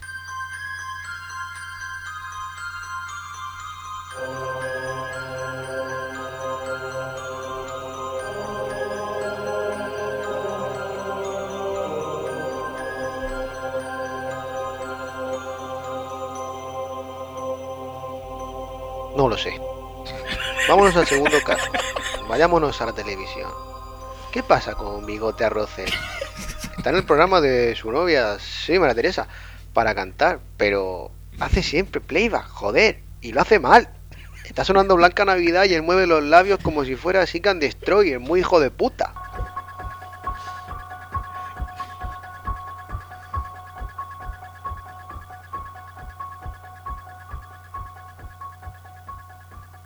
Seguimos en la televisión. Toda la gente que trabaja en anatomía de Grey, eh, esto, ¿por qué sigue en marcha? Eh, Está pasadísimo de moda y se ha liado todos con todos, ya no les queda a nadie con quien seguir las tramas. ¿No han aprendido que lo que realmente mola es Centro Médico por las tardes en televisión española? Con actores buenísimos recolectados en las plazas de los mejores pueblos de Extremadura y líneas de guion como... Pues parece que tienes cáncer, ¿eh?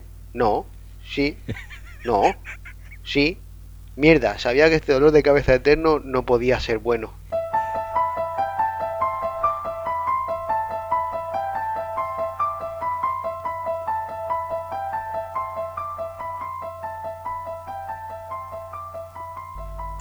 Y así llegamos al caso más escalofriante de los que vamos a tratar hoy. Como todos a buen seguro ya os habréis imaginado, estamos hablando de Jeff Fisher, el entrenador de Los Ángeles Rams. Tan inexplicable es que este hombre siga entrenando a su equipo que seguramente la mayor leyenda de esa franquicia, Eric Dickerson, que jugaba con las gaficas, se ha preguntado públicamente dónde tiene escondidas las fotos de desnudos para seguir como entrenador y seguir siendo renovado a perpetuidad, según temen muchos expertos.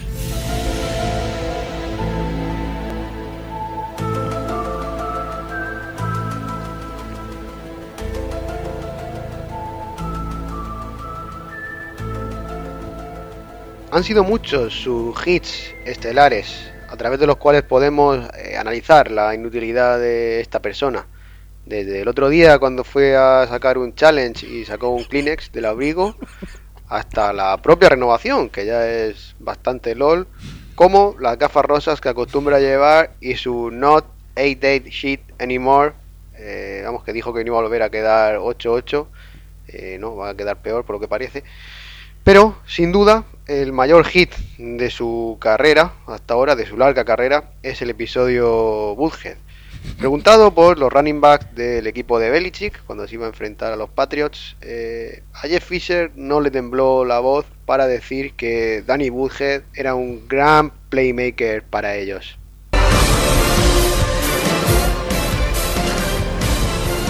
Y podría tener razón. Lo malo es que lleva los Chargers varios años y además se reventó la rodilla en septiembre.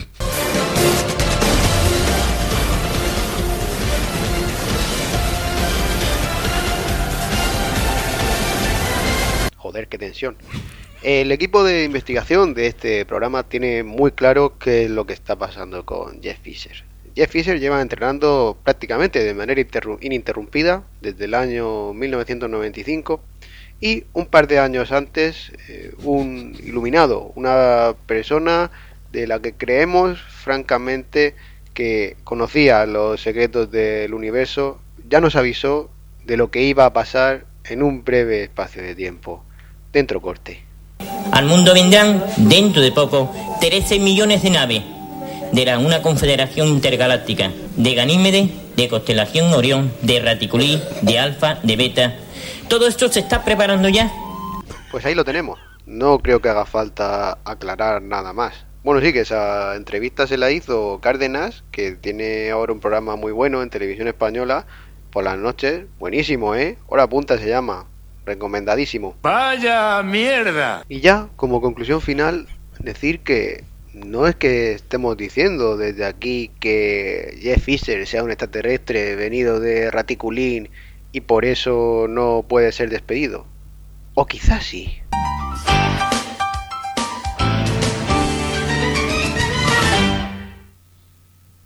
Bueno, eh, Una vez más, eh, Fútbol Speech, eh, mejor podcast en su mejor temporada. sí, Ya no contando las noticias, No. ya no anticipando las noticias, sino Creando, creando, creando, creando, las creando. noticias. Eh, obviamente, este, este Bueno. trabajo de investigación ha llegado a. la duda con la que cierra Pablo su cosas de Pablo o Pabler Things en este caso. Viene motivada obviamente porque nosotros ya le hemos dicho que íbamos a enviar el vídeo, el, el audio a, a San Luis O a Los Ángeles. o a Los Ángeles mejor, inclusive a Godel.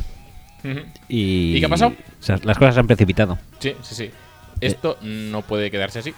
No, no hay Ganímedes que valga. Y Jeff Fisher se ha ido a casa. Sí, sí, o sea, han demostra- hemos demostrado claramente que a miles de kilómetros de allí la gente se ríe bastante de Jeff Fisher, de que más que reírse, o sea, eh, lo comparan con Bigote Rossetti y su playback, Ujú. con Cian y su intensidad y demás. Mm. No se han visto en otra que Centro médico. Centro Médico. Mm. No se han visto en otra que... Poco se está hablando de centro médico. Poco, la verdad que sí, pero... Poco, pero muy bien, ¿eh? Ojo que no sea un La Noche de los Castillos de aquí a, Sí, sí, sí, a cierto sí. tiempo. Sí. Ojito, ahí no lo lo dejo. descartemos. No voy a decir más. No voy a decir más porque vamos a cambiar de sección, Sí, sí, si sí. te parece. Eh, pues venga. Y que no sea otra que los ruegos y preguntas con los que ya Sí. vamos a finalizar el programa. Boys, boys, boys.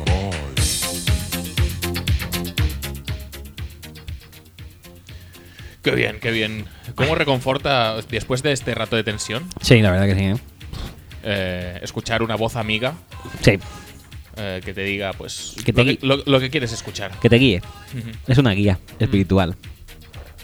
Dicho esto, pues. Eh, ¿Por dónde empezamos? ¿Mails? Empezamos por mails. Venga. El primero de WJ Lammers o Coscar Vale. Kansas, como prefieras. Ajá. Dice saludos al mejor podcast de deporte en general, de NFL en particular y de predicciones fantasy a prueba de incrédulos como yo. Al final, el efecto Cap eh, no me hizo perder el partido porque mi rival tenía a Tannehill, ¿sí?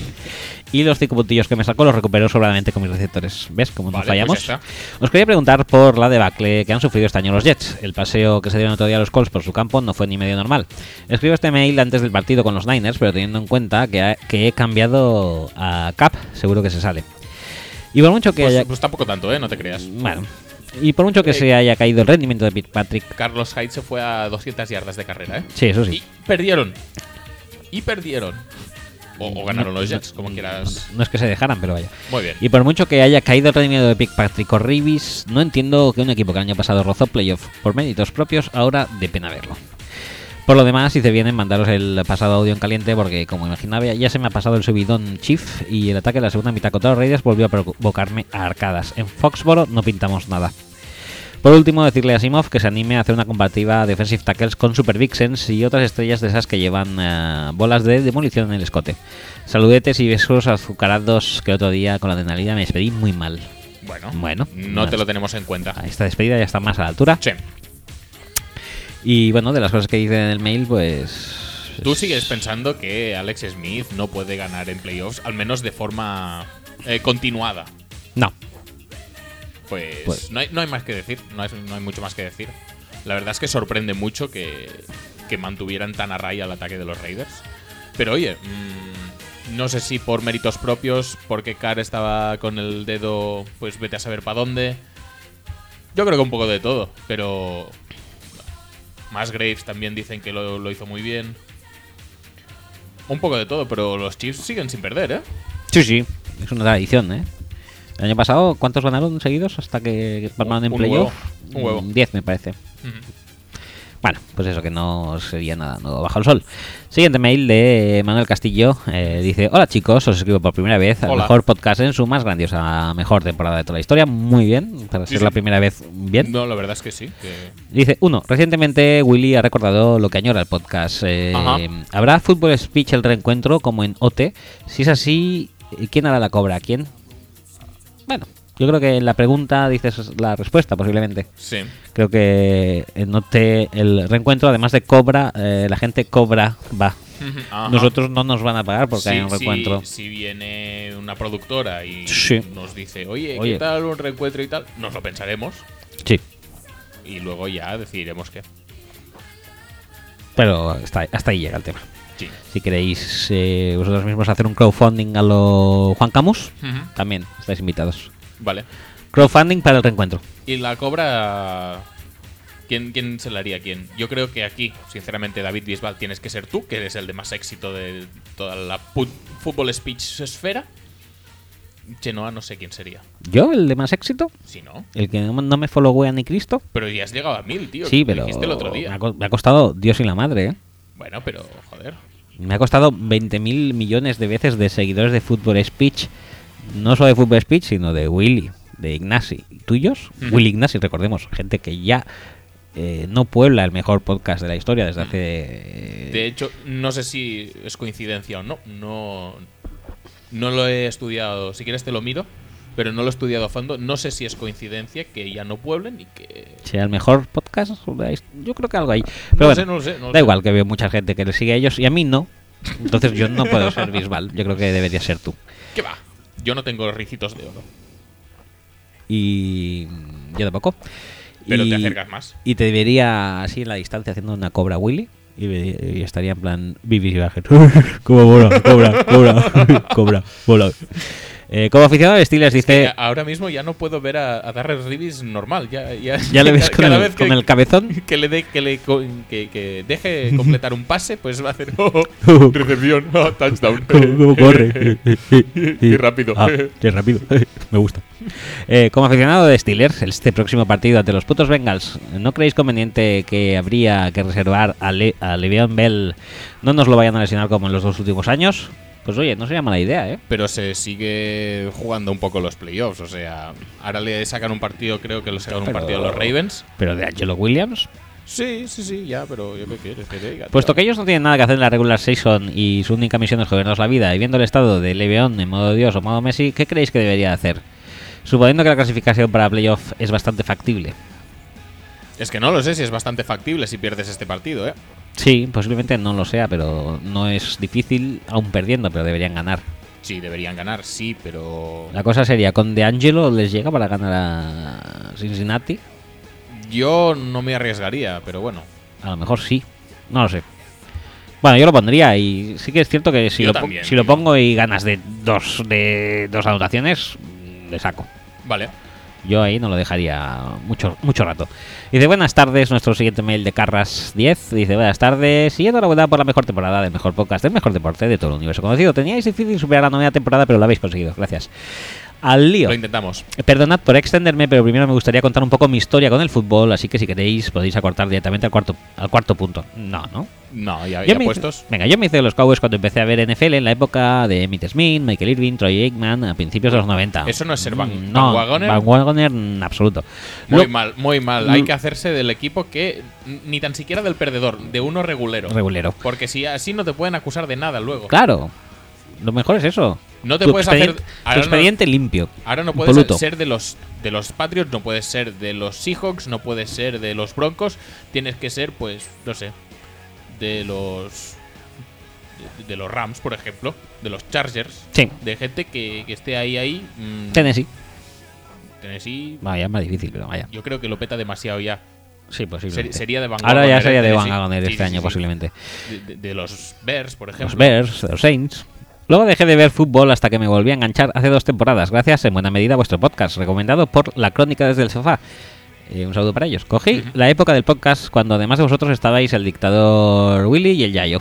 Ah, ya no se placa como antes, los a los dos los maricas, qué recuerdos. Me volvía con ilusión a ser del equipo de Dallas. ¿Y cuál es mi sorpresa al ver que la temporada pasada se lesionó Romo y aparecen en escena los Widen, Cassell, Moore y que es el momento de cambiar de equipo. Y dudo entre los Cardinals y los Bengals. Por una recomendación vuestra, y después de que compraseis a los Bengals con el español, me decidí por los Cardinals. Mm, Labor social, labor Sí, social, sí, fútbol sí, sí. speech. Sí, sí, sí. Estaba ilusionado a principio de temporada, me gustaba en Kendiche, a, que, a pesar de que se tirase por una ventana, porque pensaba que Arians se metería en vereda. Creía que Palme seguiría bien, habíamos renovado a Matthew, eh, pero empieza la temporada y perdemos contra Patriots y Seahawks por un field goal que falla Catanzaro, Catanzaro, a quien Dios confunda eternamente. Palmer hace partidos horri- horribles, la OL es de chiste, parece que solo existe el ataque de Bill Johnson y la Fichera de menos mal, porque sin ellos no hubiéramos ganado ningún partido, un desastre. Cuarto, ya doy por perdida la temporada y lo único que quiero es tener el mejor draft posible. Mis preguntas para vosotros, que tenéis muchísima más experiencia que yo en NFL, son: ¿veis alguna razón clara para haber pasado de ser un aspirante de Super Bowl a principio de temporada a estar como estamos? ¿Qué puestos creéis que necesitamos cubrir vía draft trade para que seamos un contender la temporada que viene? ¿O pensáis que es mejor mandar todo por saco y empezar a construir con un cubi joven? Gracias por todo el tiempo que dedicáis a hablar de fútbol y de lo que no es fútbol. Besos. Uf, es, es una off-season también, antes lo hemos dicho de los Bengals, pero es una off-season bastante jodida también de los, de los Cardinals. Tienen que decidir hacia dónde van. Los Cardinals están en la encrucijada. Sinceramente, si este no es el momento para empezar a construir alrededor de David Johnson, muy poco le falta. No, no, lo es. Es muy posible. eh, ahora mismo, Carson Palmer, yo creo que es, es una de las razones. Yo creo que son dos las razones por las cuales eh, ha habido este bajón de los Cardinals respecto al año pasado. Es una, Carson Palmer, Carson Palmer. y dos, el exceso de fe que le ha puesto Arians en Palmer. En Carson Palmer yo creo que se focaliza todo. Porque los partidos que juega bien, como el que hablamos la semana pasada, Sí, sí, sí. los Cardinals parecen Buenos, buenos. parecen el equipo el de, el de los Redskins fue un partido Sí. pues jugado de tú a tú con un equipo bastante apañado y los Cardinals se llevaron al gato al agua, o sea, chapó por ellos. Sí, yo creo que la cosa es Palmer. Ayuda también el tener o no tener a Tyra Macie. Eso ayuda también. Eh, Pero y, y luego hay males un poco más endémicos de la liga, de- de- del equipo, como pueden ser pues la falta de peso en la línea defensiva, eh, Sí, pero- la falta de parrash exterior. Lo han intentado con Chandler Jones y Marcus Golden no lo está haciendo mal, pero aún así Pero ¿cuál era la seña de identidad del equipo el año pasado? No, no, pasar como campeones y- y esto. Highest scoring team, ¿no? De la liga fue y Mm, sí, sí, sí, más yardas de pase claro. y demás. Y si mejoraran la línea de ataque no pasaría nada No, tampoco. no. Pero yo creo que todo empieza por Palmer. Luego puedes continuar por pequeñas cosas, pero tiene que empezar por, Palm- por Palmer y porque eh, Arians no se ha sabido adaptar a un Carson Palmer que esta temporada, pues por lo que sea, no ha estado como el año pasado. ¿Puede volver Palmer a ser el que era en 2015? difícil. Por poder, Por poder puede. pero Ha estado muy enterrado, por ejemplo, recordemos en Raiders, sin ir más lejos. Pero es que ya son tres años o cuatro de hacer eso, ¿no? sí. No sé, la verdad es Está que difícil. la verdad es que lo veo complicado. Y lo jodido es que con mismo- Arians no, no es muy no es muy fan él de coger un cubi rookie. Es más bien De momento no lo ha hecho en absoluto. Ya te digo, a mí me hubiera gustado y abogué por ello durante gran parte de los mock drafts que fui sacando eh, para que pillaran a Connor Cook el año pasado. Sí. Ahora, obviamente ya es tarde, pero yo creo que este año tienen que al menos cubrirse las espaldas con un rookie para empezar a trabajar. Y si Palmer vuelve, todo eso que ganan. Y si Palmer no vuelve, pues al menos tener un poco más claro cuál puede ser el futuro. Yo creo que el futuro, independientemente de lo que pase la temporada que viene o dentro de dos, el futuro va a ser David Johnson petándolo como el mejor jugador de ese ataque que es. Sí. Porque obviamente Fitzgerald también es muy bueno, pero Fitzgerald tampoco va a durar mucho más que Palmer. No. Por lo tanto, aunque parezca mm, complicado por la filosofía Arians, es quizá el momento de intentar cambiar un poco la tendencia ofensiva del equipo, usar más a David Johnson, usar menos al quarterback y ir reemplazando estas piezas en el juego aéreo. Correcto. Eh, siguiente mail eh, de Asier. Asier Master dice: Hola Axel Odi y Roger y, Hola. y oyentes de Fútbol Speech. Hace unos programas estableció Brock Osweiler como la nueva vara de medir cu- cubis.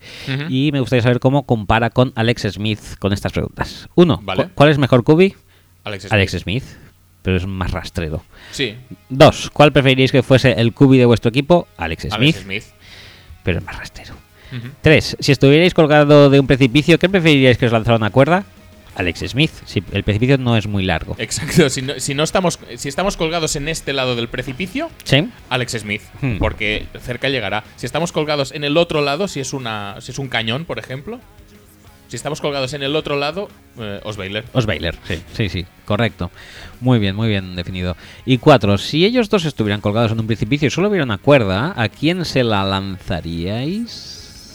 Alex Smith. Básicamente porque luego tengo que tirar de ella y Osweiler mide como 6'8, debe pesar mucho más que Alex Smith y por lo tanto Oye, tú tienes que lanzar la cuerda, tampoco le vas a hacer todo el trabajo. Les bañará. Pero la cuerda tiene que estar sujeta en Mira. algún lado. Pues la ato a un pivote de la zona azul, sí, sí, sí. Que está convenientemente. está ahí convenientemente puesto. al lado del precipicio. No, quiero decir, o sea, yo llegaría a echarle una cuerda a uno. Y si tuviera dos, incluso las echaba. Pero yo, cansarme yo y remolcar a Alex Smith o Brock Osweiler, venga ya, hombre. Por favor. Ay. Solo faltaría. Em, pues esas son las preguntas de. A- Además, eh, Osweiler no es medio vampiro también. Sí, claro, Pues Verdad. entonces que huele. es verdad. Está, que se convierte en murciélago y que huele, y ya está. A lo mejor no podría echarle la a esto. Bueno, claro, depende si es de noche o es de día, porque si es de, no- de día, él reluce. Entonces yo me cegaría y no podría tirar la cuerda. Ajá. No acertaría. Todo hay que pensarlo, ¿eh? Sí, sí, sí, está claro. Eh, bueno, pues eso. Alex Smith, ¿no? Al final. Sí, sí, creo que sí. Vale, vale. Eh, bueno, pues nada, pues dicho esto, dicho sea, pues tenemos eh, WhatsApps y demás Tenemos cositas. WhatsApp. ¿Quieres hacer primero el, el. el Twitter? Si es que tenemos algo, porque sí, o- lo sabemos otra vez, no hemos puesto mensaje. No, Hoy grabamos mandándonos preguntas y tal, esperando que algún día vosotros solos reaccionaréis y nos mandaréis cosas.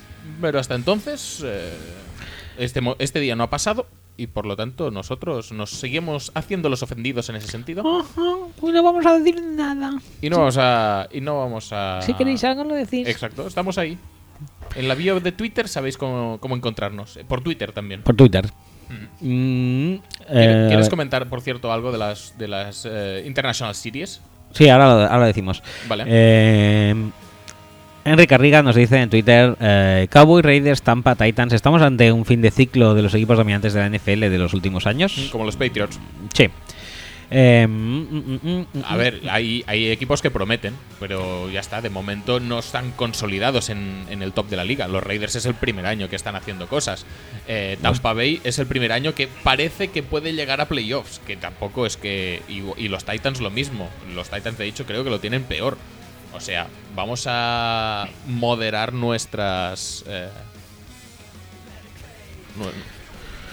¿Cómo decirlo? Expectativas. No, expectativas no, porque ya, ya, son, ya son equipos emergentes, pero la realidad tampoco es que sean top de la liga. El No. top de la liga pues sigue siendo pues Seahawks, Patriots. Dallas, eh, Dallas. que realmente Bueno. solo se ha perdido un año. Sí.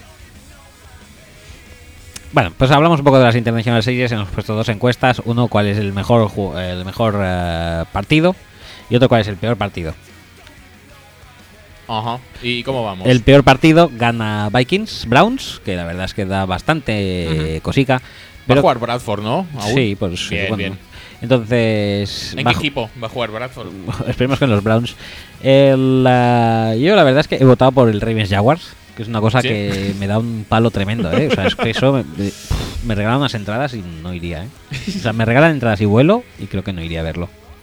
Pero ¿te alojarías en el hotel ese de Wembley? Hombre, por supuesto, en el hotel de, o sea, de hecho nosotros Sí, vamos- si te regalan el hotel solo y tienes que pagar las entradas y el vuelo, No, no, vas. no, no, que no, que no. O sea, a ver eso no, O sea, vas, pero, pero a estar en el hotel, ¿no? pues, por supuesto. Eh, en, el en el peor partido, en el, bueno, el me- mejor eh, se vota básicamente al Saints Dolphins, que es lo único medio decente. Ajá. Y que nosotros vamos a ir.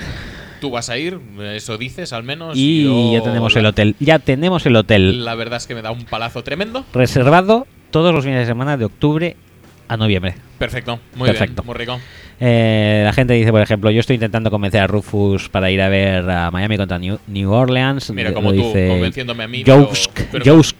Con, con más éxito, supongo, el, el oyente que nos habla por Twitter. Neil García dice que había votado irónicamente al Vikings Browns antes de que saliera la encuesta de los partidos malos. Es que igual es bueno, ¿eh? Igual sí. Eh, y luego Jordi Caeta dice, ¿por qué equipos como Patriots nunca cruzan el charco? Injusto trato de favor, posiblemente sí. Peitonato, probablemente. Peitonato.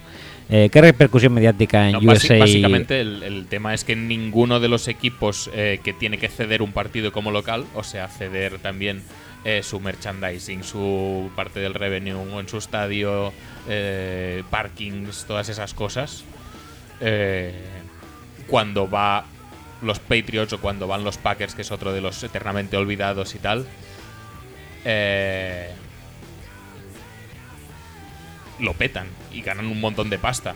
Sí. Cuando van, pues, los Dolphins o los. No, Dolphins, de hecho, creo que son juegan casa. Pues los Saints o los. O los Browns o los Vikings o. Bueno, no sé. Son partidos más modositos, quizá. Y entonces, pues, sí que dan más. eh, un poco. eh, el brazo a torcer a la hora de mover ese partido como local a Londres. En el que a priori no, No. no ganan tanto dinero. Eh, dice también Jordi Caita que qué repercusión mediática ha tenido en USA el cable de televisión en el partido de los Raiders. Yo esto no me he enterado. Pues Llega a pasar lo mismo en, en España con el soccer y CR7 de protagonista y veo a tertulianos superiores quemándoselo gonzo. Es que la verdad es que no queda claro, pero sí que dicen que parece ser que un paso de Derek Carr a Mari Cooper tocan el cable de televisión y que por eso es incompleto. Ah. Es, es un pase en el que Cooper tenía quemado su receptor y, y la verdad es que como cae el balón no parece una trayectoria muy normal, pero verse cómo toca el cable yo no lo he visto. No sé si hay alguna toma que lo demuestre. Pero vamos, que en caso de que fuera que sí, la verdad es que mm, a mí me encanta esa- las, eh, las retransmisiones, todos los ángulos posibles y tal y cual, pero tendríamos que intentar no afectar al juego. Sí. Aunque sea Por por, favor. por, Por favor. Por favor. Eh, Pedro M. Vic dice, maldita sea, son realmente malos todos, pero si están los Browns no hace falta decir nada más. Es posible. Sí. Y, y luego tenemos a Manuel Castillo que nos recomienda a David Marca como Bueno. mejor podcast NFL. Que se, ha quedado corto realmente. Eso es un, no es el mejor podcast de NFL. Sino, No, eh, no solo. No, no solo. No solo es el mejor podcast de NFL, Sino que es el mejor podcast ever. En su mejor En temporada. su mejor temporada, además. Eh, y dicho esto, pasemos a, a lo los que viene a audios? ser el WhatsApp. audios de WhatsApp, eh, pues tenemos un audio de 3 segundos. Vamos a verlo. A ver qué nos Pero- cuenta. Pero has leído la previa, creo que hay previa. Buenas tardes, soy Darío Latre en Twitter y soy el fan rabioso de Denver. Voy a ser bastante más breve que el otro día, pero creo que igual que de contundente. En tres segundos lo sintetizo todo. Ah, a ver, eh, curiosidad tengo, ¿eh? Simian, muérete, por favor. Sí, bien, bien, bien, bien, bien. Bien, Darío. Bueno, Su evolución es buena. con que no se recupere como intentó hacer al método Peyton y se tire el resto de la temporada, pues así con un esguincillo y tal, yo creo que es suficiente, ¿eh? Sí, sí, sí. ¿Qué más? ¿Qué más? Eh, tenemos pregunta no de audio, de sino de, de texto de WhatsApp, que es de Javier Chipi, que dice primera semana de Playoffs Fantasy y muchos equipos que se van a la mierda porque hay jugadores claves que la cagan. ¿Hay algo que siente peor que llevar una temporada regular petándolo y que lleguen los playoffs y cagarla estrepitosamente? Ahora comprendo cómo se debía sentir Peyton. Pues Peyton justamente era uno de estos que te jodía la sí, fantasy, ¿eh? Exacto, exacto. Peyton era. No, la fantasy tuya no, pero. se- La fantasy, tuya- se- la se- mía no, porque yo jamás tendría a semejante espécimen en mi equipo. Pero se, se jodía sus propias temporadas, no fantasy. No, no, porque. No, no, recuerda muchas temporadas Lo- fantasy. Lo, petaban la temporada regular y luego llegaban los playoffs. Los playoffs fan- de, no. de verdad, no los fantasy. Pero lo- además en los playoffs Y la fantasy, el tío solo. se sentaba esos Es tres verdad, partidos. es verdad, tiraba el primer pase Y decías, ¿qué hago? ¿Me ficho Painter o me quedo ahora en pelotas? Mm, O sea, hacía su pase para ser titular Sí, efectivamente. y ya está. Y eso jodía muchas fantasies. Sí, sí, sí, sí, sí, vale, vale, ya te he entendido. Ah, vale, vale. ¿Qué más? ¿Qué más? ¿Alguno más? ¿Ya estamos de WhatsApps? No, tenemos alguno más. Tenemos. Ah, no, este es el de la perrera. Sí. Este nada. Y tenemos uno de Juz- Juzgado Ah, bueno, Justado. que espera llegar a tiempo. Y sí, cada vez llegar a tiempo. O sea que vamos a ponerlo. Vamos a verlo. Hola, ¿qué tal? Eh, soy Fernando, Fernando Juzgado en Twitter y bueno, os, os mando el audio, espero llegar a tiempo. Estoy en, Llegas, llegas. en un Sí, puto hombre. Aquí en, en medio de Berlín. Entonces, eh, ¿Dónde está en Berlín? la duda es, tengo tres, tres preguntas para vosotros. La Vale. primera es referente a- al despido de Fisher de los, de los Rams. Eh, sabiendo que los Rams van a buscar a un head coach y nosotros tenemos a un a un head coach que, vamos, era fue head coach en Kansas y ahora le tenemos de offensive coordinator, el gran Todd Haley. La duda es de qué color sería el lazo que le pusieseis a Todd Haley para mandarle a tomar por culo a Los Ángeles. Eh, imagino que de indemnización valdría con, con un cartón de Vegas o con una jonquilata. No creo que, que pida mucho más el, el vagabundo borracho. Las A ver. mm, Veo poco respeto hacia Todd Haley Yo veo poco Y- respeto hacia el Vegas. Y hacia el Vegas también. Y no lo hizo nada mal en el último partido del que hablamos. En, el- en el feature game que, que hicimos, la verdad es que el game plan ofensivo a mí me gustó bastante. Pero oye, le tienen como jeriza en- entre el fandom de Pittsburgh y oye, igual sí que merece una nueva oportunidad, como Arians, que también se ha ido de Offensive Coordinator a petarlo muchísimo en Arizona. Yo ya lo he dicho. Josh McCown. McCown. Josh, Josh, Shoy Poker. McCown. Es mucho más bonito, es mucho más tipo Goffling. Y sí. se, se vendería mucho mejor en Los Ángeles que Haley. ¿Tú crees? Bueno, Eh, no sé. Haley, Haley. Pero que McDaniels algún día va a ser entrenador de, de los Patriots, ¿no? Que ya, la, ya, ya lo probó yéndose a Denver y drafteando a Tebow. Sí, sí, sí. Y me nos encantó. A mí sí. Ay, de aquellas, de aquellos lluvias, estos lodos, ¿eh? Madre mía. Todo lo que precipitó aquello. Madre mía. Tenía que ir a por Peyton. Hizo mucho daño, ¿eh? McDaniels, que parece tonto, pero fíjate. O sea, los últimos cinco años de la NFL, básicamente él ha sido el, influ- el principal influencer. Sí, sí, influencer del año en los 40 principales Eh, que, dieron, McDaniels. que dieron ese premio. Sí, sí, sí. Me acuerdo yo. McDaniels. Perfecto. Eh, sigamos.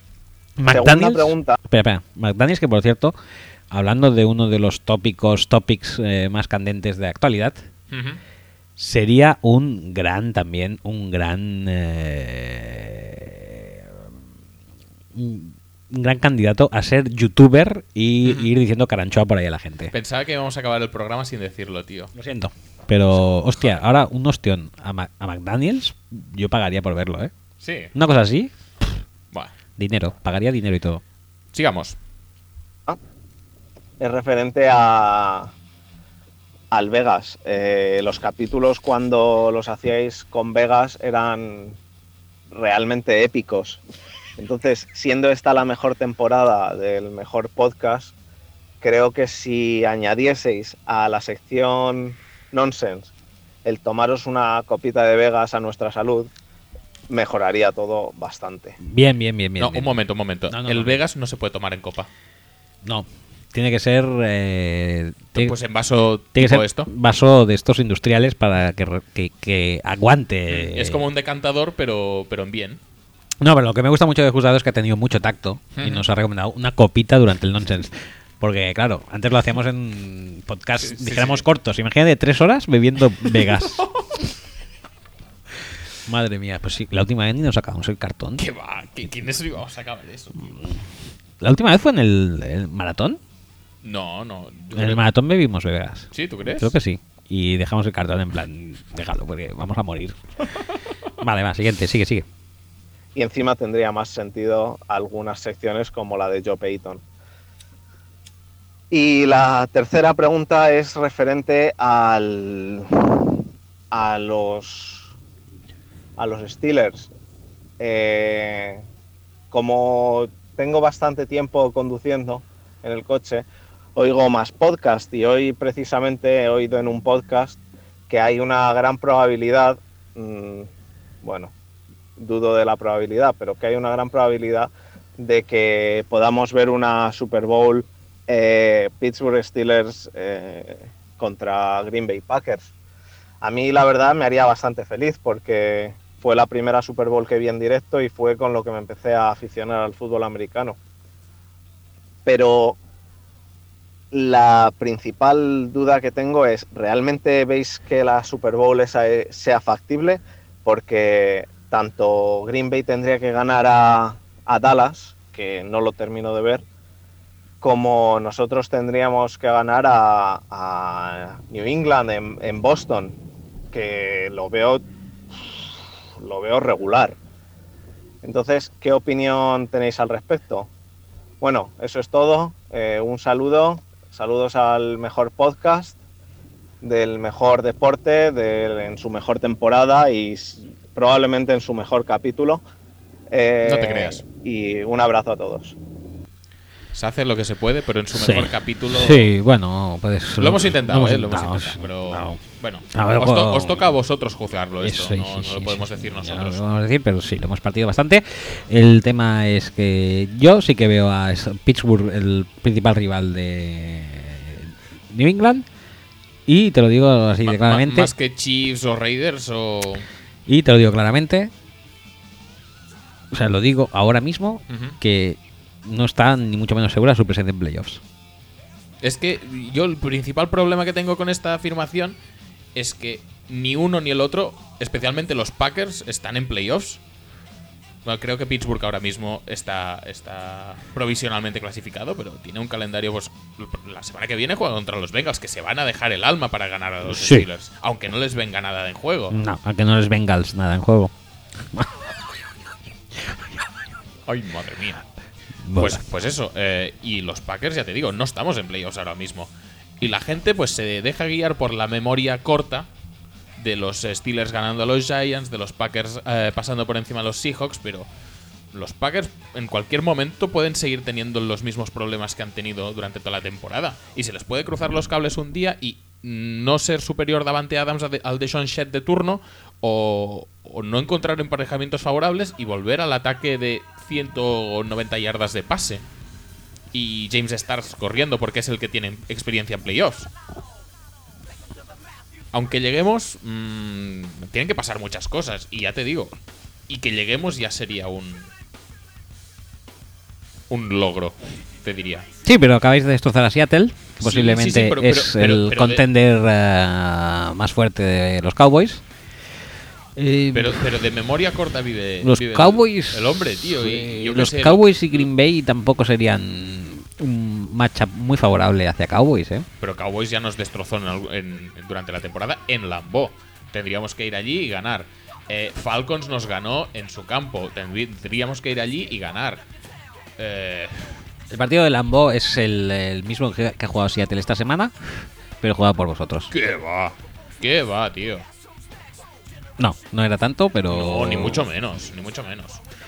Los Packers han jugado un buen partido, un muy buen partido, con altas dosis de suerte, pero no tenemos que mirar más allá de eso. No podemos convertirnos ahora en favoritos de nada porque ni tan siquiera estamos dentro. Es así de simple. Este último partido marca mucho, ¿eh? Y quieres que no. eh, Pero, pero es que mismamente, si nosotros nos cruzamos con- tenéis- con, Seahawks en playoffs, va a ser allí muy probablemente. Sí. Y, y nos van a tener unas ganas terribles. Sí, pero siguen sin tener a el, Thomas. Bueno, pero oye, A ver cómo se recuperan de eso. No lo sé cómo se recuperarán de eso, pe- pero ya te digo. Po- ¿Posibilidades? Sí. Lo más probable, ni muchísimo menos. Ni- pero ni de puta coña. Pero yo creo que son las fuerzas emergentes, ¿eh? Ahora mismo en cada conferencia. Bueno, los Giants, que se acaban de cargar a los Cowboys. Giants, por favor. Pero, oye, que nos va el dinero, ¿eh? Sí, pero no. no, ni mucho menos.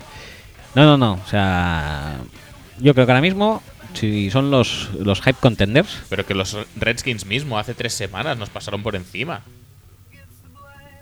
bueno, ya veremos. Que, que, tío, que tan, tan pronto viene una cosa como que viene otra. Y en playoffs la puedes, eh, lo puedes hacer bien una vez, dos veces, pero como la cagues a la tercera, te vas a la mierda. Y la puedes cagar mucho antes.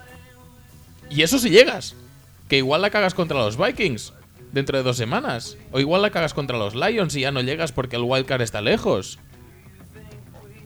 Bueno. No lo sé. No, tío, que, que no. Que no. Bueno, pues vale, pues ya está. Pues venga, si es que si vais pensando que vais a perder contra Matt Barkley, pues no, no me extraña Pero que ¿quién ha que dicho no. nada de Matt Barkley? Pablo. Cansino. Pablo, Pablo. Y tú también lo dijiste. Yo no he dicho nada de los Bears, tío. Si perdemos contra los Bears, la verdad es que no merecemos entrar. Voy a hacer en- así. Si perdemos contra los Bears, no merecemos entrar en playoffs. Y ya está. Green Bay no. No, ya Green. Bay no, No, no, ya, ya no ya no, ya no, No, ya no, nada. ya está. nada. Venga. Eh, bueno, pues nada, pues ya está. Venga, hemos acabado. Llevamos tres horas y 38 minutos. récord eh, de, de podcast, creo, eh, petándonos eh, sección fantasy. Ajá, porque ya no le interesa a nadie. No. La gente que esté en fantasy, pues suerte como estos playoffs. Si estáis jugando los playoffs de consolación, sois mierda. Y, ya está. Y ya está. Poco más que decir, sí. Sí, sí, es sí. que ya está. Mira ser eso. Vale. Eh, ¿Ves buscando una canción de cierre que te apetezca? Uf. Oh. ¿Cu- ¿Cuál, ¿Cuál has visto? La salchipapa, pero me acordaba de la salchipapa del, del niño. No, la del niño no está. ¿Quieres esta, por ejemplo? ¿O mm, esta que la ponemos demasiado poco? ¿O yo qué sé, tío? He visto el dúo Kie. ¿Has visto el dúo? Pero es que no hace tiempo que no hablamos de coches tuneados. No, no sé si pone- podemos ponerla. Ponla. ¿Sí? Sí, tío. Así a ver si para la semana que viene se nos queda algo en el subconsciente. Vale, pues nada. eh, hasta la semana que viene entonces. Hasta luego, chicos.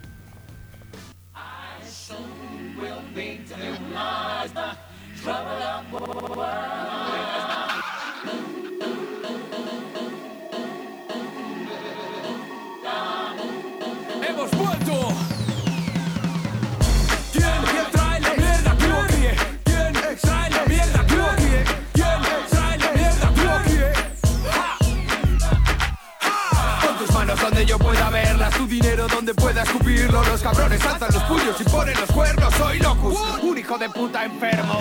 Que hay algo sucio en mi mirada, no sé. No hay en tu forma de bailar y me tengo que joder, nena. Traigo la cena, cocino en sí. Si quieren guerra, yo les hago picadillo en un please. Sí, vas a venir. Pues coge dinero primero, ponte una chupa de cuero y hazte algo guapo en el pelo. Pasa de los caballeros, únete a los bucaneros callejeros. Esta noche nos perseguirán maderos. No le temo ni a hechiceros ni a guerreros, porque hasta el acero les parecerá una mierda si me altero. El camarero está agitando un sonajero con hielo, ven la señal de que empieza el hervidero. Sí, vas a venir para qué preguntas, sí. Tengo veneno, nena, ¿quién